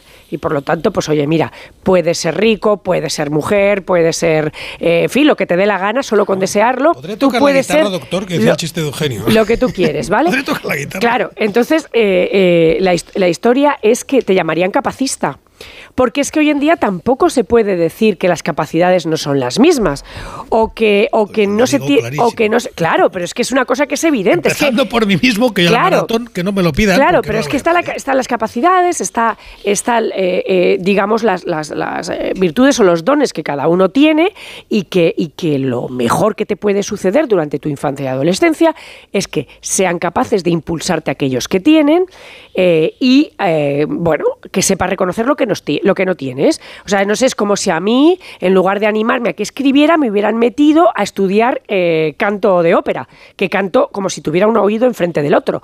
Es decir, hay que eh, eh, ese camino que se hace es el camino, el camino de la adolescencia y del aprendizaje es también un camino en el que debes ser orientado hacia aquellos lugares en los que tú puedes destacar más o menos porque de alguna manera se adaptan mejor a tus capacidades. Pero es que ahora ya no hay capacidades. Ahora todo el mundo, ah, ¿veis que alguien reconozca que eh, hay gente más inteligente que otra. No, ya no se puede decir. No se puede decir que unos son más inteligentes que otros. no se puede decir. ya, pero es que yo te estoy diciendo cuál es el nuevo catecismo de esta religión. Y hay gente más guapa que otra, y hay gente más. ni siquiera, es decir, claro, ni siquiera hay gente. Efectivamente, la belleza también es la misma. No se puede la decir. es subjetiva. Fíjate que es distinto que la inteligencia no es subjetiva, es objetiva. La belleza es subjetiva. Vale, pues Cuidado, mira, eh, las bellezas, las capacidades, eh, las posibilidades de, de los caracteres, eh, las voluntades todo es lo mismo. Es decir, nadie tiene más que, o sea, es decir, nadie tiene más que otro. Entonces, claro, de ahí vienen esos agravios comparativos, porque resulta que, no sé, el que tiene una capacidad innata, porque es que eso se le da fenomenal, no sé, para dibujar, y además tiene mucho tesón, y además ha sido capaz de seguir todos los cursos de no sé qué, ese no es que tenga ningún mérito. En el fondo, a lo mejor es que te, podrán decir hasta que ha eh, usurpado, porque por su clase ha tenido acceso a no sé qué cosas. Eh, es decir, ahora mismo todo está, eh, todo está embarullado para que nadie sienta, para que nadie sienta que, en fin, lo que es la realidad, que todos no somos iguales y que, y que por lo tanto hay gente que ya no es porque por su clase o por el lugar en el que ha nacido tenga mm, acceso a determinadas cosas. Eh, o cuando dicen que se ha gripado el ascensor social, es que el ascensor social siempre ha dicho que, que el, tiene, el que tiene capacidad, mérito y capacidad no se quede sin poder llegar a donde podía llegar. Pero nunca se ha dicho que el que no tenga ni mérito ni capacidad pueda llegar al mismo sitio. ¿De acuerdo? Eso nunca ha sido el ascensor social, pero ahora parece que sí, que el ascensor social también consiste en eso, porque como no hay capacidades... Que la sensación de que todo el mundo tiene que poder hacer lo que sueñe, pues eh, no es verdad. No, claro. que no es verdad y además llegar al castañazo. Pero sí es verdad, yo trato mucho, ¿sabéis? Porque bueno, varios que estamos aquí, cada uno a su manera, yo trato con gente más mucho más joven, eh, por un lado, por que tengo becarios en el sitio donde trabaja, tengo constantemente entre seis o siete personas eh, que, bueno, que es su primer empleo, su primera formación, etcétera, y eso me permite mucho, y luego enseño en una facultad fuera de España. Entonces eso me permite hablar con mucha gente y ver sus sueños, ¿no? Eh, y, escucharles, y, si es gente, no lo voy a ocultar, pues preparada, con varios idiomas, es, es un tipo de gente con sueños de cierta entidad, ¿eh? lo digo, lo digo claramente, o sea que ya a mí me llegan ya con un par de idiomas y una carrera y media o dos. Eh, y, a partir de ahí sus sueños. Y entonces te das cuenta que sí, que hay gente que tiene mucha ambición, que hay gente que vive en las nubes y que hay gente, bueno, pero, eh, y, que, que algunos no llegarán a donde aspiran, pero yo sí les animo a aspirar, claro. En algunos casos, por el tipo de cosas que enseño, pues les digo, alguno de vosotros seréis ministro. No sé cuál de vosotros lo será, pero alguno de vosotros será ministro porque tiene todos los puntos para acabarlo siendo, o estará al lado del ministro, o será presidente de una empresa, claro, porque es ese tipo de entorno de formación. O sea que perder, perder el, el, el sueño, aspirar a lo máximo, no es malo. Lo que pasa es que cada uno tiene que conocerse y saber a lo que puede aspirar, claro. Yo lo que creo, bueno, aparte de que hoy en día ser ministro es eh, relativamente fácil, ¿no? Pero... Eso también es verdad. Eso también se lo digo, también se lo digo. Pero también se lo digo. No lo, yo creo que lo fundamental es, tener la capacidad de, de discernimiento de lo que eres. Yo creo que la capacidad de discernimiento de lo que eres es fundamental. Tienes que aprender a conocerte a ti mismo, tienes que conocer tus limitaciones y luego, hombre, yo creo que el proyecto de vida que debes construir tiene que tender a ser un proyecto que parta de tu realidad, de tu coyuntura personal. Es decir, si tú eres un tío de Zamora, pues me parece mm, del género tonto, eh, pues pretender construir una vida, cimentar tu vida en, en vivir en Melbourne. Porque a lo mejor no, es, mucho más lógico. Discrepo, puedes hacerlo. Te voy a poner un ejemplo. Quiero poner un ejemplo tu vida sobre lo que tienes, sobre lo que tienes. Y luego creo que las formas de vida que llevamos hoy trastornan mucho nuestra capacidad de discernimiento. Por ejemplo, hoy en día es normal y yo en estos últimos días he leído eh, algún caso incluso que tiene mucho mucho auge, no mediático, porque es un caso que los medios de comunicación silencian, ¿no? Pero eh, pero he leído mucho sobre un caso que en estos días del que se habla mucho, eh, de personas que se han enamorado de otras personas a través de la tele, por ejemplo. Claro, esto denota que mm, tienes un problema Pero no lo dices por su majestad. ¿Eh? No lo dices por su majestad. No, lo digo por... Son varios, son varios los que se enamoran de las personas por la tele, ¿no? Eh, incluso rivales amorosos en algún momento de sus vidas. Entonces, se enamoran de una persona por la tele. Claro, a mí esto me parece demente. ¿puedo, contestar una cosa que A mí esto me parece. no, pero es que esto, esto creo que es grave. Es grave. No, no. Tú tienes que enamorarte de una persona a la que conozcas a la que conozcas personalmente. Bueno, pero te puede entrar por los ojos. Hombre, ya claro, te puede entrar por los ojos. A, mí me entra por los ojos. Claro, a mí me entra por los ojos Audrey Hepburn. Pero, pero cuando, cuando ves a Audrey Hepburn, no dices, esta es la mujer de mi vida. No, hombre, no, tranquilo. Em, eh, em, enseguida iremos a una pausa, pero quería contar una anécdota a Ignacio Guardans. Cuéntanos y después vamos a la pausa. Sí, porque, porque donde sí discrepo, que vamos, que, o que no, espero que no se haya entendido así, es que si eres de Zamora, pues tu aspiración es quedarte en Zamora. No. no, hombre, y, no. el ejemplo que quería poner, no, no, por eso, que no sonara así. Y el ejemplo que quería poner, porque es muy llamativo, eh, es, es la responsable tecnológica de, de ChatGPT, ¿eh? de, de, de, la, de toda la estructura de inteligencia artificial, que es una chica, señora, señora, señorita, no sé lo que hay que decir en este momento, pero señora siempre, una mujer, es señora siempre, una mujer, una mujer, una profesional, pero joven, ¿eh? joven de menos de 30 años o 30 apenas recién cumplidos, de Albania, de Albania, de la Albania profunda, educada en Tirana, eh, pero que dice, oye, le gustó este tema de la tecnología y me voy a Estados Unidos. Se fue con una beca de estas, claro, tenía una cabeza potente y, ya te digo, no es que hace 40 años, sino que estudió, acabó la carrera en Albania hace apenas 6 años eh, y, hoy es la número 2 o la número 1 tecnológica, no de business de gestión, eh, de, todo lo que es OpenAI. ¿no? Eh, y el otro día estaba firmando un acuerdo con el gobierno de Albania porque, claro, quiere devolver lo que recibe de Albania y les va a traducir toda la legislación europea pues gratis gracias a ChatGPT. pero, pero lo que quiero decir es que efectivamente, no es que compare, es que yo me pongo muchas ventas ante claridad. No comparo Albania con Zamora, pero sí comparo que hay veces que hay destinos que no son automáticos, ¿no? Y que esta niña, pues a lo mejor decía en clase, yo voy a ser eh, la líder de una empresa mundial y a lo mejor se le reían en clase. Bueno, pues no, no. Pero al lado de ella, al lado de ella hay miles que han tirado su vida a la basura por albergar sueños quiméricos. Bueno, ¿eh? vamos a hacer una pausa. Invito a los oyentes a través del 638-442-081 que nos dejen también sus opiniones si quieren participar en este gabinete. Después de la pausa eh, lo reanudamos con Elisa Beni, pero antes un consejo de la mutua. Es que ser buen conductor es importante, pero si lo que realmente quieres es ahorrar, lo que tienes que hacer es llamar a la mutua, claro que sí, porque allí te van a bajar el precio de cualquiera de tus seguros, sea cual sea. Es muy fácil, tienes que llamar al 91 555 5555. ¿Te lo digo o te lo cuento? Vete a la mutua. Condiciones en mutua.es. Soy de legalitas porque cuando no sé qué hacer me dan soluciones. Como cuando pagaba y demás por una valoración catastral incorrecta y me ayudaron a recuperar 4.000 euros. O cuando me explicaron cómo contratar a la persona que cuida a mis padres. Hazte de legalitas en el 900 y siente el poder de contar con un abogado siempre que lo necesites. Y ahora, por ser oyente de Onda Cero, ahórrate un mes el primer año. Las mejores ya están aquí. Que esta vez no será el jurado quien tome la decisión de quién será eliminada en el programa, sino vosotras mismas. ¿A qué reina has elegido para pegarle el hachazo? Que comience la batalla. Venga, que esto ya arranca. Drag Race España All Stars. Ya disponible solo en A3 Player. La palabra ladrón puede significar dos cosas. Clavija donde poder conectar tu coche eléctrico o persona que roba el cable de tu coche eléctrico. Ahora el seguro de coche eléctrico e híbrido enchufable de línea directa también significa dos cosas. Que además de ahorrarte una pasta, también te cubre el cable de recarga en caso de robo. Cámbiate y te bajamos el precio de tu seguro de coche sí o sí. Ven directo a lineadirecta.com o llama al 917-700-700. El valor de ser directo. Consulta condiciones.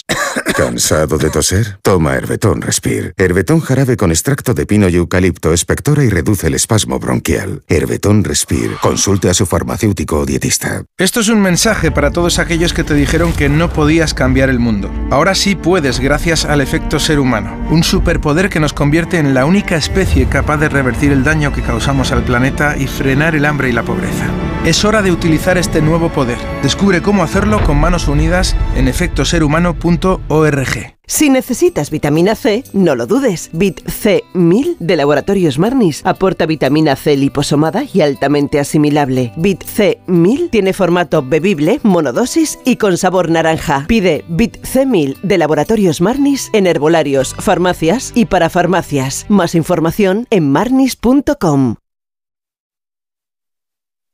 Segunda rebajas en Vision Lab. Hasta el 60% de descuento en gafas graduadas de sol, lentillas, audífonos. Hasta el 60%. Solo hasta el 29 de febrero. Más info en visionlab.com.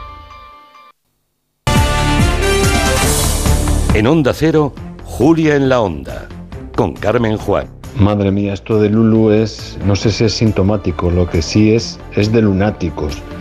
Porque mola mucho aferrarse a ideas donde todo te lo plantean accesible, posible y maravilloso. Y eso es el error de la época en la que estamos ahora. Estos la chavalada esta lo quieren todo ya fácil, guay y que mole.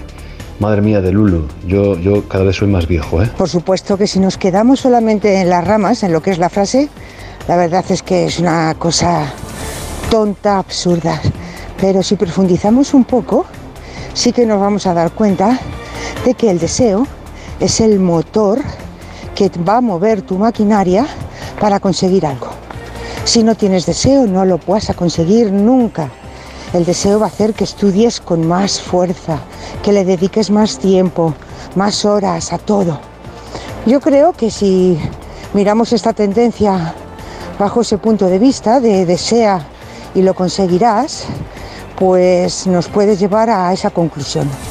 El deseo es el gran motor que mueve cualquier actividad hace el ser humano. Por supuesto que existen inteligencias múltiples, eh, por eso hay algunos que se les da muy bien escribir y hay otros que se les da muy bien cantar, y hay otros que se les da muy bien planificar, hay otros que se les da muy bien eh, hacer deporte, etcétera, etcétera. Antiguamente lo que pasaba es que no se diversificaba de esa manera y no se vehiculaba a los alumnos y a las alumnas de esa manera. Así que gracias a que hoy en día se hace así, hay más personas que descubren sus capacidades y sus talentos diferentes que antes no conseguían hacerlo. ¿Qué os parece? Deseo el motor para conseguir algo, decía esa oyente. ¿Qué te parece? Bueno, a mí, a mí, me parece que en el fondo están intentando, eh, eh, no sé, engrasar un poco una cosa que, vamos a ver, de acuerdo, para, para, obtener algo, para tenerlo hay que desearlo. Pero entre desearlo y obtenerlo hay un camino. Y ese camino es el que hay que hacer con voluntad, con esfuerzo y con las capacidades que uno tenga. Lo que no funciona, que parece que es lo que se busca en, los, en, en, en la movida esta de Lulu, es que simplemente con desear tengas. Eh, vamos a ver, eh, este venderle a los individuos humanos de la edad que sean, porque luego dicen que si nos metemos con una generación, venderle a los individuos humanos de la, de la, de la generación que sean, que hay un libro que te va a dar las pautas para ser feliz, o que tomando unas pastillas lo vas a conseguir, o que hay algún camino que no sea un camino que exija un esfuerzo y una voluntad personal, es engañarles. y esto es, lo, religiones, ¿eh? y esto es lo que se hace, sí, pero esto es lo que se hace todo el tiempo. Yo soy atea, ya sabes. Pero esto es lo que se hace todo el tiempo. Lo que se hace todo el tiempo es intentar decirle a la gente, primero, que alguna capacidad tendrá. Pues miren, también hay personas que no tienen ninguna, ¿eh? Ninguna especial, me refiero ninguna especial. Él hablaba cantar, pintar, dibujar, eh, en fin, organizar empresas. Bueno, pues también hay gente que tiene capacidades eh, normales, las de la vida, y esa persona tampoco eh, tiene que caer en una depresión. Hay muchísima gente que puede hacer su vida. Entonces, está bien desear, pero primero hay que desear razonablemente, que es de lo que hablábamos, no desear delirantemente. Entonces, desear razonablemente sería un delirio que yo quisiera ser la Castafiore. Entonces, hay que desear razonablemente y luego, cuando vez que has deseado algo, hay que poner todo tu empeño, toda tu voluntad y todo tu esfuerzo para lograrlo. Entonces, lo que no vale es hacer un vídeo de TikTok y decir, yo quiero hacer esto y ya con esto eh, sueño cumplido, porque eso es la lámpara de Aladino. Quedan dos minutos para acabar el programa. ¿Alguna cosa más, Ignasi? Bueno, primero que sí creo que todo el mundo tiene alguna capacidad en la que destaca y eso lo decía ya, hoy como estoy con Juan Manuel estoy inspirado, eh, Santo Tomás, ¿no? Esto lo decía Santo Tomás, decía que todo el mundo tiene, tiene una capacidad más potente, eso lo decía, pero, pero eso está dicho y yo lo comparto, ¿no? Otra cosa es que hay gente que no lo conozca o que no la haya podido descubrir y que solo la descubre pues a partir de cierta edad, eso puede ocurrir. Por tanto, sí, sí creo que todo el mundo puede aspirar a, destacar en algo eh, y ahí es verdad, hay gente más cualificada que otra, por tanto el problema de los de Lulus, en el fondo, sería, podríamos hacer una autoflagelación, eh, no, no, lo tienen ellos, sino que tenemos los demás, que nos da miedo a explicarles la verdad. O yo veo algo, he visto hace poco un vídeo de un, de un youtuber medio tonto en un supermercado haciéndolo idiota, pero como está protegido por un, por un guardaespaldas, pues entonces hay que respetarle. Bueno, pues ahí el problema no es del tonto del de Lulu o del tonto de, de, del youtuber, sino es todo un sistema que permite que un pobre cretino se pase por un supermercado ofendiendo a todos, protegido por un, por un guardaespaldas. ¿no? Juan Manuel, o sea, que lo tendríamos... ya, que nos quedan 30 segundos. Ya está, perdón, ya está, ya está. Naturalmente que debemos desear, pero el deseo tiene que ser con discernimiento, ¿no? Eh, y todos efectivamente tenemos habilidades, pero tenemos que discernirlas, porque al final todos lo que quieren es ser pues eso, famoso, quieren ser el... Ricos, no. ricos, quieren ser ricos. Ricos, y, famosos. No, pues a lo mejor, oye, tu habilidad pues es la fontanería. No. Si son pero, famosos pero, pero no. no. ricos, no les interesa. Bueno, claro. gracias a los tres, Elisa Benignas y Guardans, Juan Manuel de Prada. Hasta la próxima. Les dejamos eh, enseguida con los informativos, unos consejos Adiós. informativos. Adiós, hasta mañana Adiós. a las tres.